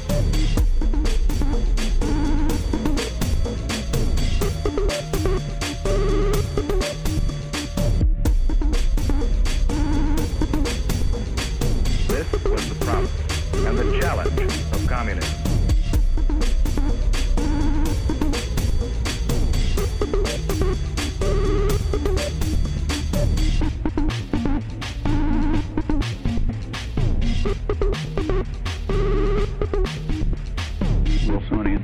And of course by the public relations industry, as a necessary technique uh, to overcome the danger of democracy. The institutional structure of the media is quite straightforward. We're talking about the United States, but it's not very different elsewhere. The uh, the major there there are sectors, but the agenda-setting media, the ones that sort of set the framework for everyone else, like the New York Times and the Washington Post and so on, uh, these are major corporations, parts of even bigger conglomerates, like other ins- corporate institutions. They have a product with, and a market. Uh, their market is advertisers, that is, other businesses. Their product is privileged, relatively privileged audiences, more or less. Are you watching closely? Die aufwachen Hörerkommentare. The stage is yours. Hallo Stefan, hallo Thilo, hallo Robert. Ich habe gerade eben deinen Kommentar gehört, ähm, wie du er erzählt hast von deinen Erlebnissen in der Berufsschule. Und ich muss sagen, bei mir war es eher andersrum. Ich habe erst eine Ausbildung gemacht vor zweieinhalb Jahren zur examinierten Altenpflegerin. Und ich hätte mir eigentlich gut vorstellen können, auch in dem Bereich zu bleiben, auch wenn ich vorher bereits mal mit dem Gedanken gespielt habe, ob ich nicht doch studiere. Ich wollte einfach erstmal was Richtiges lernen, was Handfestes, wissen, wovon ich da spreche, bevor ich mich irgendwie was mit äh, Richtung Gesundheitswesen studiere und nachher aber nie eine Einrichtung von innen gesehen habe, bevor ich mit dem Studium fertig bin. Also habe ich mich für die Ausbildung entschieden und ehrlich gesagt war es, denke ich, schon eine gute Entscheidung, aber nach der Ausbildung habe ich mich nicht bereit gefühlt, wirklich in dem Feld zu arbeiten. Ich habe eine Ausbildung zur examinierten Altenpflegerin gemacht und die Ausbildungsqualität war so dermaßen schlecht, ähm, dass ich mir danach nicht zugetraut habe zu arbeiten. Also es fing an von, dass so viele Stunden einfach ausgefallen sind, dass das Gebäude ähm, alt war, was ja jetzt erstmal nicht schlimm ist, aber es war auch nicht gut instand, also so, dass man teilweise Risse in den Wänden hatte, dass man Fenster nicht öffnen konnte, weil es ähm, mitten in der Stadt lag und draußen zu viel Verkehr war, dass man gefroren hat in den Räumen im Winter, weil die Heizungsanlage nicht mehr richtig funktioniert hat. All solche Sachen. Ähm, und es waren nicht genug qualifizierte Lehrer da, was sich jetzt wahrscheinlich noch verschlimmert, weil wir sie während meiner Ausbildung beschlossen haben, dass ich glaube, es ist NRW-weit ähm, jetzt nur noch studierte Pädagogen unterrichten sollen an Altenpflegeschulen. Dieser Studiengang der Pflege Pflegepädagogik ist aber noch gar nicht alt genug, als dass es genug ausgebildete Pädagogen gäbe in dem Bereich. Der Lehrermangel wird sich also nur noch verschlimmern. Das ging so weit, dass wir manche äh, Bereiche gar nicht behandelt haben. Also ich habe zum Beispiel nie was über die Leber gelernt, wo man ja denken sollte, dass man als Altenpfleger zumindest gewisse Grundkenntnisse der Anatomie vermittelt bekommen sollte. Allein schon damit man verstehen kann, wie Medikamente funktionieren oder was für Krankheiten da auftreten können und um irgendwelche Frühsymptome vielleicht zu erkennen und dann den Arzt zu konsultieren. Nichts davon wurde mir beigebracht oder beziehungsweise nur auf speziellen Gebieten, weil wir zu den anderen nicht mehr gekommen sind, weil auch die Zeit fehlte. Dazu kam auch, dass das Niveau extrem unterschiedlich war. Ähm, auch das wird ja je nach Bundesland geregelt. Äh, wir hatten ganz, ganz unterschiedliche Schüler in meiner Berufsschulklasse, angefangen von Leuten, die ein Abitur gemacht haben, bis hin zu Leuten mit Sonderschulabschluss oder Leute, deren Schulabschluss bis zu 35 Jahre zurücklag, die sich also mit Mitte 50 nochmal für eine Ausbildung entschieden hatten und teilweise niemals Chemieunterricht hatten, was solche Sachen wie das Besprechen von Enzymen oder so extrem erschwert hat, weil es einfach keine gemeinsame Grundlage gab, auf der man arbeiten konnte. Deswegen habe ich mich jetzt doch nochmal entschieden, nachdem ich dann doch ein Jahr in dem Beruf gearbeitet habe, weil ich mich in meinem Betrieb eigentlich ganz wohl gefühlt habe, äh, nochmal ein Studium zu machen. Weil mir sind so viele Sachen im Betrieb begegnet, wo ich mich durch meine Ausbildung einfach nicht habe darauf vorbereitet gefühlt. Da gab es einfach nicht dieses Fachwissen, wo ich gesagt hätte, gut, jetzt kann ich mit gutem Gewissen die Verantwortung auch für diese Menschen übernehmen, die da von mir abhängig sind. Dazu habe ich mich einfach fachlich nicht in der Lage gefühlt. Und ähm, ja, eine andere Sache, die mir halt aufgefallen ist, dass äh, in der Altenpflege es einen extremen technischen Rückstand gibt. Also es war bei uns so, dass wir einfach alles noch auf Papier dokumentiert haben zum Beispiel. Und wenn man dann was gesucht hat und der Arzt hat einen zum Beispiel gefragt, ja, wann haben, die, wann haben Sie das Symptom denn zum ersten Mal bemerkt? Und es war länger als zwei Wochen her, da musste man erstmal zum Archiv gehen, den Aktenordner raussuchen, die alten Berichteblätter irgendwie durchsuchen, bis man es irgendwo vielleicht mit ein bisschen Glück gefunden hat. In der Hoffnung, dass halt irgendjemand äh, eingetragen hat. Und das war halt schon ziemlich zeitaufwendig. Und da gibt es halt so viel Verbesserungspotenzial. Und deswegen studiere ich jetzt äh, eine Mischung aus Medizin und Informatik an der Uni in Krefeld.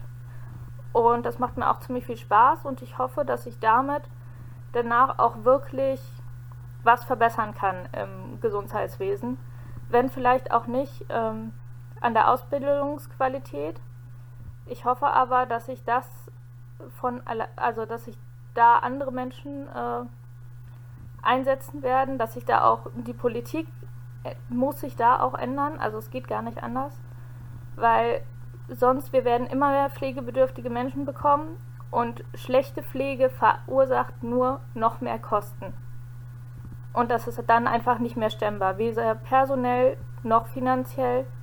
Also von daher vielen Dank für deinen Kommentar und ich wollte das einfach nur noch mal ein bisschen ergänzen.